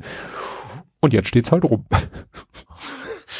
Ja, okay. Es ist, ist, ja eben auch kein Spielzeug in dem Sinne, ne? Es ist ja nicht, womit man dann rumfährt ja, stundenlang. Ja, ja. Also, aber es, wie gesagt, hat für den Preis, das war irgendwie bei Bluebricks runtergesetzt, deutlich runtergesetzt von 200 äh, auf 140. Und das ist weniger, als es sogar irgendwie jetzt bei Ali, aber es hat dann der Andi gesehen, dass es das sogar bei Amazon günstiger gab. Weiß ich nicht, ob es das zu dem Zeitpunkt schon gab, als ich es bei Bluebricks gekauft hat, keine Ahnung. Ich will mich ja jetzt auch nicht ärgern. Aber ähm, jetzt ist Andi dabei, es zu bauen. Mhm. ja, hab, hat, äh, ja, hat ihn das so äh, angeteased, mein Video oder meine Videos, dass er sich das Ding auch gekauft hat und jetzt auch gerade zusammenbaut. Er hat sich auch eine schicke Zange gekauft, weil ich bin verzweifelt, weil bei diesen Mold King, Kader und anderen Herstellern diese Technik-Sets werden ja immer mit so Pins zusammengesetzt. Ne? Die ja. kleinen Achsen, die so ein bisschen sich zusammendrücken können, damit sie äh, irgendwie in das Pinhole rein und sich dann festsetzen. Und die sind bei diesen Herstellern so mit so viel, weiß ich nicht, so viel Schmackes, da brauchst du ordentlich Kraft, um die reinzudrücken. Und wenn du dann irgendwie siehst, scheiße, ich habe mich um einen Pinhole vertan, der hätte eigentlich ein Pinhole weiter nach links und nach rechts, dann musst du ihn wieder rausziehen und du hast nicht viel, wo du dran festhalten kannst. Mhm. Und ja, ich mache dann das meistens mit den Zähnen. Das ist nicht äh, gut für meine Zähne, spielt es sicherlich keine Rolle, aber der Pin ist dann hinterher meistens Matsch. Was nicht schlimm ist, weil ich habe genug und es werden auch genug mitgeliefert. naja, und ähm, mit den Zähnen, nicht mit dem Mund. Ähm, und äh, Andi hat sich jetzt, Caracas. wenn ich das richtig ich gesehen habe, ja, ähm, die bringen mich alle durcheinander im Chat. Und Ole mit seinen Bemerkungen. Er hat er sich jetzt offensichtlich so eine spezielle Zange gekauft, mit der man Pins packen und wieder rausziehen kann. Eine Pinpack-Pinzette. Pinpack, Pin, Pin, Pinzette. Gut, das dazu. Was hast du im Nerding noch? Äh, ich habe ein, eine Metadrohne. Ach, äh, Facebook? Und zwar, es, ich spring etwas, ich springe sogar zweimal, noch ein zweites Mal nachher, aber zurück in die Ukraine ganz kurz. Mhm. Ähm, und zwar Rheinmetall hat eine Drohne entwickelt oder ist dabei, sie zu entwickeln. Ich glaube, sie sind noch nicht ganz so weit. Eine Kampfdrohne, die Drohnen abwirft. Was? Also es ist eine große Drohne, die wirft quasi Drohnen ab, die dann wieder, ja gut, nicht, nicht wieder weitere Drohnen abwerfen, das ist also nicht, nicht äh, endlos, aber die dann eben, ja, Dinge tun. Mhm. Finde ich vom, also natürlich ist das, das Kriegsgerät ist nicht das schön, aber ich finde es tatsächlich vom, trotzdem vom Konzept irgendwie sehr interessant, dass es da Drohnen-Drohnen gibt. Ja, ist ja äh, nicht, nicht verkehrt, weil du vielleicht eben die kleinen, du hast ja immer das Problem bei Drohnen, dieses Akkugewicht zu Reichweite, zu Größe. Ja. diesen Teufelskreis machst du den Akku größer, wird das Ding schwerer, brauchst du wieder mehr äh, Saft um das Ding. Und wenn du dann sagst, ich habe eine große Drohne mit einem was weiß ich, Akku, Ausdauer, Ratio, ja, die dann erstmal nur die anderen dahin bringt, die sparen sich ihren Akku und dann können die ihren Akku erst an, in, in Anspruch nehmen, wenn sie schon kurz vorm Ziel sind. Ja. Es, es, es gibt jetzt auch immer wieder Videos, ähm, Loitering Munition nennt sich das. Das sind dann so Drohnen, da kleben die dann irgendwie ein, ein, Geschoss, also ein Explosionskörper drunter, so mit Aufprallzünder. Und dann siehst du ein Video, wie diese Drohne dann irgendwie auf ein gepanzertes Fahrzeug zufliegt, also wirklich Kamikaze. Und dann endet mhm. die Übertragung. Und manchmal haben sie noch eine zweite Drohne, die das filmt. Und dann siehst du, wie das Fahrzeug halt explodiert, weil die Drohne mit ihrem äh, Geschützkopf einfach da äh, sich äh, in das Fahrzeug reinschmeißt. Dann ist zwar jedes Mal eine Drohne im Eimer, Mhm. Aber das äh, ist es denen wohl wert. Vielleicht sind das auch, äh, weiß ich nicht, ob die sagen, die macht's eh nicht mehr lange oder so, dass das sozusagen noch ihre, ihr letzter Flug ist, äh, weil sie vielleicht unzuverlässig geworden ist und ja, also und da sieht man, und, da, und das können halt auch ganz normale, ich sag mal, zivile, für den zivilen Markt gedachte Drohnen sein. Ja.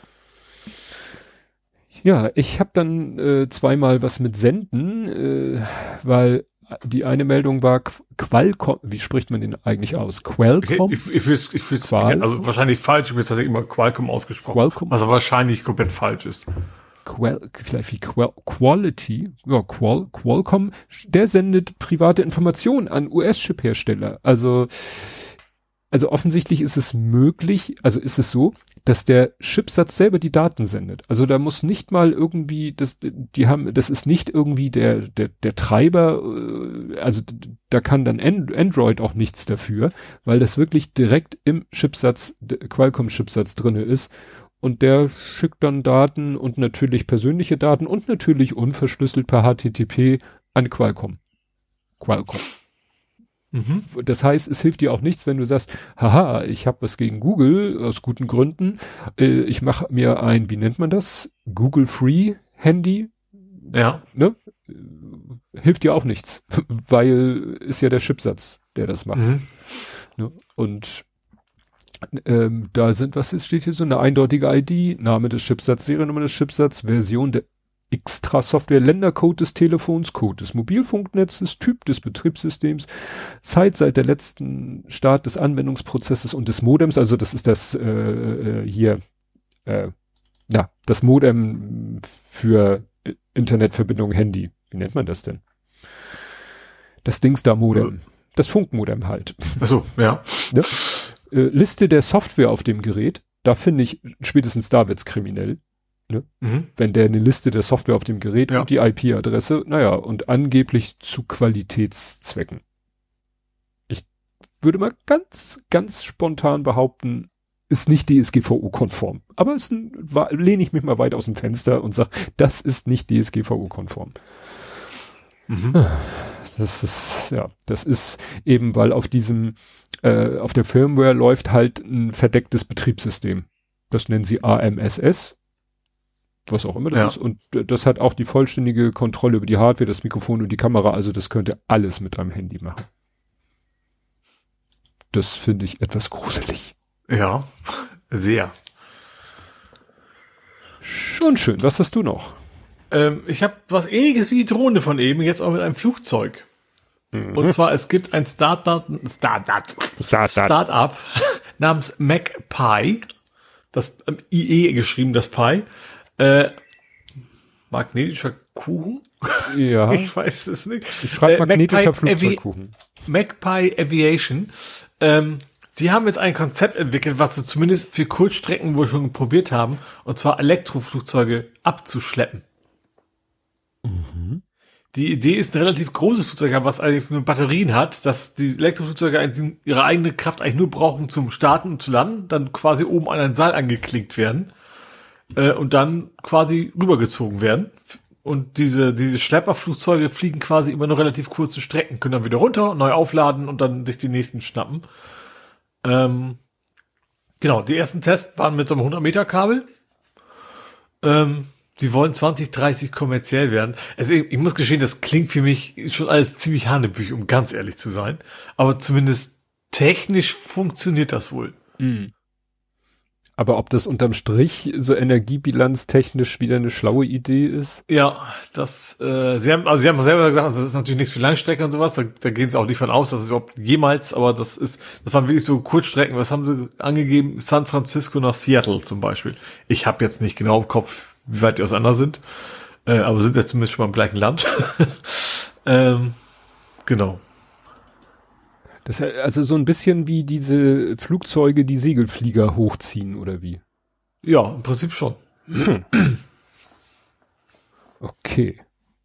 Also ich stelle mir das schwierig vor in so Größenordnungen. Ja gut, wenn das äh, ja ich, man hat natürlich immer gleich so einen riesen Passagier, aber man könnte sich jetzt ein Flugzeug vorstellen, was eben selber gar keine Triebwerke hat ein bisschen mehr Tragfläche wie so ein Segelflieger und dann ja, wird er halt hochgezogen und äh, wie so eine, als wenn du eine Schwalbe nimmst und so in eine Richtung wirfst und sagst, hier, die Richtung. Mhm. Wobei meine echte Frage ist, warum man denn da nicht gleich schon so segelfliegermäßig startet. Ich würde einfach mal annehmen, dass, dass der Start das am meisten Energie verbringt, ja. generell beim, beim, beim Fliegen, wo man dann nicht auch so mal hat, ein Katapult oder irgendwie sowas. Also natürlich nicht so Katapult, dass Leute quasi anfangen, in, in die Reihe zu brechen, aber ja. Segelflieger kommen ja auch damit klar, dass sie hochgezogen werden. Auch, ja. Es gibt ja auch mechanische, also ohne anderes Flugzeug, ja, Mechanismen, dass sie hochkommen. Ja. Also nicht Wind, Winde, sondern Winde. also ja. mit Winden. Drehend Metallseil. Ja. Ja. Ja, dann sendet noch jemand. Es sendet nämlich der Edge. Oh ja. Der, der, der Bing nach Hause. Ja. Sozusagen. Ja, also äh, ich finde es hier schön, die Überschrift Microsoft Edge sendet fast alle besuchten Webseiten an Bing. Und da denkt man auch wieder, ne? Also seit Edge 112, also die Versionsnummer, ich dachte gerade Notruf, ist es fehlerhaft und sendet alle URLs an Microsoft Server. Das ist. Ich bin, ich, ich weiß noch nicht so ganz sicher, ob das wirklich ein Bug ist. Also sie haben zwar gesagt, sie wollen den Bug beheben, aber so ganz traurig der Sache noch nicht. Das, vielleicht wollten sie das nicht, nicht so in dieser Stärke, aber ich glaube schon, dass sie zumindest teilweise Sachen irgendwo, warum soll, also ich meine, sowas baut sich ja nicht von selber ein. Mhm. Dass es überhaupt diese Möglichkeit gibt, dass Edge an Bing irgendwas übermittelt, das ist ja rein programmiert. Ja. Das ist ja kein Bug. Ja, ja, gut, der Bug ist, also hier steht halt, das Feature ist optional. Und wahrscheinlich ist der Bug, dass es immer an ist, ja. Und Hendrik schreibt, der Bug ist, dass es rauskam. Ja, Solange es nicht rauskommt, ja. ist es kein Bug. Ja, gut, ne. Also genau. Bisher hat Microsoft noch keinen Fix für das Problem, aber man kann diese, dieses Feature, also es ist quasi ein buggiger Nebeneffekt eines gewollten Features. Mhm. Ja. ja. Ähm, Obwohl ich, ich, ich, ich halb glaube, es ein Bug ist, weil sie wissen ja auch, dass sowas sehr schnell rauskommt also Netzwerk-Traffic, ich gehe mal von aus, überall auf der Welt Menschen, die sind, die Net Netzwerk-Traffic sniffen von ihren Geräten. Mhm. Äh, und wenn das, also das ist zu erwarten, dass sowas sehr, sehr schnell an die Öffentlichkeit kommt. Also man, ich glaube nicht, dass Microsoft absichtlich gemacht und erwartet hat, das kriegt keiner raus. Naja, umso peinlicher, dass sie nicht mal selber so einen Test ja. machen.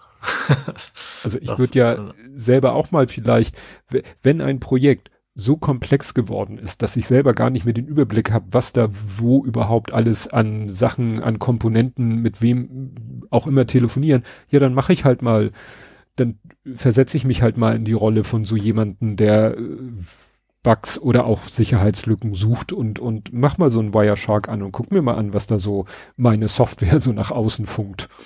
Ja. Gut, dann äh, gab es interessante Meldung auf äh, Mastodon hat einer darauf hingewiesen, dass der Käfer der ja auch immer so gefeiert wird, ne, als der Volkswagen. Volkswagen. Ja. Jeder weiß, dass der ja unter Hitler, dass es ja Hitlers Auftrag war an VW, beziehungsweise wurde ja damals sozusagen erst gegründet, die Firma, um dieses Auto zu bauen und so weiter und so fort. Als wenn das alles nicht schon, also diese, diese, wenn sozusagen der, der, der, der Urgedanke dahinter von den Nazis wäre. Nein, es ist noch schräger. Die haben das auch noch geklaut. Aha. Es gibt einen, der heißt Tatra, ja, nicht Tetra, Tatra 97 ist, war ein PKW des tschechoslowakischen Herstellers Tatra. Mhm. Ist, äh, ja, es gab ein 87 und ein 89 und wenn du dir Bilder in der Wikipedia, ich verlinke einen Wikipedia-Artikel dazu, wenn du den anguckst, sagst du, das ist ein Käfer. Ja, aber es gab ihn vor dem Käfer. Mhm. Das heißt, äh, weil, also weil eben gesa so gesagt wurde, ja, hier macht mal ganz schnell ein Auto, was diese, diese äh, Kriterien erfüllt. Und ja, Ferdinand Porsche hat später zugegeben, dass er das bei Hans Ledwinker war der, der sich den Tatra ausgedacht hat. Und äh, ja, haben sie gesagt, Mensch, warum das Rad oder das Auto neu erfinden, wenn es schon etwas gibt, was sich Mhm. so lange gab es ja noch nicht.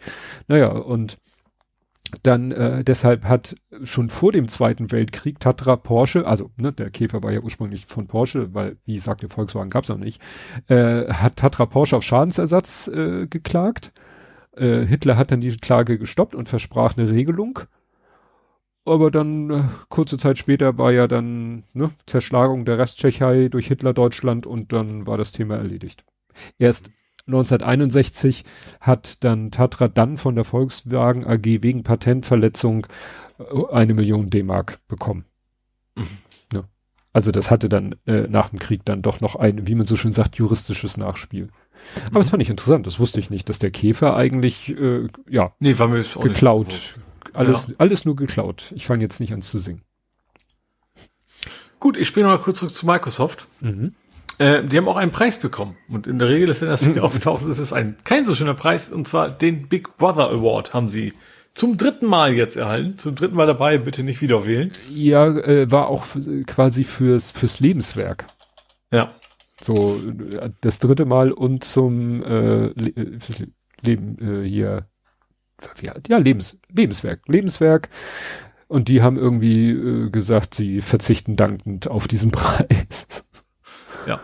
Ja, also mehrmals ein Lebenswerkpreis ist ja auch ungewöhnlich. ja gut, vielleicht hatten sie ihn ja früher in, in schon in konkreten Einzelkategorien. Nee, also Was gibt- 2002 hatten sie es auch. Lebenswerk, schon. damals ging es ums DRM.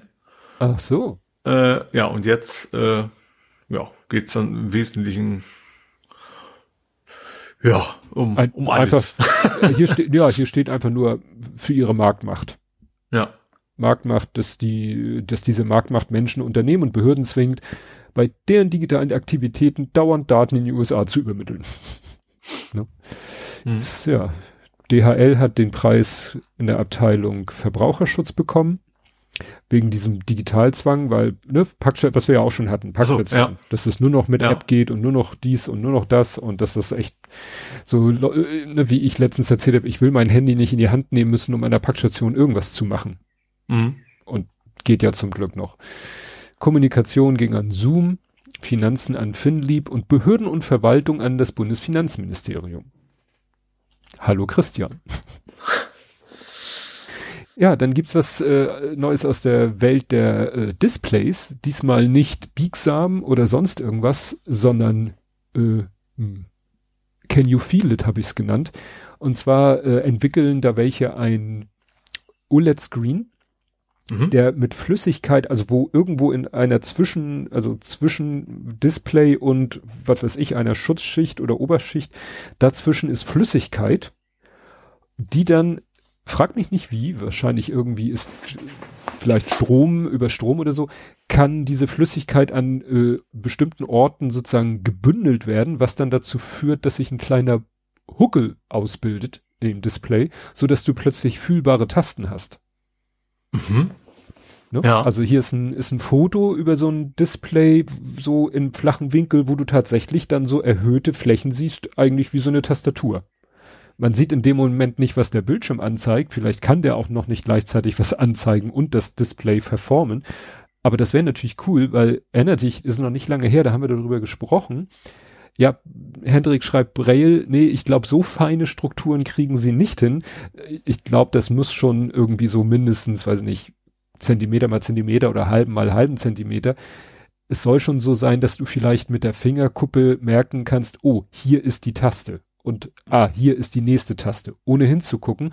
Und das erinnert dich an die Geschichte mit den Autos und die nur noch mit Touchscreens zu steuern sind, wo mhm. ich ja sagte, das ist Kacke, weil du kannst halt auf einem Touchscreen ja nicht ertasten, wo ist denn was. Du kannst ja. dir merken, oben rechts ist der Lautstärkeregler, aber du musst hingucken, weil du wirst ihn nur mit ganz viel Glück und du willst ja nicht aus Versehen, was weiß ich, die Heizung runterdrehen oder so. Du musst immer hingucken. Und wenn du mhm. dann natürlich es schaffst, der, die, die, diesen Touchscreen in, sag ich mal, Areale aufzuteilen, die du erfühlen kannst, dann mhm. wäre das natürlich ein Problem weniger. Mhm. Also ist alles wohl noch so ganz früh Forschung und so weiter und so fort. Ähm, aber die Idee ist natürlich nicht schlecht. Ja. Jo. Gut, dann äh, relativ kurze Mitteilung, die uns betrifft und Twitter. Mhm. Äh, Jetpack hat jetzt auch keine Twitter-Integration mehr. Jetpack ist ja so das, das WordPress-Plugin, was auch von der, ich weiß nicht, ob sie WordPress Foundation heißt, aber jeweils von dem Unternehmen, von dem auch WordPress kommt. Ähm, das auch relativ tief verzahnt ist. Das viele benutzen wir auch, ähm, was, was bisher auch unter anderem noch Twitter gepostet hat. Ähm, und da fliegt auch die Twitter-Integration raus. Ja. Weil ist zu teuer. Genau. Ja, also ich werde dann wahrscheinlich in Zukunft äh, von Hand posten, wenn wir irgendwas veröffentlichen. Ähm, ah, Moment, hier steht aber noch, hier ist ein Unterschied zwischen WordPress.com und selbst gehosteten Sachen. Also es kann sein, dass es wieder nur für Sachen gilt, die äh, auf äh, Word, wenn du bei ein von WordPress.com gehostetes WordPress benutzt. Aber es steht Plugin und das ist ja eigentlich have automatic stats on how many websites use. Wie gesagt, steht hier unten. Also, Sie haben, das, haben gesagt, wir haben versucht, mit jetzt zu verhandeln, aber haben kein, kein Ergebnis gefunden, ja. so nach dem Motto. Naja, ist. Aber immerhin, Zugang zu Mastodon und Instagram angekündigt. Ja, ja, das ist hier, also den Artikel, den ich hier habe, äh, ist eben auch WordPress drops Twitter, Social Sharing due to API Price Hike. Aber mhm. äh, da, dafür steht dann da, dass sie dafür jetzt Mastodon nativ unterstützen wollen. Haben wir ja, ja. ein Plugin, um auf Mastodon automatisiert äh, zu posten. Ja. Ja, gut, ich, weißt du, wenn ich meinen To-Read-Podcast veröffentliche, dann muss ich auf Twitter und auf Mastodon von Hand das posten, weil Jimdo da ja gar nichts unterstützt. Also kann ich mit leben. Kann ich mit leben, wenn ich das dann hier überall von Hand machen muss. Ja, dann gibt's ein E2, nämlich ein E2 Dropbox. Die machen jetzt sozusagen äh, beides, was im Moment so viele machen, viel zu viele machen. Und zwar erstens, sie schmeißen Leute raus. Das machen mhm. im Moment viele. Gut, ja. sind nur 500, aber das sind bei denen auch 16 Prozent. Was machst du da? Wen schmeißt du raus? So. Ich hatte gerade kurz meinen Kopfhörer rausgezogen. Oh. Ich dachte erst, du wärst ganz weg, aber war nur mein Kopfhörer. Und deswegen hast du mein Wäh wahrscheinlich auch gehört. Ja, genau. Mikro wahrscheinlich noch ging. Okay. Ja. Nein, also wie gesagt, das sind auch, also bei Dropbox sind es halt 16 Prozent der Leute, wenn sie 500 rausschmeißen. Mhm. Das ist ja schon, also prozentual ist das ganz schön. Da kann man sagen, okay, das machen viele im Moment. Ich habe auch irgendwo mal gehört, äh, ja, das ist vielleicht auch so wirklich ein Gesundschrumpfen. Die haben halt eine Zeit lang so halbwegs Leute angestellt, nur weil sie auf dem Papier viele Mitarbeiter haben wollten oder weil sie der Konkurrenz die Arbeitskräfte wegnehmen wollten. Das ist jetzt so ein Konsolidierungsprozess, ist aber scheiße für die Leute, die jetzt ihren Job verlieren. Mhm. Aber was sie auch noch äh, machen, und das ist das, was auch im Moment jeder macht, na, was macht noch jeder im Moment? KI? Ja, was auch immer Dropbox mit KI machen will. Steht das hier irgendwie, just we at forefront to shift more, we need hands on the machine to give us tools to reimagine. Die, ja, die also ist wahrscheinlich so äh, vom, ja, einfach Leute einsparen am Ende. Und darum geht's ja meistens ja, irgendwie. Mir fällt nicht so richtig ein, and will eventually allow Dropbox to better understand and serve its customers. Also nur so schwammig, so, ja, wozu? Gut. Also mir fällt nichts Neues ein. Also klar können Sie sagen, ja, wir können jetzt, wenn ihr eine PDF hochlädt, können wir da OCR drüber machen. Macht äh, Google Docs schon seit Ewigkeiten oder Google mhm. Drive. Also weiß ich nicht, was sie da jetzt wahnwitzig, bahnbrechendes Neues machen wollen. Keine Ahnung. Du? Gut. Ähm, ich habe, ist das ein Faktencheck? äh, es geht tatsächlich um, äh, es, wir hatten vor kurzem darüber berichtet, dass es ein, eine Petition gab, von wegen Recht auf Balkonkraftwerk. Ja. Unter anderem, also Recht, wegen leichtere Zugriff, also Recht als Mieter sozusagen, dann waren noch andere Punkte drin, wie äh, das ist 800 noch? Watt und mit nicht, Euro genau, nicht anmelden müssen und, und tatsächlich haben jetzt die Grünen äh, wollen tatsächlich ein, also zumindest diesen ersten Part Balkonkraftwerksrecht schaffen, meist steht bei Golem. Ähm, also die sind also eine der Regierungsparteien möchte das tatsächlich umsetzen, unabhängig davon, weil natürlich ist, ist, ist die Petition ja noch gar nicht durch. Also die hat zwar das Quorum, aber natürlich dauern Prozesse, bis sowas ja wirklich dann besprochen werden muss und so weiter. Aber sie wollen wohl vorab, ähm, auf jeden Fall wollen sie das zumindest einführen. Hm. Tja. Ja, ich denke dann nur, äh, war das auch letzte, vorletzte Folge, wo ich erzählt habe, dass ja die aktuelle Tempolimits-Petition noch nicht so viele Stimmen hat, das aber auch gar nicht not tut, weil es schon eine erfolgreiche ja. Tempolimits-Petition ja. gab, 2019, die bis heute in der Prüfung ist. Also muss man wohl sagen, selbst diese Bundestagspetition garantieren nicht, dass da auch wirklich mhm. was passiert. Leider. Ja, ich glaube, also generell Behörden mit, mit, mit Verzögerungstaktik kommt man natürlich sehr weit, auch wenn man es dann offiziell nicht, nicht, nicht, nicht, nicht beachtet hat, sondern man lässt sich einfach Zeit, ne? Das ja. kann man in dem Bereich immer gut machen. Gut, dann kann ich jetzt mal erzählen, was es mit meinem Klang auf sich hat. Und zwar, es war ja von Anfang an, ich habe ja hier seit März, März, seit März habe ich ja dieses neue Dell G15 Gaming Notebook mit ja. was, wo ich mal so ein bisschen jetzt prahle, was ja bei der äh, Transkribierung von Podcasts äh, so richtig alles in den Staub bläst oder was weiß ich, wie man das nennt. Also mit fast zehnfach, äh, Insider wissen, was damit gemeint ist, mit fast zehnfach transkribiert dieses Notebook äh, Audiodateien. Soweit, so gut. Problem, Audio hörte sich kacke an. Obwohl ich über dasselbe, dieselbe Technologie in Anführungszeichen äh, mein Audio in das Notebook reingehämmert habe, wie sonst auch. Äh, kurze Erklärung, was heißt das? Ähm, hier, wie heißen unsere? Hier, warte mal, was steht denn da drauf? Äh, ah, was steht? Ich kann das nicht lesen. Und ich kann dich nur sehr schwer hören. wie heißen unsere Headsets? Weißt du auch nicht, ne? HMC. Ach so, ja. Aber das davor. HMC 660X oder wie die heißen. Ja. Superlux, das ist es doch. Also, ich habe ja äh, das Superlux HMC 660X. Das ist ja das, was so Phantomspeisungsspeziell ist. Es will nicht 48, es will nur 12 oder auch gerne weniger. Dafür hast du ja damals diese Spannungsteiler in die, äh, damit wir das am Behringer einsetzen konnten und und und und und. Und dann hat irgendwann äh, Ralf Stockmann rausgefunden, dass man die ganz einfach an Rechner anschließen kann, nämlich man hole sich einen Adapter XLR auf Klinke und dann, wenn man es braucht, noch ein Adapter von äh, Mikrofon und Kopfhörer getrennt auf Headset-Stecker, schließe das an seinen Rechner an und fertig ist der Lack. Mhm. Und das war ja, in den letzten drei, vier Jahren war das mein Audio-Setup. Ping. Ne? Mhm. Adapter, Adapter, Adapter, nichts, kein DAW, kein, kein äh, DAW oder wie es heißt. Einfach ran an den Rechner und es funktionierte. Dann kam der neue Rechner. Und ja. es klang scheiße. Und mir war schon von Anfang an aufgefallen, dass es in den Soundeinstellungen von Windows einen Knopf oder eine Geschichte gab. Da darf ich jetzt, während ich äh, hier äh, aufnehme, nichts machen, weil das mag Studio Link überhaupt nicht. Das ist so eine kleine äh, Einstellung, die nennt sich Audioverbesserungen. Ja. Wählen Sie eine verfügbare Erweiterung für Ihr Gerät aus. Das ist im Moment auf aus. Ja.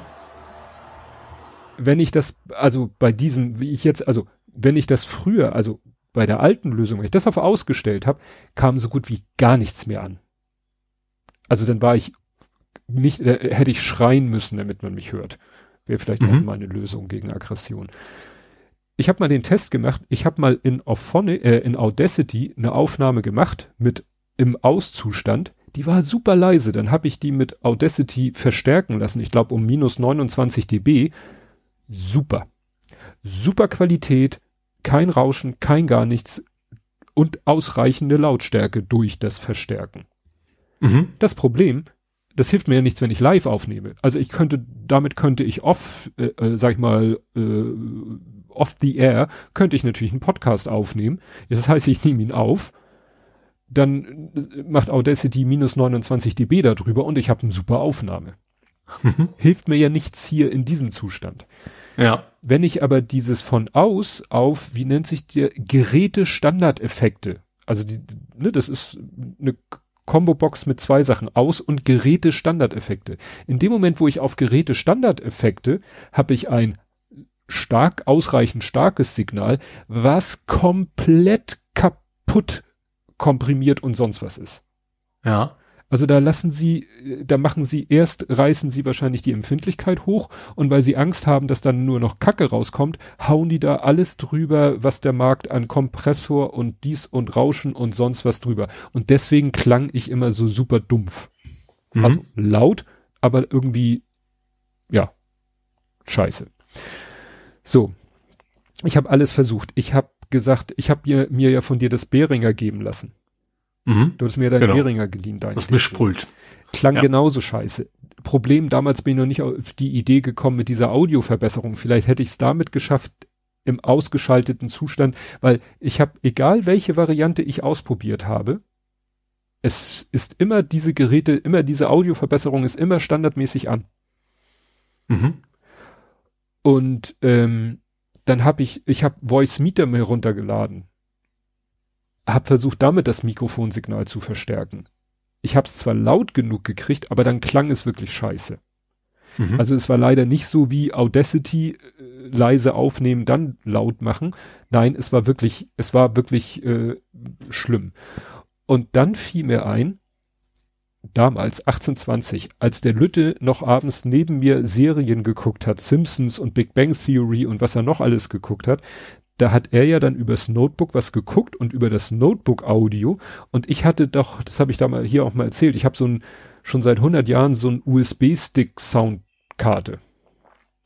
Mhm. Hat, ein, hat zwei Eingänge, Kopfhörer und Mikro. Und was du jetzt gerade hörst, ist das HMC mhm.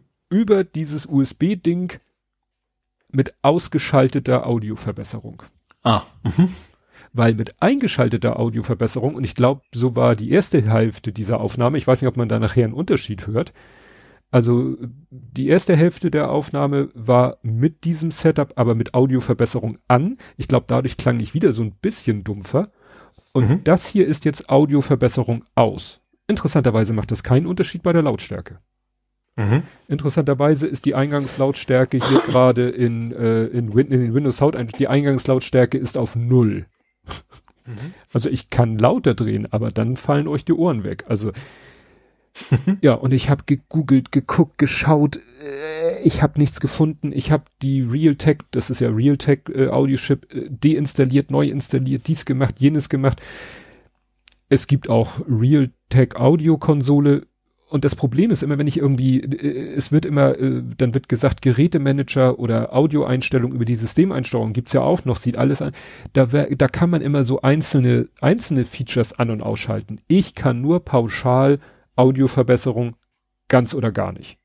Mhm. Vielleicht in den Dialogen siehst du, da kannst du so vier verschiedene Komponenten an- und abschalten. Kann ich nicht. Hab, den Dialog habe ich nicht. Mhm. Tja.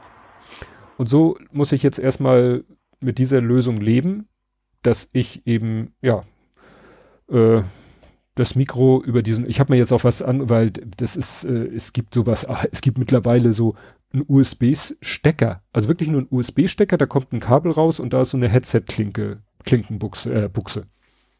Mhm. Also da ist in diesem, in dem, irgendwo in diesem Nichts muss die komplette USB-Soundkarte sein. Ja. Ne? Und sowas in der Art habe ich mir jetzt bestellt. Weil hier ist jetzt halt äh, ne, so, ein, so ein Klumpen, weil das halt sehr alt ist, ist es ein ziemlich großer Klumpen, der da am USB-Port hängt und das äh, gefällt mir nicht. Das sieht mhm. so ein bisschen gewürgt aus.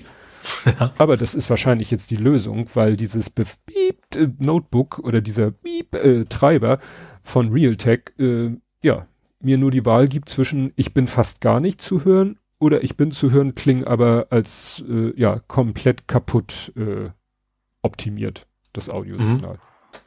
Und es ist so anstrengend, nach sowas zu suchen, weil du findest dann nur so YouTube-Videos, wo die Leute zeigen, wie sie sich durch die ganzen Dialoge klicken, die Option haben, die ich nicht habe.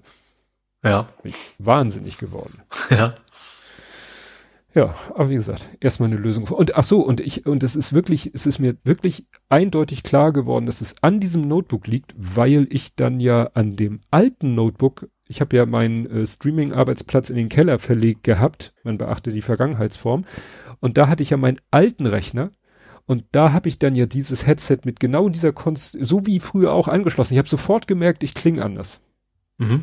Also es war eindeutig, es muss an diesem neuen Notebook liegen. Ja. Ja.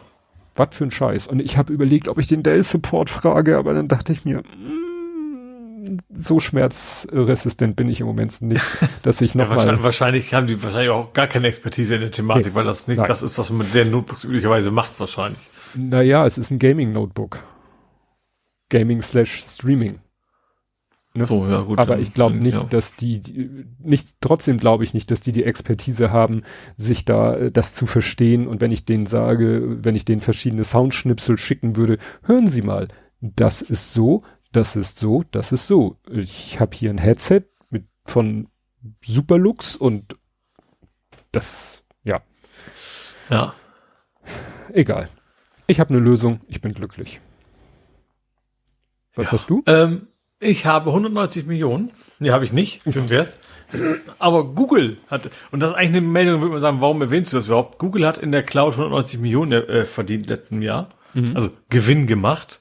Das Besondere daran ist, und ich, ich, also zumindest ich wusste das vorher nicht, dass es das erste Mal, dass sie überhaupt Gewinn machen mit der Cloud. Das finde ich auch überraschend. Hätte ich nicht gedacht, dass deren Cloud-Dienst äh, bisher immer Verlust und 90 ist auch nicht so, ist also zumindest für Google. Für mich wäre es eine Menge. Ja, für ja, Google ist es auch, ist auch nicht wirklich viel, aber wie gesagt, zum ersten Mal, ähm, ja, haben die es geschafft mit ihrem, mit dem Cloud-Dienst hier steht auch erst zum ersten Mal seit 15 Jahren haben die einen Gewinn. Das finde ich spannend, weil wenn ich habe mal gehört, ich weiß nicht, ob du es bestätigen kannst, war das nicht so, dass Amazon eigentlich seinen Gewinn, seinen Gesamtgewinn zum überwiegenden Teil aus der Cloud holt? Also aus seinem Cloud-Geschäft? Das weiß ich. Ich, ich meine, dass. Ich weiß, aber Amazon fällt mir, fällt mir direkt ein, dass Amazon generell von Anfang an so aufgebaut ist, dass sie immer auf Verlust gearbeitet haben, ne?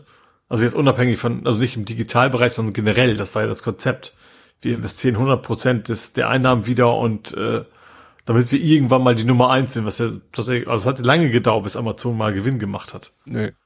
Nee, nee, also es ist gut, das hier ist jetzt der Umsatz nach Geschäftssegmenten, also die Online-Stores machen 220, was ist die Einheit, Milliarden US-Dollar und die, also die Stores 220, Handel über Dritte 117, stationärer Handel, ach ja, haben die ja auch, nochmal 19 und die Amazon Web Services sind, nur 80. Aber das ist Umsatz. Mhm. Äh, das wäre vielleicht mal interessant, eher Gewinn. Also Marktanteil ist Amazon 32, Microsoft 23, Google 10. Und dann kommt auch schon Alibaba. Mhm. Also laut Statista. Äh, äh, googeln, oh, das ist 2019, aber egal. Äh, Amazon macht so viel Gewinn wie nie zuvor. Ist der Cloud-Dienst der Wachstumstreiber? Umsatzsteigerung, Gewinnsteigerung. Äh, Onlinehandel, die, ja gut, finde ich jetzt nicht so schnell raus. Aber ich glaube, äh, Gewinn äh, ist nicht so, äh, ist doch der Anteil, also der Gewinn, den Amazon mit Cloud-Diensten macht, ist deutlich größer als, äh, als man denkt. Weil mhm. die meisten Amazon nur wahrnehmen als halt Online-Shop. Ja. So, ich habe noch äh, eine Ankündigung. Äh, wir waren ja schon mal so bei ne, WordPress, äh, Mastodon, Twitter. Ähm, jetzt hat Mastodon at mastodon.social, das ist ja der der Account von Mastodon, also von Eugen Rochko, also nicht sein, er hat ja auch einen privaten Account. Also er, er verlinkt einen Blogartikel, da geht's in erster Linie um so ein Thema, was ich eher so, naja, es scheint ja doch wichtig zu sein. Es geht um das Onboarding. Also es wird ja immer wieder, also seitdem wir dieses Thema haben mit Mastodon als ja neue Heimat für viele Leute im Internet, da wurde ja gesagt, ja, das Onboarding, es ist ja alles so kompliziert. Und dann ging es, glaube ich, immer da, also es hieß immer, ja, weil man sich ja einen Server aussuchen muss. Wo ich denke so, ja, dann nimm doch halt Mastodon Social, wenn dir, wenn du nichts, dir nichts Besseres einfällt. Aber mhm. selbst das schien die Leute wohl überfordert zu haben. Und jetzt ist es halt so, dass in diesem Blogartikel geht es halt darum, dass das Onboarding jetzt einfacher gemacht wird. Allerdings mit dem, ja, wie willst du es einfacher machen? Du präferierst quasi erstmal Mastodon.social. Ne? Dass du nicht mhm. sagst, such dir einen Server aus, sondern jetzt steht da join mastodon.social und darunter pick my own server und dann äh, so, wie nennt man das, Dark Pattern, also Join Mastodon Social, so richtig fett lila und der andere geht fast so in der Hintergrundgrafik unter. Mhm. Kann man als Dark Pattern bezeichnen, aber es geht nun mal darum, Otto Normal-User in ist einfacher zu machen, überhaupt mal erstmal ins System reinzukommen. Ja. Klar, wenn irgendwie äh, werden sagen, ja, aber Mastodon Social ist ja äh, nicht unbedingt die beste, ja gut, aber das müssen die Leute oder das wird aber vielleicht auch die meisten Leute nicht interessieren, ob es jetzt die aus wessen Sicht und nach welchen Kriterien immer nicht die beste Instanz ist. Für die Leute ist es vielleicht die beste Instanz. Ja. Vielleicht ist auch wirklich so, so ein Ding, wo man nach, nach ein, zwei Jahren überlegt man sich nochmal und nach einer gewissen Zeit ja. immer drin ist und sagt, okay, man, man kann ja umziehen. Ja. Ähm, Wieder mit Nachteilen, wie wir wissen, aber im, im, Wesentlichen kann man, kann man ja umziehen zu, nur zur neuen ja. Instanz. Ja, interessant ist in dem Post, in dem dieser Blogpost, also in diesem Mastodon tut, in dem der Blogpost angekündigt wird, steht vorher noch was Interessantes. You ask for it, it's coming. Quote mhm. posts, search and groups are on their way in the meantime und dann geht's sozusagen ums Onboarding. Also es wird schon mal so äh, Quote, Quote Posts und mhm. Search, so, Search ist ja auch, da wird ja auch, das ist so wie mit diesen Quote Posts, da sagen Leute, ja, das hat schon seinen Sinn, dass man nicht Quote posten kann. Ja, verstehe ich auch. Ja. Ähm, aber auch dieses Suche. Ja, aber Suche aber, ist ja auch Instanzthema. Also ich weiß, dass ja. wenn man es bei uns macht auf Chaos, äh, da steht da eben auch, diese Instanz erlaubt nicht ja. und so weiter oder sowas. Ja, ja. ja. Und dann gibt's wieder äh, Dienste, die versuchen, das irgendwie äh, zu umgehen. Oder dass man wenigstens in seiner eigenen Timeline suchen kann, das würde mir ja schon reichen. Mhm. Ne, ich will nicht den gesamten Server durchsuchen, ich will, ich habe irgendwas gesehen in meiner Timeline und will es wiederfinden. Das ist ja für mich ja. so der Klassiker. Ja, das ist tatsächlich ein bisschen nervig. Ich gucke da immer auf Twitter, weil das ist, das ist mein, mein, mein mein, mein Archiv, weil dein Cross poste ich auch. Ja. Nun gut. Ich habe noch ein Übergangsthema. Ein Übergangsthema? Auf beiden Seiten, aber erstmal auf dieser dann logischerweise. Ja, ich wollte nur kurz erwähnen, äh, weil mir das heute gerade noch über den Weg gelaufen ist. Äh, heute ist, also heute, he, mittlerweile, nein, Quatsch, gestern, ach, vergesst es, am 1. Mai, wusste ich auch nicht, am 1. Mai hat Basic Geburtstag. Aha. Und nächstes Jahr wird's richtig spannend, weil nächstes Jahr wird Basic 60 Jahre alt. Mhm. Aber der äh, Günther, Gunther Born von Born City, Günter Born, genau. Der hat jetzt nichtsdestotrotz äh, gesagt, er macht jetzt trotzdem mal einen Blogpost zum 59. Geburtstag von Basic. Mhm. Und das, ja, interessant. Das, dass es so alt ist, wusste ich nun auch nicht. Er hat dann hier so auch verlinkt hier oder bettet so Tweets ein, so Basic Launch this day und dann das erste, erste Basic Instruction Manual und ein Foto. Steht hier irgendwie Bill Gates und Paul Allen would later get basic manual at their school computer lab. Ja, also wie gesagt, so, dass die eben auch äh, mit Basic angefangen haben, beziehungsweise selber dann Basic Interpreter programmiert haben. Mhm. Also nicht nur Basic angewendet selber als Programmiersprache, sondern Interpreter geschrieben haben. Ja, klar, ich habe das hier schon auch schon erzählt, ich habe ja mit, mit 13 Jahren mein Texas Instruments TI 994a bekommen und das Anleitungsbuch war halt auch ein Basic-Buch, wo einfach alle Befehle erklärt wurden und so habe ich Basic Schrägstrich Programmieren gelernt. Mit Hilfe mhm. von diesem äh, Anleitungs-Basic-Handbuch äh, von Texas Instruments.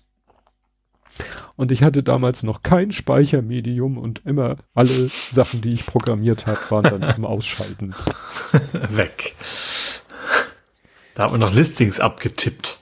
Ja, also gut, das erste Listing, es gab ein etwas umfangreicheres Listing in diesem, ähm, in diesem Basic-Buch. Ähm, das war so ein kleiner, also wie so ein einarmiger Bandit weißt du, du hattest so drei quadratische Bereiche, wo dann so verschiedene Sprites, also der mhm. konnte schon Sprites, die man, also muss man sich vorstellen, ich habe mit 13 halt gelernt, binär, also 0 und 1 und, und das in Hex, weil du hast dann die Sprites als äh, Hexketten eingegeben. Mhm. Ich weiß noch, welche Zeit war das denn? Also ich weiß, früher irgendwann gab es sogar mal ein extra Programm, was die Listings mit CRC-Summen ausgedruckt mhm. hast, damit du dann, weil bei längeren Listings dann auch quasi direkt überprüfen konntest, ob du dich auch nicht vertippt hattest. Ja. Ja. Nee, und das war ein längeres, das war so das längste äh, Beispiel, weil man halt mehrere Sprites ein, kodier, eingegeben hat. Und das war halt sehr umfangreich und dann ne, hat er da halt so einen einnahmigen Banditen simuliert und ja, dann habe ich ihn eingetippt, bisschen damit gespielt und dann musste ich irgendwann den Rechner ausschalten. Weil ja. der Rechner war ja damals am Fernseher im Wohnzimmer angeschlossen. Da konnte ich ja nicht mhm. äh, das immer aufgebaut lassen. Nun gut, und du hast jetzt ein Übergangsthema ja. eins. Okay, ich möchte über Saber reden. Saber, Nicht Saber, Saber Rider, sondern Saber. Ähm, und zwar, es geht um, es springen wir noch in die Ukraine. Mhm. Ähm, es ah. geht um MGs. Russische MGs, die quasi umgebaut wurden für, zur Fernsteuerung.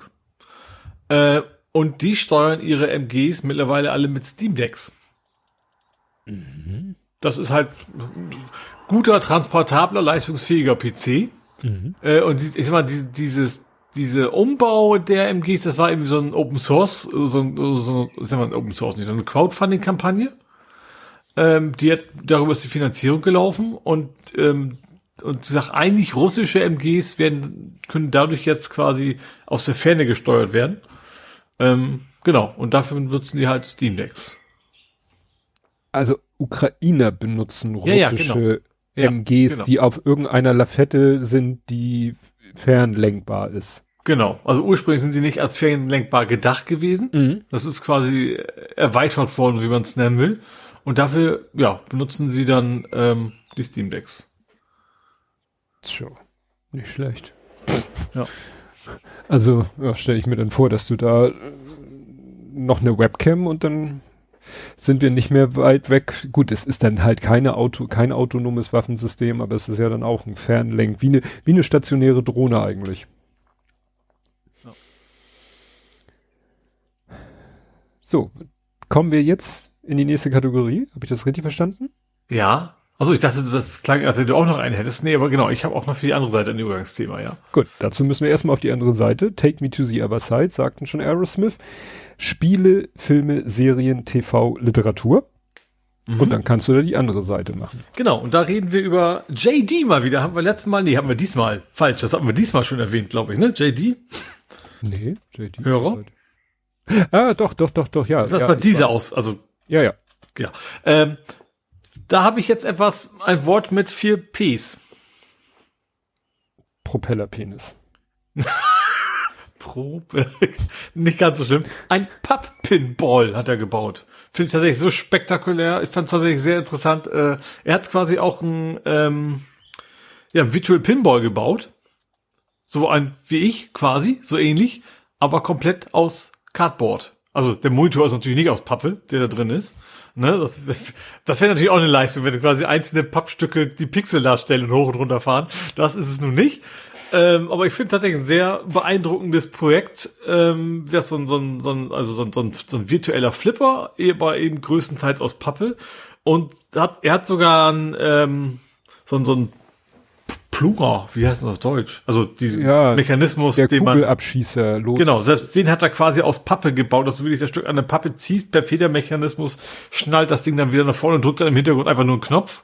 Ähm, also nur in Anführungsstrichen. Ja. Aber wie gesagt, sieht, sieht cool aus, hat auf Mastodon äh, Bilder auch geteilt. Ähm, ja, finde ich, finde ich sehr cool. Ich dachte erst Papp wie Kneipe. Nee, nee, nee, Pappe. Ist ja nicht, ist ja nicht, ist ja doch von Pappe, sozusagen. ähm, also dieser, dieser Plunger, nenne ich es jetzt mal, wahrscheinlich heißt der Plunger ausgesprochen. Ähm, ja, der gibt's, hat auch ein Video gemacht. Ähm, genau, finde ich äh, tatsächlich sehr cool. Ich frage, ich habe mir auch vor das, was ich, ich kenne, weiß ich von meinem, das wiegt hier alles eine ganze Menge, normalerweise. Ne? Also allein schon der Fernseher, also, und, also er hat auch, wenn ich das richtig sehe, mindestens zwei, vielleicht ist auch ein drei Monate System sogar ähm, damit drin. Ähm, ja, schon echt bemerkenswert. Ja, aber wenn du so mehrere Schichten Wellpappe äh, aneinander backst, dann wird das schon ganz schön stabil. Ja, ja, ja, klar, aber finde ich trotzdem, ja, allein auf die Idee zu kommen, Pappe zu machen, ist schon sehr cool. Ja, dann habe ich ähm, mal einen Film wieder geguckt. Ich bin ja mit The Mandalorian durch. Ich bin ja mit Picard durch.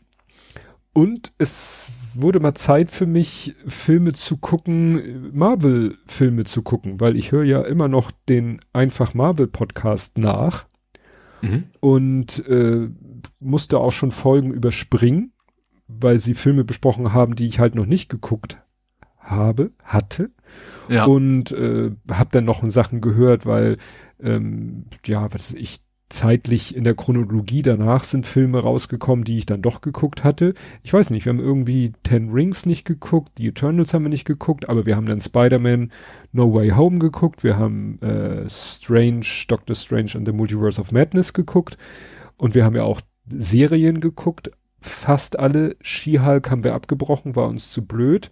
Moon Knight konnten wir zusammen, also wir heißt immer der Lütte und ich. Moon Knight konnten wir nicht gucken, weil FSK 16. Mhm. Die muss ich, was heißt, sie muss, die werde ich also auch noch alleine gucken. Naja, und das erste, was sozusagen auf meiner To-Watch-Liste jetzt stand, war äh, Shang-Chi and the Ten Rings. Und ja, ich habe es genannt, zehn Ringe, sie zu prügeln, weil es ist halt, ähm, kann man sagen, so March, March, Martial Arts, Kung Fu, äh, asiatische und so weiter und so fort Film. Ähm, ja, ich fand ihn gut, ich fand, äh, war gut unterhalten. Ich habe jetzt auch kaum irgendwie so, ich wollte jetzt das nicht wieder Spoiler-Rant nennen, weil ich will ja nicht jetzt nur noch Filme gucken mit dem Ziel, irgendwas rauszufinden, was mir irgendwie als, ja, weiß nicht, unlogisch oder so. Dann kann man auch bei der IMDB gucken, was da drinne steht an Fehlern. Habe ich mal gemacht, da standen natürlich Fehler drinne, die mir nicht aufgefallen waren das ist wirklich, wenn man sich von so einem Film so ein bisschen packen lässt, dann fallen einem wirklich Sachen nicht auf. Was weiß ich, ein Auto, wo erst sozusagen in Nahaufnahme gezeigt wird, wie der Außenspiegel kaputt geht und zwei Sekunden später ist der Außenspiegel wieder heil. Also solche Sachen. Da Mhm. achte ich nicht drauf, wenn ich einen Film gucke. Aber im Nachhinein denke ich so, ja, logisch, äh, ja, das Auto sah hinterher, da ist halt eine Action-Szene, in dem das Auto wirklich sehr, sehr äh, in Mitleidenschaft gerät und dann ist die Action-Szene vorbei und dann ist so eine heile Weltszene und das Auto ist auch wieder heil. Mhm. Wirklich nicht drauf geachtet. Das Einzige, was mir äh, so ein bisschen aufgefallen ist, wo ich, d- also dieser Shang-Chi ist halt ein äh, auch ein bisschen fast schon fast schon mit übermenschlichen Kräften, Fähigkeiten ausgestatteter junger Mann, der ähm, ja eigentlich ein ganz normales Leben führt und dann kommt, äh, hat auch so eine, eine Freundin, das ist einfach seine Arbeitskollegin und beste Freundin, also so ein, ja, fast schon so ein Bruder-Schwester-Verhältnis, so, da läuft nichts zwischen den beiden, außer dass sie halt gemeinsame Interessen haben, gemeinsam arbeiten, hm? gemeinsam Spaß haben, Karaoke-Bar, Nächte durchsaufen und so.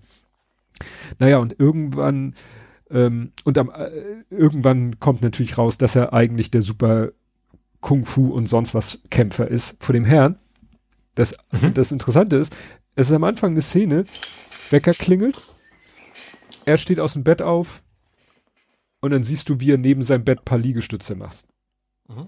Und ansonsten hast du das Gefühl, macht er nichts, aber ist trotzdem der super tolle, super durchtrainierte. Irgendwann hat er dann auch mal so eine No-Shirt-Szene, wo er mit nacktem Oberkörper da steht, wo du denkst so, ja, das ist immer so toll. Die Leute führen irgendwie so ein total stinklangweiliges Leben, haben aber mhm. eine Figur, als wenn sie von morgens bis abends nur trainieren und sich nur von Sellerie ernähren oder so. das kratzt mich immer so ein bisschen, wenn ich sehe, wie viel ich, klar, das ist auch altersbedingt, wie viel ich dafür tun muss, nur um nicht aus dem Leim zu geraten, also und, und halbwegs körperlich fit zu bleiben, wie viel ich dafür machen und tun muss. Und da wird das in so einem Film dargestellt, so nach dem Motto, der macht drei Push-ups jeden Morgen und dann fertig ist der Lack. Ja. Naja, aber ich fand ihn gut. Es war ähm, schon ganz, äh, es waren tolle Kampfszenen. Das wurde auch äh, gesagt, da an der einen, da ist so ein, äh, eine Kampfszene, da kämpft er gegen mehrere Schergen in einem Bus, in einem Gelenkbus, so wie hier in Hamburg auch welche haben. Das ist wichtig, weil der Gelenkbus äh, nachher am Gelenk dann auch zerteilt wird. Naja, jedenfalls ja, gute Kampfszenen. Das, was mich nur stutzig gemacht hat, es tauchte dann irgendwann auf, also es gab viele Rückblenden und in einer Rückblende siehst du, wie er halt als Junge wirklich schon auch ausgebildet wird. Mhm. So, da ist halt, sein Vater ist halt so ein Oberbösewicht, der hat wirklich übermächtige Kräfte, die er aber eigentlich zu der Zeit, als seine Kinder jung sind, gar nicht einsetzt. Erst als die Mutter stirbt, setzt er wieder ein und dann bildet er halt seinen, seinen Sohn aus und macht das aber gar nicht persönlich, so wie man das so kennt, ne? Er steht dann immer nur im Hintergrund, dann gibt's halt so einen so einen äh, so einen Ausbilder, der ihn so richtig drillt und schlägt, wenn er nicht ordentlich kämpft und so. Und der hat so eine Maske auf. Und die mhm. wird manchmal so in Nahaufnahme gezeigt. Und später ja taucht dieser Charakter dann nochmal wieder auf in einem in der wichtigen Situation. Und ich dachte die ganze Zeit, das muss ja irgendwie, da muss doch noch irgendwie, da muss doch irgendwie noch ein Kniff sein mit dieser Figur, weil die ja auch maskiert ist. Ich dachte erst, vielleicht ist die Mutter gar nicht gestorben, sondern die steckt hinter der Maske, weil es gibt auch genug äh, sehr gut kämpfende Frauen in diesem Film. Ähm, und immer dachte ich so, wer, wer steckt hinter dieser Maske? Das, da kommt bestimmt noch her ein Riesenknüller. Und irgendwann so im letzten Kampf, zack, bumm, stirbt der Maskierte, ohne dass man groß erfahren hat, wer das nun ist. Äh, uncool. Ja, und ich so, okay, erstmal hinterher gegoogelt, wer war das denn nun? Ja, ist eine Figur, also diese, diese Figur Shang-Chi und die Ten Rings und das basiert alles auf Comics, die schon vor, ja, die schon vor längerer Zeit halt auch entstanden sind. Und da gab es halt diese Figur des, diese, diese Mas dieser maskierte Kämpfer heißt Death Dealer. Punkt. Mhm. Der Schauspieler hat nicht mal einen Wikipedia-Artikel, er ist ja auch nicht wirklich zu sehen und so groß ist die Rolle auch nicht. Aber wie gesagt, ich dachte immer wieder, da muss doch noch mal so, weil, weil es ist zum Beispiel eine Szene, wo Shang-Chi äh, dann gegen diesen Maskierten, wo ich zwischendurch dachte, wie gesagt, ich dachte, vielleicht ist das doch die Mutter, dass die gar nicht tot ist. Und dann will, ha, äh, kämpft er nämlich gegen diese maskierte Person und hat sie eigentlich am Boden und hat ein Messer und zögert zuzustechen und guckt der Figur so, also dieser maskierten Person so in die Augen und wo ich dachte, ah, jetzt erkennt er bestimmt irgendjemanden und dann will er doch zustechen, aber in dem Moment kommt der Vater rein und mit seinen Kräften verhindert er dann, dass er zusticht. Und, und wie gesagt, da dachte ich, es muss doch irgendwie, wenn sie diese Szene, nein, komplett unwichtig, dieser Charakter. Also das war das, was ich an dem Film nicht verstanden habe.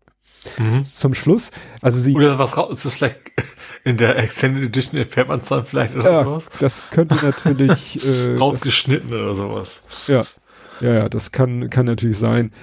Weil gut, der Film geht zwei Stunden 15, glaube ich. Also ist auch schon okay. Und mir ist das jetzt aufgefallen, ich habe ja ähm, schon lange keinen Marvel-Film mehr gesehen, habe dann den Podcast einfach Marvel gehört und die haben immer den Film, jeden Film in drei Teile aufgeteilt, was mir selber nie so beim, ich konnte mir jetzt, wenn ich mich an Filme erinnert habe, gut, aus ihren Erzählungen wusste ich dann immer, aha, gut, das, das betrachtet ihr als ersten Teil. Und jetzt habe ich mal einen Film geguckt mit dieser Dreiteilung im Hinterkopf und das war wirklich so, dass ich wirklich das Gefühl hatte, okay, hier ist jetzt quasi so ein Teil zu Ende und dann weitergeguckt und ich so, okay, hier ist ein Teil zu Ende. Also da habe ich das wirklich wahrgenommen, dass man den Film in drei Teile einteilen konnte. Und das trifft mhm. irgendwie auf, ich weiß nicht, ob das nicht nur auf Marvel, sondern auf viele solche Action-Epen und so zutrifft. Naja. Und sie wollten halt mit dem Film auch mal sozusagen das asiatische Genre mit einbeziehen. Wie gesagt, basiert aber auf dem Marvel-Comic und haben da auch eben, äh, damit es authentisch ist, klar, es sind natürlich nicht irgendwelche, äh, weiß ich nicht, wie das jetzt sagen sollen, irgendwelche äh, Amis, die jetzt Asiaten spielen. Das wäre ja wirklich ein bisschen äh, sehr strange, aber auch natürlich wieder der ganz, äh, das ganze drumherum, Produzent, Kameramann, da sind eben auch Leute aus dem asiatischen Raum und natürlich, was so hier, ähm, na, äh, Choreo, Stunt-Choreo und so angeht. Mhm. Also sie sollen ein Jahr gebraucht haben, um diese Kampf im Bus-Szene zu drehen. Weil da nix CGI und so ist, sondern alles mhm. echt. Ne? Und ganz zum Schluss haben sie dann sogar noch das Genre eingebaut, ähm, hier so Godzilla-Filme und so. Also ganz am Ende kämpfen nicht nur Menschen gegeneinander und dann Menschen gegen komische Wesen, sondern am Ende kämpfen noch zwei, ja, ich sag mal vereinfacht, zwei große Drachen kämpfen quasi noch gegeneinander. Also mhm. dieses Genre, weiß ich nicht, überdimensionale Monster kämpfen gegeneinander, das haben sie auch noch in diesen Film mit reingepackt. Damit hatte ich nun überhaupt nicht gerechnet. Mhm. Aber ich, wie gesagt, fand den Film gut. Ich habe auch äh, mir dann hinterher den die die Podcast-Folge. Jetzt kann ich ja immer vorher die Podcast-Folge hören, wo sie, äh, wo der eine ja weiß, was in dem Film vorkommt und der andere spekuliert, kann dann den Film gucken und kann dann, äh, was sie über den Film erzählen und wie sie ihn beurteilen. Mhm. Das ist äh, mal eine neue Erfahrung für mich. Und jetzt muss ich äh, beim nächsten Fahrradfahren muss ich dann gucken The Eternals. Bin ich auch sehr gespannt, weil da habe ich irgendwie, dadurch, dass ich ja Folgen gehört habe, die danach rausgekommen sind, da wurde immer wieder erwähnt, dass sie wohl den Film sehr gut fanden. Und mhm. ich habe von diesem Film kaum was mitgekriegt. Ich weiß auch nicht, was da los war. Wahrscheinlich, weil der Lütte das Interesse an den ganzen Marvel-Filmen verloren hatte, an diesen, ich sag mal, an den neuen, also die, die noch so sich auf Charaktere bezogen, die er schon kannte, Spider-Man, Doctor Strange, die wollte er sehen.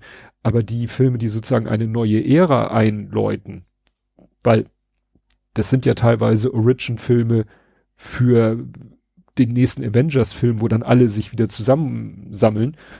Mhm. Interessiert ihn nicht. Aber gut, ist so. Was hast du denn noch in dem Sektor? Äh, ich habe mal wieder was zu Activision. Ach, und zwar die. zur Übernahme. Da hat Großbritannien jetzt auch offiziell die Übernahme blockiert. Uh, die sagen, nö, wollen wir nicht, dass Microsoft die kauft. Primär wegen, ich glaube, wir hatten sowas schon mal hier von wegen, es hat sich angedeutet und so weiter.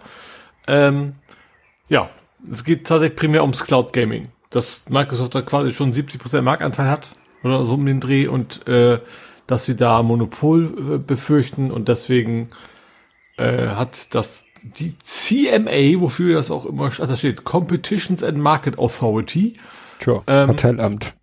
Genau, die haben es blockiert. Also es, es gibt Möglichkeiten, Einspruch zu erheben, die Microsoft auch schon angekündigt hat, die dann aber eben entsprechend lange auch dauern und mit offenem Ausgang natürlich. Ähm, genau, das ähm, steht, könnte bis zu neun Monate dauern. Was dabei interessant ist, weil ähm, auch irgendwie der die dieses diese Aktienkaufangebote, die hat eigentlich auch ein Zeitlimit. Das heißt, der ganze Deal hat eigentlich auch ein Ablaufdatum. Wie die das dann jetzt lösen, ist ja noch eine ganz andere, ganz andere Frage. Ähm, es bleibt auf jeden Fall relativ spannend bei der ganzen Geschichte. Hm. Ich erinnere das nicht mehr, wäre das jetzt äh, gut oder schlecht für die Branche oder, oder kann man das nicht so pauschal sagen? Also ich hatte ja schon gesagt, also ich glaube, was, was, ähm, Also was, was viele befürchten, ist halt gerade so, Activision Blizzard hat eine Menge großer Blockbuster-Titel, sage ich mal. Ne? Und die, mhm. die Befürchtung von vielen, natürlich in erster Linie von Sony ist, auch wenn sie jetzt das noch anbieten, irgendwann ist das dann Microsoft exklusiv und das, also Sony mhm. hat natürlich Angst Stimmt, um ihre Marktanteile. Ja. Ähm, ich habe ja auch schon gesagt, mich persönlich, also bei den bisherigen Spielen betrifft es mich überhaupt nicht, weil so Call of Duty und sowas interessiert mich ein Keks. ähm, aber ich bin natürlich da eine ganz große Ausnahme, glaube ich. Deswegen, äh, ja, ist, ist das, glaube ich, einfach, weil, weil das ist ja auch die größte Übernahme, glaube ich, die es jemals gegeben hat. 69 Milliarden mhm. soll das Ganze ja kosten. Ähm, und sie werden wahrscheinlich Gründe haben, warum sie es machen wollen. Ja, nicht einfach nur, weil sie irgendwelchen Leuten Geld schenken wollen.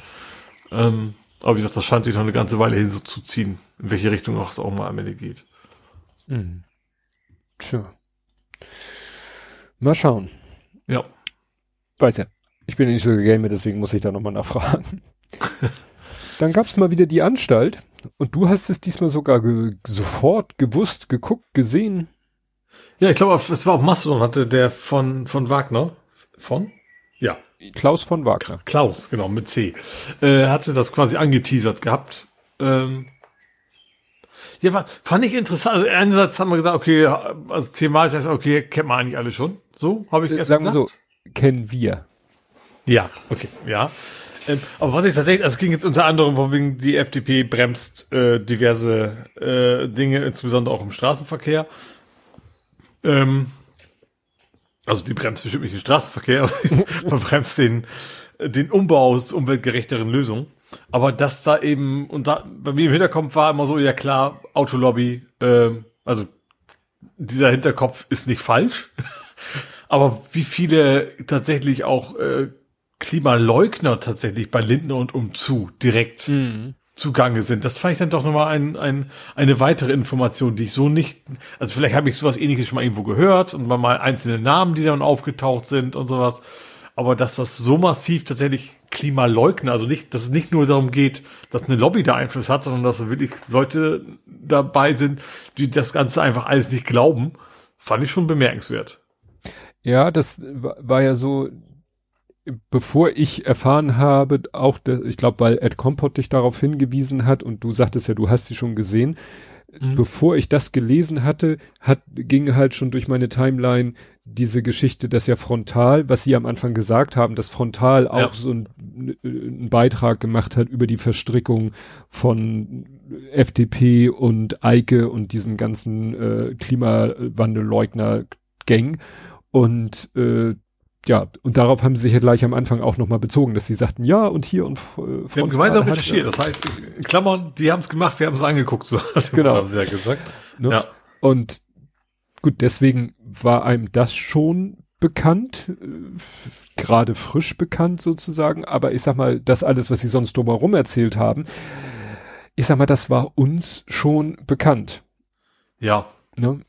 Und das liegt halt daran, ja, weil wir, weil das in unseren Timelines halt rauf und runter erzählt wird, was ja auch gut ist. Deswegen bin ich ja auch in sozialen Netzwerken unterwegs.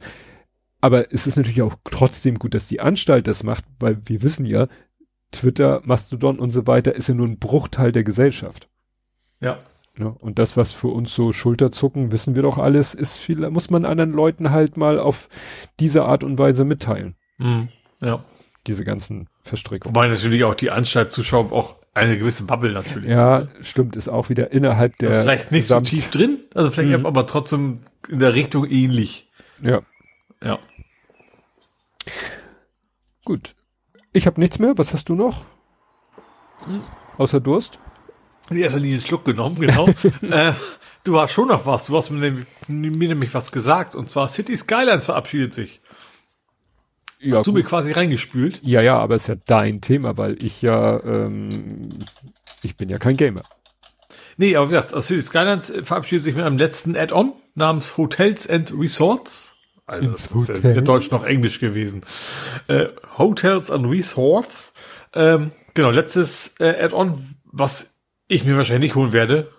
Weil es sei denn, es ist eben super, aber es, es klingt für mich thematisch nicht so spannend.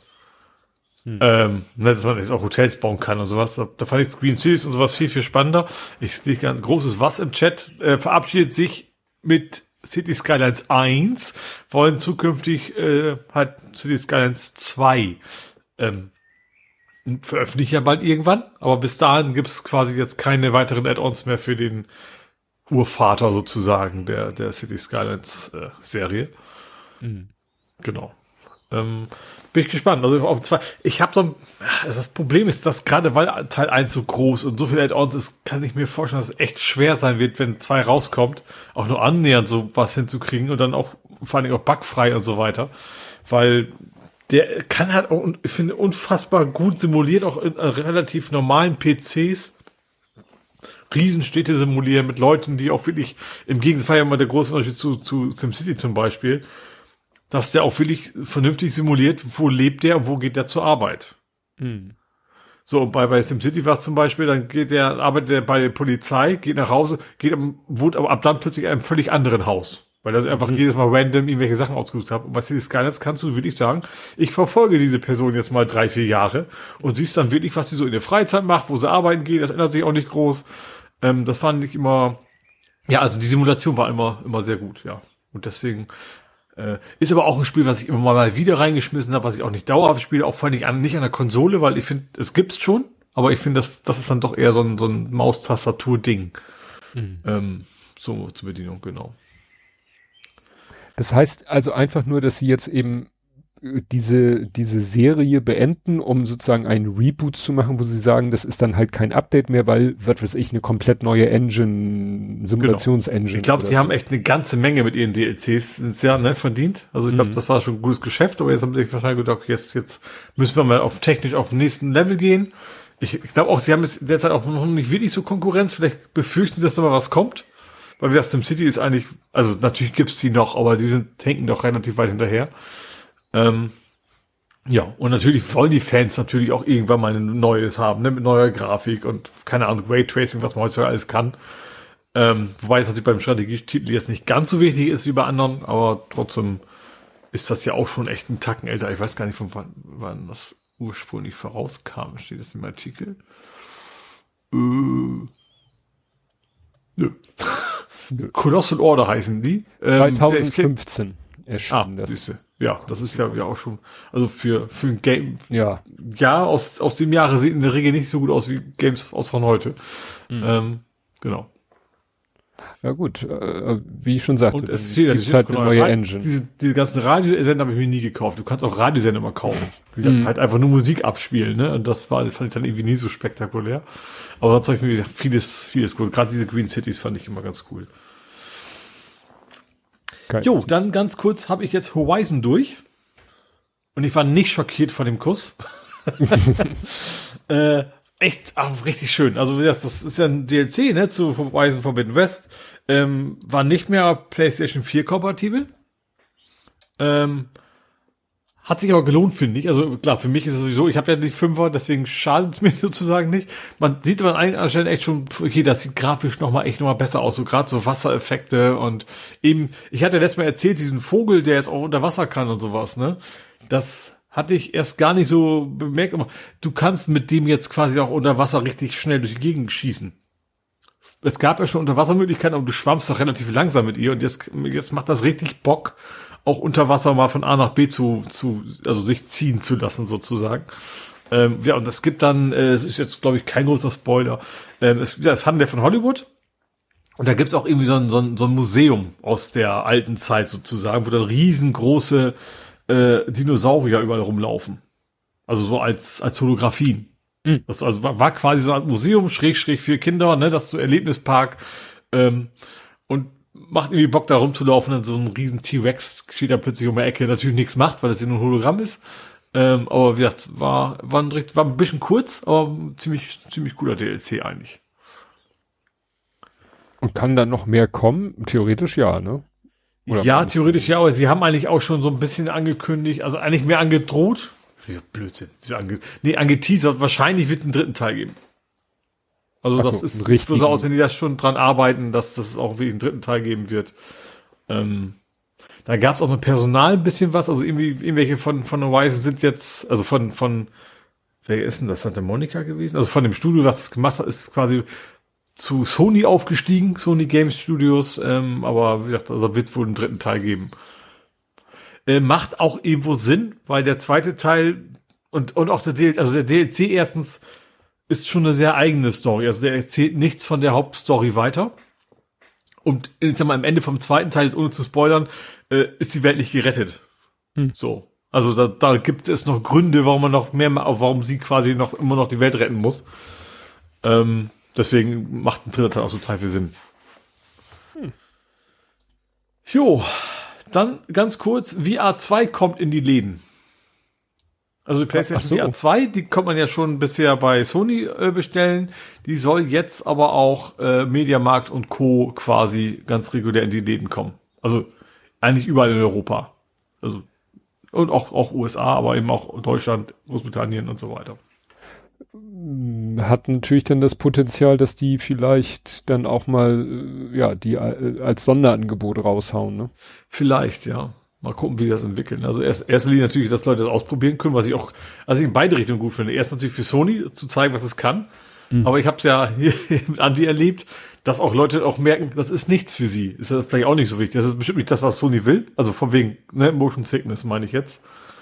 Ähm, ist, glaube ich, generell beim VR-Device wichtig, dass man einfach mal ausprobieren kann und mitkriegt, okay, funktioniert das bei mir, habe ich da Lust zu und will ich auch, vor allem ist ja immer noch recht viel Geld, da will ich viel ausgeben.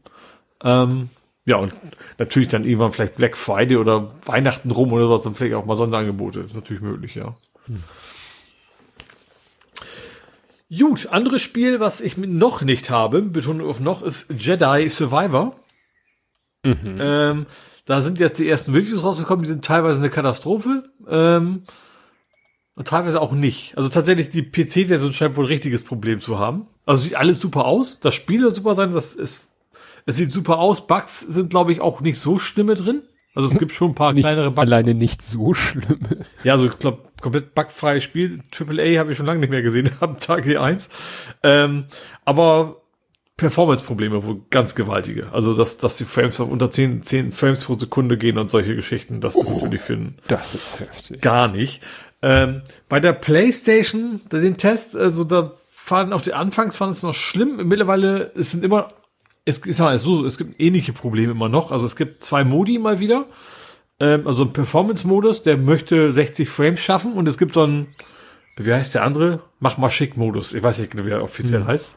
Ähm, wo die Auflösung ein bisschen höher ist. Du siehst, also mal wegen, es wird zum Beispiel, die Vegetation ist dichter. Du hast mal wegen mehr Bäume und sowas und dafür aber auf 30 Frames. Ähm, die schafft ja auch beides mal nicht ganz immer. Ähm, scheint aber nicht ganz so schlimm zu sein. Ähm, aber auch in der Richtung muss nochmal weggepatcht werden. Aber vor allen Dingen scheint das primär in, in Zwischensequenzen und so zu passieren. Was dann immer noch nicht schön ist, aber das da, ich sag mal, da verlierst du dein Leben nicht. Also natürlich das Virtuelle, mhm. logischerweise. Nur ähm, wenn, wenn das nochmal ein bisschen einbricht, ähm, ich glaube, ich warte noch ein bisschen, ob das noch auch noch ganz rausgepatcht wird, aber ich sag mal so, es, die, die Probleme, die es da gibt, äh, scheinen mir gering genug zu sein, weil es eigentlich ein Spiel, was ich, was ich sehr, also ich mochte den Vorgänger sehr, ähm, dass ich mir wahrscheinlich holen werde. Also den, den Karl Kestos, heißt der Karl, Karl, Karl, Karl Kestos, äh, egal, also den, den Schauspieler von Shameless fand ich im ersten Teil schon gut. Und BD-1 ist natürlich ein Traum, finde ich. Mhm. Der ist, also im, best, in bester Star Wars Tradition ein richtig guter, sympathischer kleiner Roboter. Ähm, und ja, das Spiel an sich, das Spielprinzip war gut. Es war ähm, es ist so ein bisschen Souls-like, was ich ja total überhaupt nicht mag, aber, aber eben in deutlich leichter, sage ich mal. Also schon mit, mit schwereren Gegnern, aber eben nicht so ein, du musst jetzt 20 Mal probieren, bis du rausgefunden hast, wie du diesen Kampf überlebst. Mit Souls-like meinst du dieses, dass man so an bestimmten Orten immer wieder sozusagen Energie und alles auftanken kann, aber dann die Gegner wieder respawnen, ne? Das, das, das hat er zwar auch, ich meine bei Souls, das, genau, das hat er auch, aber ich meine bei Souls like eigentlich eher, dass die, dass es unfassbar schwer ist. Ach so. Okay. Das ist bei Souls-Likes eigentlich in der Regel so, dass es eben, wie gesagt, dass, dass du echt so richtig viele Anläufe brauchst, bis du mal weißt, wie du diesem, wann du ausweichen musst, weil, weißt du, er wackelt mit dem linken Ohr, das heißt, du musst nach rechts springen, solche Geschichten, dass du wirklich die Gegner erstmal auswendig lernen musst. Das ist eigentlich nicht so mein Ding. Ähm, sowas hat ja in, in Nuancen zumindest der erste Teil auch gehabt, aber eben, ich sag mal so, wenn du es dann nicht rechtzeitig schaffst, dann hattest du eben trotzdem, du es vier, fünf Mal getroffen werden, hast es dann überlebt. So. Und dann war es eben deutlich fairer. Ähm, Genau, wie gesagt, die, die Geschichte vom ersten war schon ganz cool. Technisch war es auch schon sehr, sehr cool. Hat so ein bisschen, gut, wenn ich die sage, Uncharted Vibes hilft das wahrscheinlich auch nicht. Also viel mit, auch mit, also nicht, nicht Klettern. immer nur kämpfen, äh, sondern auch Klettern, Rätsel lösen und solche Geschichten. Ähm, und also zumindest von den Reviews von dem sehen die halt auch richtig geil aus, die, die Kämpfe mit deinen Laserschwertern. Lichtschwerter, Laser? Was war das? Licht. Du korrigierst mich jedes Mal. Licht. Ähm, wobei da auch sehr, ich habe gehört, dass es eigentlich sehr unjedi-artig ist. Du hast vier verschiedene Arten zu kämpfen. Du hast ein Lichtschwert, du kannst mit zwei Lichtschwertern kämpfen. Und du kannst dieses, äh, wie, wie, wie hieß denn das? Weißt du, was aussieht wie so ein Teelichtschwert, so ein etwas längeres. Ne? Also wo du dann quasi überhand nochmal so, so ein Wie ein Teelicht. Oh Gott, das meine ich ja gar nicht. Wie schön. Aber was ich tatsächlich, was so sehr besonders ist, also was wahrscheinlich jede niemals dürfte, du kannst auch das jetzt neuerdings kombinieren mit einer Pistole. Mhm. Du kannst also mit einer Hand quasi äh, kämpfen und zwischendurch so ein bisschen so Indiana Jones mäßig wahrscheinlich. Du kennst die Szene ja, ne, wo der Ja. gegenüber da mit der Schwert rumfuchtelt, er schießt einfach mal. Ähm, aber wie gesagt, sah, sieht ziemlich cool aus und ich werde mir das wahrscheinlich holen. Also das, ähm, also auf dem PC ist es, sollte man es glaube ich echt noch lassen.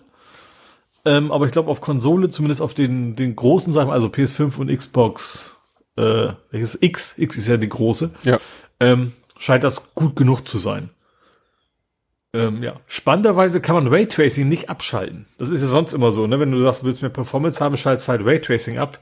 Ähm, bei dem nicht. Selbst die, die, ich sag mal, die, die, die Performance-Variante ähm, ist Raytracing immer an und sieht halt echt auch gut aus. Also Raytracing ist ja ne Reflexion im Ja. Wasser und, und Schatten und sowas, die dann irgendwie deutlich realistischer aussehen.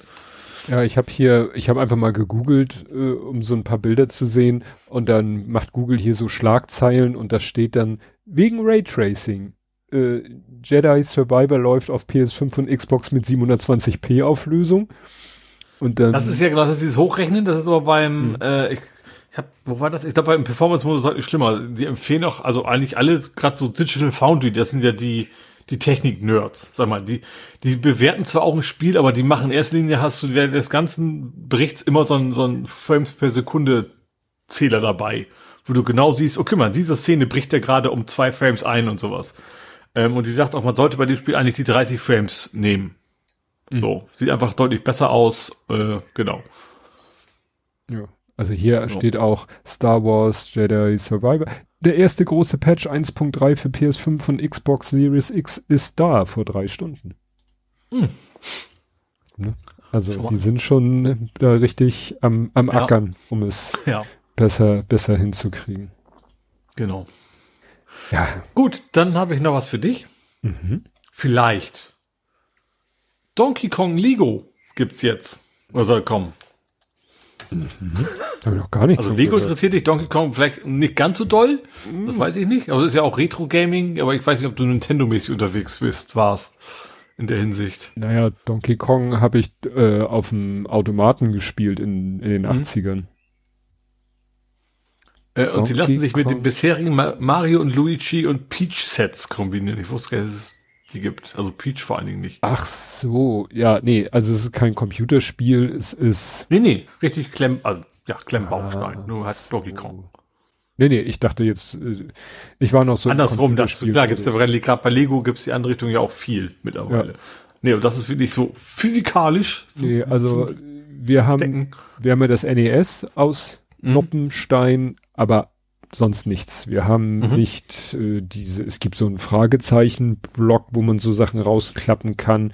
Es gibt ja auch dieses komische Ding, was man dann irgendwie mit der App oder so. Nee, ist all, alles nicht, alles nicht so unsers. Aber wie gesagt, hier, de- welches Set ich ganz cool finde, ist der Bowser heißt der, ne?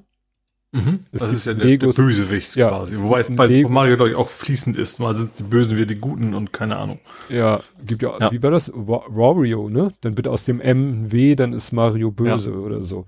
Und es Ja. gibt halt Boozer, Bowser und den gibt es als Set und das ist, ja, das gefällt mir, aber ähm, es kostet auch irgendwie hier, ich habe jetzt komischerweise englische Preise, 270 Dollar, also mindestens dasselbe in Euro. Mhm. Aber das Ja. ist dann auch ein ziemlicher Brocken. Also das, das finde ich ganz schick. Also vielleicht, wenn es das mal irgendwann hinterhergeschmissen gibt. Mal Mhm. schauen.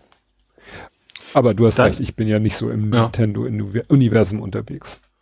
Und deswegen wird das nächste Mal wahrscheinlich auch äh, nur so halb interessant sein. Ähm, und zwar ist, ich muss auch dazu sagen, ich bin auch überhaupt nicht im Nintendo-Universum unterwegs. Ich hatte früher Atari und dann Game Gear für unterwegs, anstatt ein äh, Game Boy. Ähm, aber es gibt ja wohl bald ein neues Zelda. Und ich glaube, bei Nintendo-Fans ist Zelda die, die Marke schlechthin, glaube ich. Also zumindest, also neben Super Mario, sage ich mal. Ähm, das Spannende ist, das kommt, glaube ich, erst in zwei, drei Wochen raus. Aber die ROMs sind schon komplett im Internet. Mhm. Also du kannst es auf dem Emulator wohl schon spielen. Äh, und Leute haben auch schon die ersten Stunden von dem Game gestreamt. Oh und Nintendo ist sehr aktiv bei solchen Dingen, äh, Copyright Strikes und sowas mhm. äh, zu machen. Ja, ja. Das, das, aber da kommen die jetzt wohl nicht mehr hinterher. Und wie es halt so ist, dann sollte man sich auf gar keinen Fall danach googeln zur Zeit, weil natürlich dadurch auch überall Spoiler sind bis zum geht nicht mehr. Und ich sag mal, im Gegensatz zum Super Mario, da wären Spoiler wahrscheinlich relativ egal, von wegen du hüpfst im dritten Level auf vier rote Klötze. Ähm, aber bei Zelda ist tatsächlich so ein, so ein Open-World-Ding, wo dann auch irgendwie eine Art von Geschichte erzählt wird. Ähm, genau, aber wie gesagt, Wochen vorher, bevor man es überhaupt kaufen kann eigentlich, ähm, ja, kannst du theoretisch das Ding schon auf dem Emulator spielen. Tja, fragt man sich ja echt gerade, weil wie, wie, wie, naja gut, es reicht ja, wenn einer da äh, Mut, was heißt mutig genug ist, skrupellos genug ist und die, die Sachen irgendwie rausschmuggelt und ja. Mhm. Ja. Und als letztes habe ich was äh, wieder Movie-Seriengedöns. Ähm, und zwar war das, wo haben das bei, bei Golem habe ich das gefunden, zum Roddenberry Archive. Da kannst du ja schon denken, welche Serie ja. es geht. Ähm, und zwar kann man jetzt wohl, ich habe dann echt noch nicht rausgefunden, wie genau, ähm, es war nicht, ist nicht entsprechend verlinkt, du kannst jetzt sämtliche Enterprises quasi begehen in 3D, in wohl sehr, sehr guter, hoher Auflösung. Hm, stimmt, das hat Die haben irgendwie mit einem Grafikstudio zusammen begehbare virtuelle 3D-Modelle, also der Brücken, nicht, hm. nicht die ganze Enterprises, aber zumindest die Brücken kannst du dann wohl tatsächlich jetzt besuchen und gucken und äh, sie haben auch auf ihrer Website sehr, also sehr ähm, ausführliches Ding gemacht. Dann ist William Shatner im Interview, der erzählt ja was von und sowas. Also das scheint, ähm, ja. Also der Detailgrad soll sehr, sehr hoch sein. Mit, mit Lichteffekt, mit Spiegelung und wird alles wohl sehr realistisch. Ich habe es selber noch nicht gefunden. Ähm, aber ich werde weiter nachsuchen.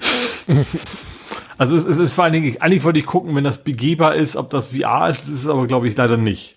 Weil das wäre natürlich auch nochmal schön. Einfach in VR komplett. Stimmt sich da hinzusetzen und sagen Energie oder sowas. Hätte noch was. Nee, ja. gesehen hatte ich das auch. Ja, das dann kommen ja, Du hast ja diesmal nichts von Picard zu erzählen mehr. Nö, ich hatte nur wirklich den, den einen Film.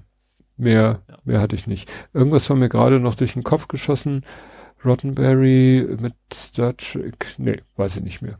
Gut, kommen wir stattdessen zum Fußball ja erstmal wieder ein bisschen schöner war als letztes Mal.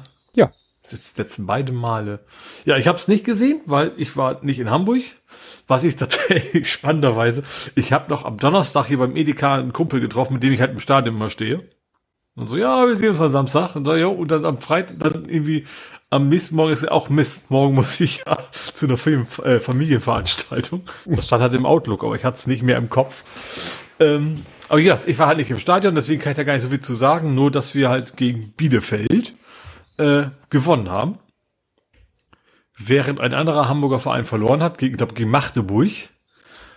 Ähm, ja, wir sind zum Ende des Spieltags dann punktgleich gewesen mit Paderborn. Mhm. Also die dann über uns stehen. Ähm, stimmt das überhaupt? Doch, genau. Und die spielen als nächstes gegen den HSV. Das wird also auch noch wieder spannend.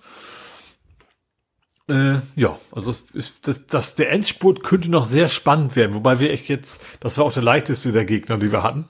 Auch wirklich einer von unten. Der Rest ist ja naja, einstellig, sage ich mal. Ja, wie das so ist mit St. Pauli und ja. gegen die von unten. Also ja. das, wobei. Gerade nach verlorenen Derby ist natürlich auch immer schwer. Also auch die Motivation, weil es geht bei uns um nichts mehr eigentlich. Ne? Also hm. der Aufstieg ist unre sehr unrealistisch. Äh, und nach unten ist, passiert auch nichts mehr. Also deswegen ist es, glaube ich, nicht so einfach, die Spieler zu motivieren. Ähm, umso besser, wenn wir doch noch gewonnen haben. Ja, und jetzt mal gucken, was die letzten Spiele noch passiert. Muss ehrlich sagen, spannender ist tatsächlich derzeit der andere Verein. Äh, ja, was da wohl noch so abgeht. Ja. Gut, ähm, ich kann nicht viel erzählen. Der Große hat nicht gespielt. Der hatte, sag ich mal, so blöd es klingt, Besseres zu tun. Der, mhm. der hat einen anderen Kumpel einen Gefallen getan oder geholfen und so weiter. Das ist eine, das ist eine spannende Geschichte, die kann ich aber nicht hier erzählen. Aber gut, ich habe dann mir nur den Spielbericht angeguckt. War auch vom reinen Spielbericht her schon wieder, sah es sehr interessant aus, weil Sohnemanns Mannschaft hat zur Halbzeit 2-0 geführt. Mhm. Hat dann äh, zwei Tore vom selben Spieler. Dann äh, haben sie Anschlusstreffer, die anderen. Dann haben sie wieder äh, ein Tor geschossen. Ähm, also so rum, dann haben sie 3-1 geführt und dann haben sie, muss man sich vorstellen, vom selben Spieler, der in der 63. den Anschlusstreffer gemacht hat, haben sie in der 86. und 90. nochmal ein eingeschenkt bekommen, so dass es am Ende 3 zu 3 stand. also das ist, das ist auch schon eine Leistung, ne? Das mhm. ist echte Leistung, so äh, führst wirklich 2-0 zur Pause, 3-1 bis zur 86. und dann schaffen die noch 3-3. Und alle mhm. Tore vom selben Spieler. Sagen wir also so. Also auch noch ein Hattrick. Nicht lupenrein, aber Hattrick. Mhm. Aber sagen wir so, es ist ja bei denen auch egal. Also mittlerweile ist, Abstieg spielt keine, es, es geht nicht. Sie halten die Liga. Das einzige, was sie noch hätten schaffen können, so als kleinen inneren äh, Erfolg, sie hätten es vielleicht noch schaffen können, wenn sie gewonnen hätten, dass sie vielleicht noch Tusberne einholen mhm. mit denen sie ja, das ist ja so quasi der, der Stadtteilrivale, ne, weil sie ja. beide so ungefähr im gleichen Einzugsgebiet sitzen. Und weil die Mannschaft ja geschlossen von Berne zu Condor gewechselt ist. Mhm. Ne? Aber gut, das, da kräht auch kein Hahn mehr nach. Jetzt ist am diesem Sonntag ist schon der letzte Spieltag bei denen. Ne? Ja. Nicht wie bei den Profis noch bis Ende Mai oder so, sondern wirklich jetzt Anfang Mai, 7. Mai, letztes Spiel. Ich bin gespannt. Das ist ein Heimspiel, das ist schon mal gut. Äh, ja, und dann hoffe ich, dass der Große vielleicht nochmal spielt, weil wäre halt schade, weil es wird aller Voraussicht nach sein letztes Spiel sein. Auf längere mhm. Sicht. Diesmal wirklich. Ne? Mhm. Mal schauen. Werde ich dann, wenn es was zu berichten gibt, berichten. Mhm wir kommen ins Real Life. Ja. Äh, hast du irgendwas aus dem Real Life zu berichten? Ja, zwei Dinge. Also erstens, wie gesagt, ich war bei der Familie, das war insofern spannend. Äh, wir haben einmal im Jahr tatsächlich ein Treffen. Mhm. Da treffen wir uns quasi dummerweise einfach strichen bei einem von der Familie, die eigentlich alle um die 200 Kilometer weit weg wohnen. Mhm. Ähm, war ganz nett, also wir, mit, mit, also wir, wir treffen uns essen lecker, äh, mit, mit Bowlingbahn dabei, war das diesmal, ähm, sehr spannendes Ding. Und dann tatsächlich nach, noch nach Hause gefahren, also zum, zum Mutti. Also wenn man schon mal äh, extra da ganz hinkachelt, dann fährt man nicht am gleichen Tag wieder zurück. Ähm, haben dann wieder die Drohne rausgepackt und habe tatsächlich auch meinen Bruder und meine Nichte mal äh, damit rumfliegen lassen. Ähm, ja, war irgendwie ganz, ganz witzig. Vor allen Dingen wie, merkst du eben auch, wie einfach das Ding zu bedienen ist. Ne? Also auch meine Nichte, die ist halt, alt ist sie? Äh, ich behaupte jetzt mal zwölf. Ähm, ähm, Böser Onkel. Ja, das sowieso. Äh, apropos böser Onkel, ich habe auch diesen Verfolgungsmodus mal mit ihr probiert. Also sie wollte das logischerweise. Wir sind also bei uns äh, an die Kieskuhle nennt sich das bei uns. Ist halt auch eine, die ist nicht mehr in Betrieb, aber da haben wir als Kinder immer schon rumgespielt. Also quer durch den Wald und dann irgendwie so ein, so ein, so ein, so ein Loch quasi in der Gegend. Ähm, ich sag mal so, sie war dann nicht ganz so vorsichtig mit dem Ding wie wir. äh, sie ist, oh, jetzt versuche ich mal den wegzulaufen, hat umgedreht, gerannt und dann ist die Drohne halt so seitwärts geflogen und hat irgendwie so drei, vier Äste erstmal abrasiert. Mhm. Weil sie kann halt nicht seitlich gucken. Ähm, ist nichts passiert, also außer den Ästen. Ähm, aber war dann doch so, oh, oh Mist. Jetzt geht das Ding kaputt. Ähm, aber wie gesagt, war ein, war ein schönes Wochenende, hat, hat Spaß gemacht. Sehr viel, viel zu viel gegessen. Viel zu lecker gegessen bei Mutti, wie das halt so ist. Ähm, ja, und wie gesagt, die Familie ist ja sehr stack, äh, ich wollte fast sagen, geschädigt. Äh, also gerade mein Neffe, der, weil er gerade so eine gute Zeit ge ge gestackt hatte, ja, ähm, der hat über hat's ein bisschen übertrieben, glaube ich, am Wochenende. Der, der kann nicht mehr aufhören. Der will dann jetzt eben auch über YouTube und solche Dinge machen und dann hat der Ehrgeiz ihn sehr gepackt. das war dann schon sehr interessant. Hm. Ja, das war mein Wochenende. Und ansonsten ähm, geht das ja in Hildesheim ein wenig so los, ne? Also bei Hildesheim. Ach so, ja, stimmt. Das hätte man ja fast auch ähm, im Nerding äh, können. Ich habe geplant und ich habe gezahlt mittlerweile. Also ich, also ich sag mal so, vor, vor dem ersten Teil dieser Aufnahme habe ich noch nicht gezahlt gehabt. und jetzt aber schon. genau, also ich habe tatsächlich erstmal die, die Route zum Potsdok äh, mittlerweile geplant. Da hat Ramonster mir noch geholfen, Hannover äh, vernünftig zu umfahren. Also nicht, weil man auf gar keinen Fall Hannover möchte, sondern welche Strecken da angenehm sind. Erstens in Form von Beschaffenheit, aber eben da in der Ecke, also Richtung Hildesheim vor allen Dingen, wird's ja dann auch ein bisschen hügeliger, also gerade zum Ende hin natürlich. Ähm, genau, der, die Route ist erstmal so größtenteils soweit fertig. Ähm, ja, und dann habe ich eben auch direkt, äh, weil es dann ging, meine Übernachtung bestellt und die, die Tage quasi. Äh, ja, werde, ich werde diesmal wieder Zelt nehmen. Du wahrscheinlich nicht. Du bist wahrscheinlich wieder bei Erika oder wie das hieß. Hieß die Erika? Heidi. Heidi. Nicht, dass seine Frau jetzt aufhört, aufhorcht. Nein, nein. Wer ist Erika? Heidi. Also Pension Heidi, glaube ich, ne? Ist, bist ja Sagen wir so, wer den Tipp haben will, kann mich ja fragen. Ansonsten hau ich hier den nicht so über offene Kanäle okay. raus. okay. Ähm, genau. Freue ich mich tatsächlich drauf. Ich hoffe natürlich auf, auf gutes Fahrradfahrwetter auch. Also neben dem guten Wetter an dem Wochenende generell, äh, hoffe ich natürlich auch, dass ich das die Tour dahin ähm, will ich tatsächlich auch gleich nutzen, um so ein bisschen zu üben, sag ich mal, für meine lange Tour. Also von wegen, was angeht, Gepäck mitnehmen, kriege ich das, haut das hin, dass die Drohne hinten noch drauf ist, Zelt dabei, Klamotten für fünf Tage oder sowas. Ähm, genau, also die Radfahrt ist natürlich dann nur zwei Tage hin, zwei Tage zurück. Aber trotzdem kann ich da ja schon ganz gut gucken, ob das Material hält. In der Hinsicht, wenn ich dann im nächsten Jahr deutlich weiter wegfahre. Ja. Also nochmal, vielleicht zur Klarstellung, letztes Jahr bist du mit dem E-Lastenrad gekommen, dieses Mal kommst genau. du mit deinem Gravel-Bike. Genau, also relativ normales Fahrrad, also vor allem ohne Motor. Ähm, dafür eben auch nicht so sperrig, sondern ganz normales Zweirad halt und kein Dreirad. Ja. Und dann, so. wie gesagt, Taschen dran und so weiter und so fort. Ja, und auch wenn das jetzt vielleicht ein bisschen Schwermut auf den äh, Abend wirft, äh, ich habe noch kein Ticket, ich habe auch noch keine Unterkunft, weshalb ich auch nicht so groß an die große Glocke hänge, welche Unterkunft es denn wäre, weil dann ist die nachher genau garantiert weg. Ich äh, tue mich im Moment schwer mit langfristiger Planung. Mhm. Ne, ich da immer noch mit meinem Rücken Bandscheiben Dingster Bumster umher und äh, da muss ich mal schauen, ob ich äh, nicht in der Zeit vielleicht irgendwie äh, unpässlich bin und äh, es fällt ja auch noch auf meinen Geburtstag.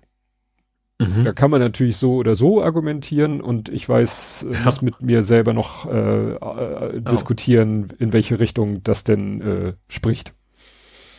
Also zumindest ja Hotel wäre wahrscheinlich ja kein Problem, ne? Das du ja auch quasi letzte Sekunde noch absagen, vermute ich mal. Ja, ja. Ne? Aber ja, klar, also musst, musst, du, du weißt, was da für dich, oder du weißt es eben noch nicht, je nachdem. Ja, äh, sagen wir genau. so, ich glaube, äh, es war noch nie ein Problem, beim Podstock kurzfristig ein Ticket zu kriegen ohne Unterkunft. Mhm. Ja, warum auch, ne? Wer auch. Ja, weil gut, klar, ja. Essen, essenstechnisch muss, äh, Ach so, ja, man, stimmt, können ja. Nicht, wenn jetzt 20 Leute kurzfristig kommen und sagen, ich will auch noch mit verpflegt werden, das ist sicherlich ein Problem. Also wird es da sicherlich mhm. auch ein Last Chance geben für Ticketbestellung. Aber ich glaube, äh, wichtig ist für Leute, die zelten wollen, campen wollen, ein Zimmer vor Ort vor allen Dingen haben wollen. Mein Problem wäre wahrscheinlich dann höchstens, wenn ich mich kurzfristig entscheide, ähm, äh, ja, also wenn ich mich kurzfristig entscheide, ist es wahrscheinlich nicht ein Problem. Ein Ticket, was sich nur auf das Podstock selber und äh, bezieht. Und hey, wenn alle Stricke reißen, gehe ich ins Ibis in, wann war das? Hildes, Hildesheim war der nächste Ort, ne? Dann gehe ich da ja. halt hin. Ne? Mhm. Guck mal. Armin wird auch nicht da sein. Also ich sage jetzt auch nicht, also Armin wird nicht da sein. Das wäre vielleicht auch nochmal ein Argument gewesen. Aber wie gesagt, ich behalte mir das äh, vor, das sehr, dieses Jahr sehr kurzfristig zu entscheiden und von allen möglichen Faktoren mhm. abhängig, mhm. weil es von zig Faktoren abhängig ist, die ich jetzt einfach noch gar nicht beurteilen kann. Mhm. Ne? Ist so. Dann drücke ich mal die Daumen, dass ja. das alles gut läuft. Gut, äh, ja, wir waren äh, gleich zweimal in der Sternbrücke. Und zwar, mhm. was ja vielleicht der eine oder andere mitgekriegt hat, äh, es war Tag der offenen Tür. Wie ja. immer, also nicht ganz. Also der Tag der offenen Tür der Sternbrücke ist immer am 1. Mai, fand aber natürlich die letzten drei Jahre nicht statt. Wie so mhm. vieles an solchen Geschichten. Ähm, da haben wir uns auch schon, sag ich mal, voll drauf eingestellt, schon geplant, das Wetter schon beobachtet und gesagt, alles klar, meine Frau hat schon angefangen, Kekse zu backen, die da, die sie da wieder verkaufen lassen wollte. Also an so einem Stand sollten die zu kaufen sein und so weiter und so fort. Und wir waren gerade so sozusagen in der Woche vor dem 1. Mai, also letzte Woche so in Gedanken daran, ah, schön, mal wieder in die Sternbrücke, mal wieder die Leute wiedersehen. Sind ja doch noch, ein paar Leute sind ja noch da, die wir von damals kennen. Und ähm, dann meldete sich die Sternbrücke und sagte äh, folgendes. Die Sternbrücke hat eine Anfrage von der DPA. Die mhm. möchten mhm. gerne einen Bericht machen über die Sternbrücke, über mhm. das Jubiläum, weil es war nicht nur, also am 17. Mai genau genommen wird die Sternbrücke 20 Jahre alt und natürlich wurde jetzt der Tag der offenen Tür am 1. Mai quasi genutzt, um das äh, zu feiern. Also zu sagen, hier, guck mal, 20 Jahre Sternbrücke, auch wenn der eigentliche Termin erst am 17. ist. Und das hat natürlich zu viel Presse auch geführt. Das ist ja auch wichtig für die Sternbrücke, weil die braucht nun mal viele Spenden, weil ein sehr großer Teil der Leistung, die die Sternbrücke erbringt, wird nicht von der Krankenkasse übernommen. Die Krankenkasse mhm. bezahlt den Aufenthalt der Kinder, also der kranken Kinder. Aber es ist ja gerade der Gedanke bei der Sternbrücke, dass sich auch um die Geschwister und die Eltern gekümmert wird und dass die auch in der mhm. Sternbrücke mhm. bleiben können, während das äh, kranke Kind dort ist. Und das müssen sie auch Spenden finanzieren. Und mhm. das ist, kann man sich vorstellen, in den letzten drei Jahren auch nicht einfach gewesen. Da berichtet ja, ja jede Organisation, die irgendwie auf Spenden angewiesen ist, berichtet davon, ist schwer. Ne? Die mhm. Leute wegen Corona konntest du weniger sowas machen wie Tag auf eine Tür. Die Leute waren sowieso voller Sorge und wirtschaftlich ging es vielen nicht so gut oder schlechter. Dann kam Ukraine, Inflation, den Leuten geht's nochmal vielleicht schlechter und oder Spenden eher für die Ukraine, was ja auch richtig ist. Ja, ne? Wie mhm. gesagt, der Kuchen wird nicht größer und äh, es haben viele mit, mit gutem Recht Hunger auf den Kuchen. So. Mhm. Naja, Nichtsdestotrotz war die Sternbrücke dann äh, einerseits hoch erfreut, dass die DPA sagte, wir wollen einen Artikel machen, weil die DPA ist ja eine, ist ja die deutsche Presseagentur, die macht ja dann Artikel, die sie wiederum an alle Redaktionen von allen möglichen Print, Online und sonstigen Medien rausschicken. Und es ist ja so, das haben wir ja auch, glaube ich, auch schon besprochen, dass es viele Artikel so automatisiert dann äh, gepostet oder, oder veröffentlicht werden. Mhm. ist dann manchmal sogar noch so ein Text. Dieser Artikel wurde von uns eins zu eins von der DPA übernommen und nicht weiter bearbeitet. So nach dem Motto, macht uns nicht an, wenn da ein Fehler drin ist. Mhm. Ja, Problem, die sagten, ja, und wir würden natürlich gerne mit Eltern sprechen. Sagt die Sternbrücke, grundsätzlich eine schöne Idee, aber in der Woche vor dem Tag der offenen Tür haben wir keine Kinder und keine Familien vor Ort, weil wir dann ja alles vorbereiten müssen für diesen Tag der offenen Tür. Mhm. Ja. Und was macht die Sternbrücke in so einer Situation? Greift zum Telefonhörer und ruft uns an. Mhm. Ne, weil sie wissen, äh, wir sind da sehr flexibel und grundsätzlich eben auch äh, ja sehr sehr äh, engagiert immer noch nach äh, auch nach zehn elf Jahren nach Justis Tod immer noch der Sternbrücke zu helfen, wo wir nur können. Und dann haben wir uns halt dann äh, ja haben wir uns verabredet für Donnerstagnachmittag sind dahin und haben dann halt da der DPA jo äh, Journalistin Rede und Antwort gestanden. Hauptsächlich Geli hat dann so unsere ganze Geschichte erzählt, die hat sich das alles angehört, aufgezeichnet, notiert. Und es kam dann auch ein Fotograf, habe ich dann später, hat meine Frau den mal gegoogelt, also weil sie, mhm. weil der auch mit uns sich ein bisschen so unterhalten hat, stellt sich raus, ist sogar der Landes äh, hier DPA Cheffotograf Landesgruppe Nord oder so. Also für, für Norddeutschland ist der sozusagen oberster Fotograf ja, war, war ein netter, sympathischer Typ, kam natürlich rein. Ich habe natürlich sofort geguckt, zwei Kameras. Natürlich hatte der zwei Kameras dabei, eine mit einem etwas weitwinkligeren, eine mit einem etwas Teleobjektiv. Äh, waren dann irgendwelche Sony Vollformat Mirrorless Kameras, die keine Geräusche gemacht haben, aber darum ging es ja nicht. Kurzer Flug ins Nerding. Ähm, naja, und dann hat er halt Fotos gemacht von uns. Wir waren im Garten der Erinnerung, wo die Lampen ja sind von den verstorbenen Kindern. Wir waren dann etwas überrascht, dass alle Lampen an waren. Und dann sagte die äh, Sternbrücke Ansprechpartnerin, zu der wir eben guten Kontakt haben, die meinte, ja, es ist vor zwei Tagen oder so war ein Kind verstorben. Und wenn ein Kind verstirbt, mhm. wird ja für das verstorbene Kind eine Lampe dort aufgestellt. Da suchen sich die Eltern ja einen freien Platz aus, und wo dann die, die, diese pilzförmige Laterne hinkommt. Und dann werden alle anderen Kerzen angemacht. Und das war der Grund, warum alle Kerzen an waren. Das war natürlich auch nochmal wieder so ein bisschen bewegend. Mhm. Naja, und dann äh, sind wir wieder nach Hause gefahren und ja, ich sag mal, drei Tage später waren wir dann beim Tag der offenen Tür. Der, sag ich mal, äh, gar, anfangs gar nicht so, sag ich mal, ich hatte damit gerechnet, dass das so ein Riesenandrang ist. Ich weiß, vor mhm drei, vier, fünf Jahren bei einem der letzten noch vor Corona stattfindenden.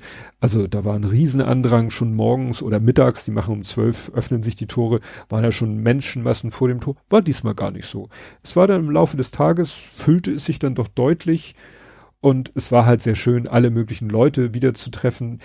Es sind nämlich äh, sagen wir so, die, die wir noch kennen, so als Pflegepersonal, die sind noch zum Teil da, aber mittlerweile dann sozusagen, ich will nicht sagen aufgestiegen, aber aus der aktiven Pflege mehr so auf die organisatorische, administrative mhm. ge gewandert. Und ja, war schön, die dann alle nochmal wiederzusehen und zu begrüßen. Und dann hatten wir äh, den Lütten mit. Das war natürlich schon mal ein großes Hallo, wenn die ihn dann gesehen haben. Der war halt eben vor drei Jahren das letzte Mal mit und von elf bis 14 ist also größentechnisch und auch sonst natürlich schon ein großer ja. Schub. Ja. Und der Große war auch mit. Und das mhm. war natürlich für viele auch so. Also man muss eben bedenken, da, da, da waren Menschen, die kennen den Großen, seit er, lass mich rechnen, sieben ist. Und die kennen den Lütten, seit er drei Wochen alt ist. Mhm. Die haben teilweise ihn als drei Wochen altes Baby auf den Arm gehabt und jetzt steht er vor ihnen, ist 14 und so groß wie meine Frau schon fast. Ja.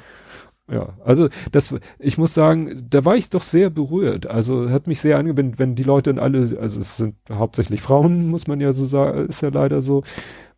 Was heißt leider? Es ist eben in der Pflege immer noch äh, sehr äh, mhm. großer Frauen, äh, übergroßer Frauenanteil. Und wenn die, oh, und also wirklich, äh, was will man sagen? So dieser bist du groß, hat jetzt keiner so wortwörtlich gesagt, bist du groß geworden, einfach nur so, so, so, so angeguckt und mhm. so, oh Gott, dieses Kind, was ich irgendwann mal auf dem Arm hatte, steht jetzt, äh, ist größer als ich mittlerweile. Ne? Das war doch mhm. irgendwie, weiß ich nicht, hat mich irgendwie sehr, sehr berührt, das so mitzuerleben, wie, wie die Leute darauf reagiert haben. Mhm. Na, interessant war noch, da hatte meine Frau mich darauf hingewiesen, äh, vorher so, ähm, denkt dran, es ist 1. Mai, es könnten Demos sein. Nicht, dass wir irgendwie nachher im Stau stehen und ich hatte extra vorher geguckt, gab ja so im Internet Radio Hamburg und so hatte so Listen, wann, wo, mit wie viel Teilnehmern zu rechnen ist, von wo bis wo die marschieren. Und ich hatte geguckt, aha, die ziehen durch Harburg, die ziehen durch Bergedorf, oh, die ziehen, nee, die ziehen auch nur da längs und da und, und dann war eine Demo, die sollte, also wir fahren, wenn wir da hinfahren, äh, Hagenbeeks Tierpark vorbei. Mhm. Und eine sollte quasi Hagenbeeks Tierpark losgehen. Und ich hatte gesehen, die ging, sollte 15.30 Uhr starten und ich dachte mir, so lange sind wir mindestens in der Sternbrücke. Stellt sich ja. raus, wir sind um circa 16 Uhr da vorbeigefahren. Ich habe noch nie so viele Mannschaftswagen auf einem Haufen gesehen. Da war, ja. also die, die wirklich die wirklich die Julius Vosseler Straße beidseitig links und rechts voll mit Mannschaftswagen, auch Wasserwerfer und mhm. auch irgendwie Polizisten, Polizistinnen natürlich so typisch aufgerödelt, ne? Noch nicht Helm mhm. auf, aber schon Helm in der Hand und so weiter und so fort. Und ich so, ey, was wollt ihr hier? Es ist 16 Uhr, ihr sollt doch schon längst Richtung Süden losgezogen sein. Und ich konnte dann da nicht so, ich musste mich auf den Verkehr konzentrieren. Und dann kamen wir am Bahnhof Hagenweg vorbei und meine Frau sagte so, oh, schwarzer Block. Da konnte ich jetzt nicht so schnell hingucken.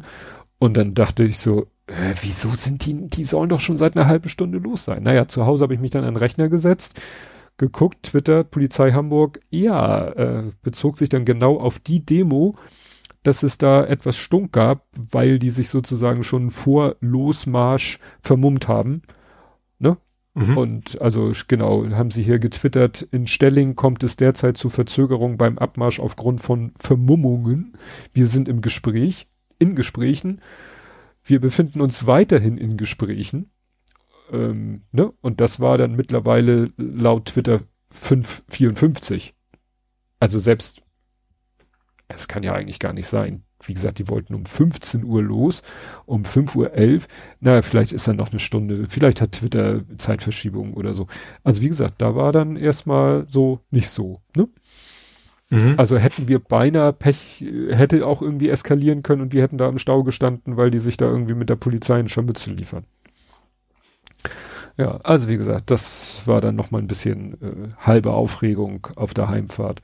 Ich bin dann jetzt, muss ich mir vorstellen, diese Strecke, das ist ja wirklich eine lange Strecke. Also wir kommen ja aus Hamburg-Bramfeld und die Sternbrücke ist ja also Rissen kurz vor der Hamburger Stadtgrenze, also kurz vor Wedel. Mhm. Das ist schon etwas Gegurke und das war dann, also da war ich dann auch, äh, dass ich sagte so, jetzt muss ich da nicht so schnell wieder hin, weil hinzu kam noch, ähm, also ich bin am Donnerstag. Gut, da sind wir von der Arbeit dahin, weil der Lütte hatte Boys Day und war bei mir in der Firma und meine Frau kam dahin. Also von der Arbeit, äh, von zu Hause zur Firma, von der Firma zur Sternbrücke wieder zurück. Am Samstag hatte ich Mitgliederversammlung vom ITER-Verein. Das ist halbe Strecke, das ist nämlich auch äh, kurz hinter Hagenwegs Tierpark. Mhm. Und dann am 1. Mai nochmal die Strecke zur Sternbrücke und zurück. Also mein Auto dachte, was denn hier los? Ich habe doch sonst nichts mehr zu tun. Wieso? Ich musste auch mein Auto irgendwie zweimal äh, zu Hause komplett aufladen, weil, ne? Ja, viel Gegurke. Viel mhm. Gegurke. Sternbrücke war noch ganz interessant. Die hatten so ein bisschen äh, HSV-Prominenz. Es gibt auch so eine Lose. ja. Was lachst du? Ich sag, ich habe, weil ich leise Bu gesagt habe. Nicht? Ach so, das habe ich. das, nein, die hatten, es hieß so im Programm ja HSV Torwart-Team und das Torwart-Team war dann Torwarttrainer Heuer Fernandes und Mickel, der dritte Torwart. Ne, die waren mhm. dann da und haben so ein bisschen, ja, konnten die Leute Fotos schießen. Torband schießen konnten sie auch, aber nicht, dass der Torwart da stand und versucht die Bälle zu halten, aber Autogramm mit der Große hat sich dann sogar auch dahingestellt, hat sich ein Autogramm geben lassen ähm, ja, ihm noch viel Glück gewünscht für den Rest der, der Saison. Und mhm. Ach so, und was wieder äh, auch war, ähm, Star Wars rannte darum. Ich habe die Fotos noch nicht fertig, die poste ich dann später nochmal. Ähm, da waren wieder so Leute in Star Wars Kostüm. Auch ein äh, Mandalorianer, also The Mandalorian. Mhm. Und der hatte so eine kleine Grogu-Puppe dabei. Und der Kleine meinte, das ist die teure. Ich so wie, ja, ja, es gibt eine, die, die sah wirklich sehr, sehr echt aus, die er da im Arm hatte. Er meinte, es gibt eine für 500 Euro. Also er hat ja. vermutet, dass der vielleicht tatsächlich die diese 500 Euro Krugu-Puppe da mit sich hatte. Ne? Mhm. Waren da noch ein paar Stormtrooper und so ein TIE Fighter Pilot und die, wo ich dachte, weil es war am Samstag, äh, am Son nee, am Montag, Entschuldigung, war ja richtig gutes Wetter. Waren ja 19 Grad und Sonnenschein. Mhm. Und das ja. ist ja bei diesen Kostümen eigentlich immer eine Qual, weil Stormtrooper, ja. Fighter, äh, dann war da ein Chewbacca. Oh, ja. Und da dachte ich, okay, das ja, Prinzessin Leia hätte wahrscheinlich ein bisschen leichteres Leben gehabt. Naja, wenn sie in diesem Jabba the Hutt Outfit da rumläuft, klar, ne? Nee, aber äh, und ich dachte so, wow, dann hat sich ja, dann, das kann dieses Cosplay, dieses Chewbacca, also der war auch riesig, der Chewbacca, ne, so wie man ihn halt ja. kennt. Und dann dachte ich so, Mensch, dann muss ja jemand, der zwei Meter irgendwas ist, sich gesagt haben, ich mach Chewbacca-Cosplay, bis ich gemerkt habe, der hat ein bisschen breite Beine. Also, ne, der hat, ne, diese ja. Beine, so Fellbeine, die wurden so, sagen wir so, ein normal großer Mensch, der auf, sag ich mal, Plateauschuhen stehen würde, der müsste ja irgendwie dessen Beinkleid, auch wenn es wirklich so ein Chewbacca-Kostüm ist, müsste ja irgendwann breit werden wegen der Füße. Ja. Und so sah das aus. Also der, der ging eben, also nicht, dass er Plateauschuhe anhatte, aber der musste auf irgendwas gestanden haben, weißt du, so eine, kennst du diese komischen Verlängerungen, die man sich so unter die Füße machen kann? Nicht die so super Federn, aber es gibt ja so, ja, so Gestelle, die man sich unter die Schuhe machen kann, um eben, was weiß ich, 40 Zentimeter. Du meinst wie früher die Stelzen, so. Ja, ja, genau. Da rannten nämlich auch andere rum, auch in so Kostümen. Und die Frau hatte einfach so einen riesen Reifrock und war irgendwie zwei Meter fünfzig hoch, ne? Und ein Typ dazu, mhm. der, dessen Hose dann auch da, wo seine Füße waren, wurde die Hose plötzlich sehr, sehr breit. Und wenn die ging, dann hörte sich das auch so ein bisschen metallisch an, als wenn die auf so einer Metallkonstruktion gehen. Und sowas musste mhm. Chewbacca mhm. auch in seinen Beinen drinne gehabt haben. Also der war nicht wirklich so groß, also naja, war die, das war natürlich toll, weil ne, die ganzen Kiddies sich dann mit denen fotografieren ließen und so. Das ja. Ach so, und dann rannte da noch Elsa rannte auch rum und noch eine andere, die die ist glaube ich auch aus dem Film. You know Elsa? Äh, Eiskönigin. Richtig. Ja, man merkt, du hast äh, ich weiß die, ich habe einen Neffen in dem Alter. Genau, also das war Elsa und die Anna heißt die andere. Genau. Also, ne, mhm. da rannte eine im Elsa und die andere im Anna-Kostüm durch die Gegend. Das ist natürlich immer für die Kiddies da der, der Knaller vor dem Herrn, sich mit denen fotografieren zu lassen. Ja, wie gesagt, war äh, ähm, mal wieder schön, nach so langer Zeit, mhm. die Leute wiederzusehen. Ja, hast du noch sonst noch? Nö. Dann würde ich sagen, kommen wir zu vor 70 Folgen. Mhm. Blathering 209 vom 21.12.2021, Weihnachten. Oh, Deswegen ja. hat die Folge auch den Titel Nerdmare Before Christmas. ja. Wir reden über galoppierende Corona-Zahlen, ne? Wir erinnern uns, war das, war das Delta oder war das schon Omikron? Dezember Boah, 21. Ich kann mir sowas, generell Zeiten und überhaupt. Ja. Schauen doppelt irritiert nach NRW, sind völlig überrascht von den Namen der U5, treiben uns in dunklen Ecken herum, basteln was mit Himbeeren, schleppen, ach so, Raspberry, schleppen Raspberry was, ja, ja. schleppen was mit Noppen ab, ich weiß, laufen auf der Klinge, schauen was mit Mutti an und verprügeln ein paar Monster. Ah, Letzteres wird wahrscheinlich irgendwie ein Spiel sein. Mhm. Ja. Wellingsbüttler Sperrung, Nebenkostenabrechnung, behind the Geburtstagsständchen. Achso, da habe ich ein bisschen erzählt, weil wir doch in der Folge davor ah. dir ein Geburtstagsständchen mhm. äh, zugetan haben. Stolperstein ist wieder da, genau, da war ein Stolperstein doch irgendwo rausgebuddelt worden. Versammlungsrecht in NRW. OW NRW. Was hat ein NRW für OW? War ja auch in dem Teaser. Lockdown. Ach ja, genau. Äh, hier in den, also hier steht Holland, gemeint das sind natürlich die Niederlande, äh, ab 5 Uhr Lockdown, Köln heute 13 Uhr verkaufsoffener Sonntag. Ne? Wo mhm. hier dann es irgendwie von, vom einen zum anderen geht. Also nach dem Motto, alle rüber über die Grenze und da einkaufen gehen oder so. So, was haben wir hier noch? Access Bug, Teil 30. Opening Database on a Network Share. Ach ja, im Moment muss ich sagen, toi toi toi, habe ich mit Access keine Probleme. Mhm. The Witcher 2, Spiel mit ohne NFT. Zwei? The Witcher 2? Ja, wahrscheinlich Serie. Ach ja, okay. Ja, ja, ja, ja. Video ist leider mittlerweile privat. Blade, stimmt, ich habe Blade Runner geguckt. Terraria habe ich mit dem Lütten zusammen gespielt. Späte Beute, späte Beete.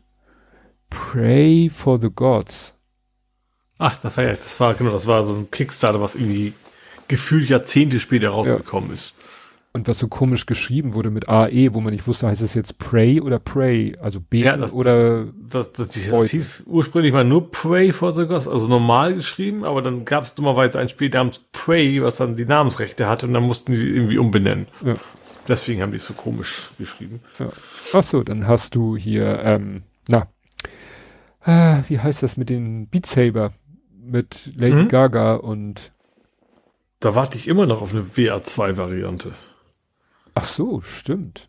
Das ist noch immer nicht raus. Also als angekündigt, dass es kommen wird, aber wann, gehört ja zu Zuckerberg mittlerweile alles, die Firma. Ja, ach so, und du hattest gepostet, ich, das heißt Weihnachtsfeier unter uns. Und was ist damit gemeint? Du hast hier okay. Weihnachtsfeier 2.0 gepostet, endlich mal den Chef abmurksen, ohne Ärger zu kriegen. Ach, wir haben Among Us gezockt, genau. genau, in der Firma. Also ja. virtuell quasi. Virtuell Stimmt. Das war auch noch die Zeit der virtuellen, äh, ja, der virtuellen Weihnachtsfeiern. Ja.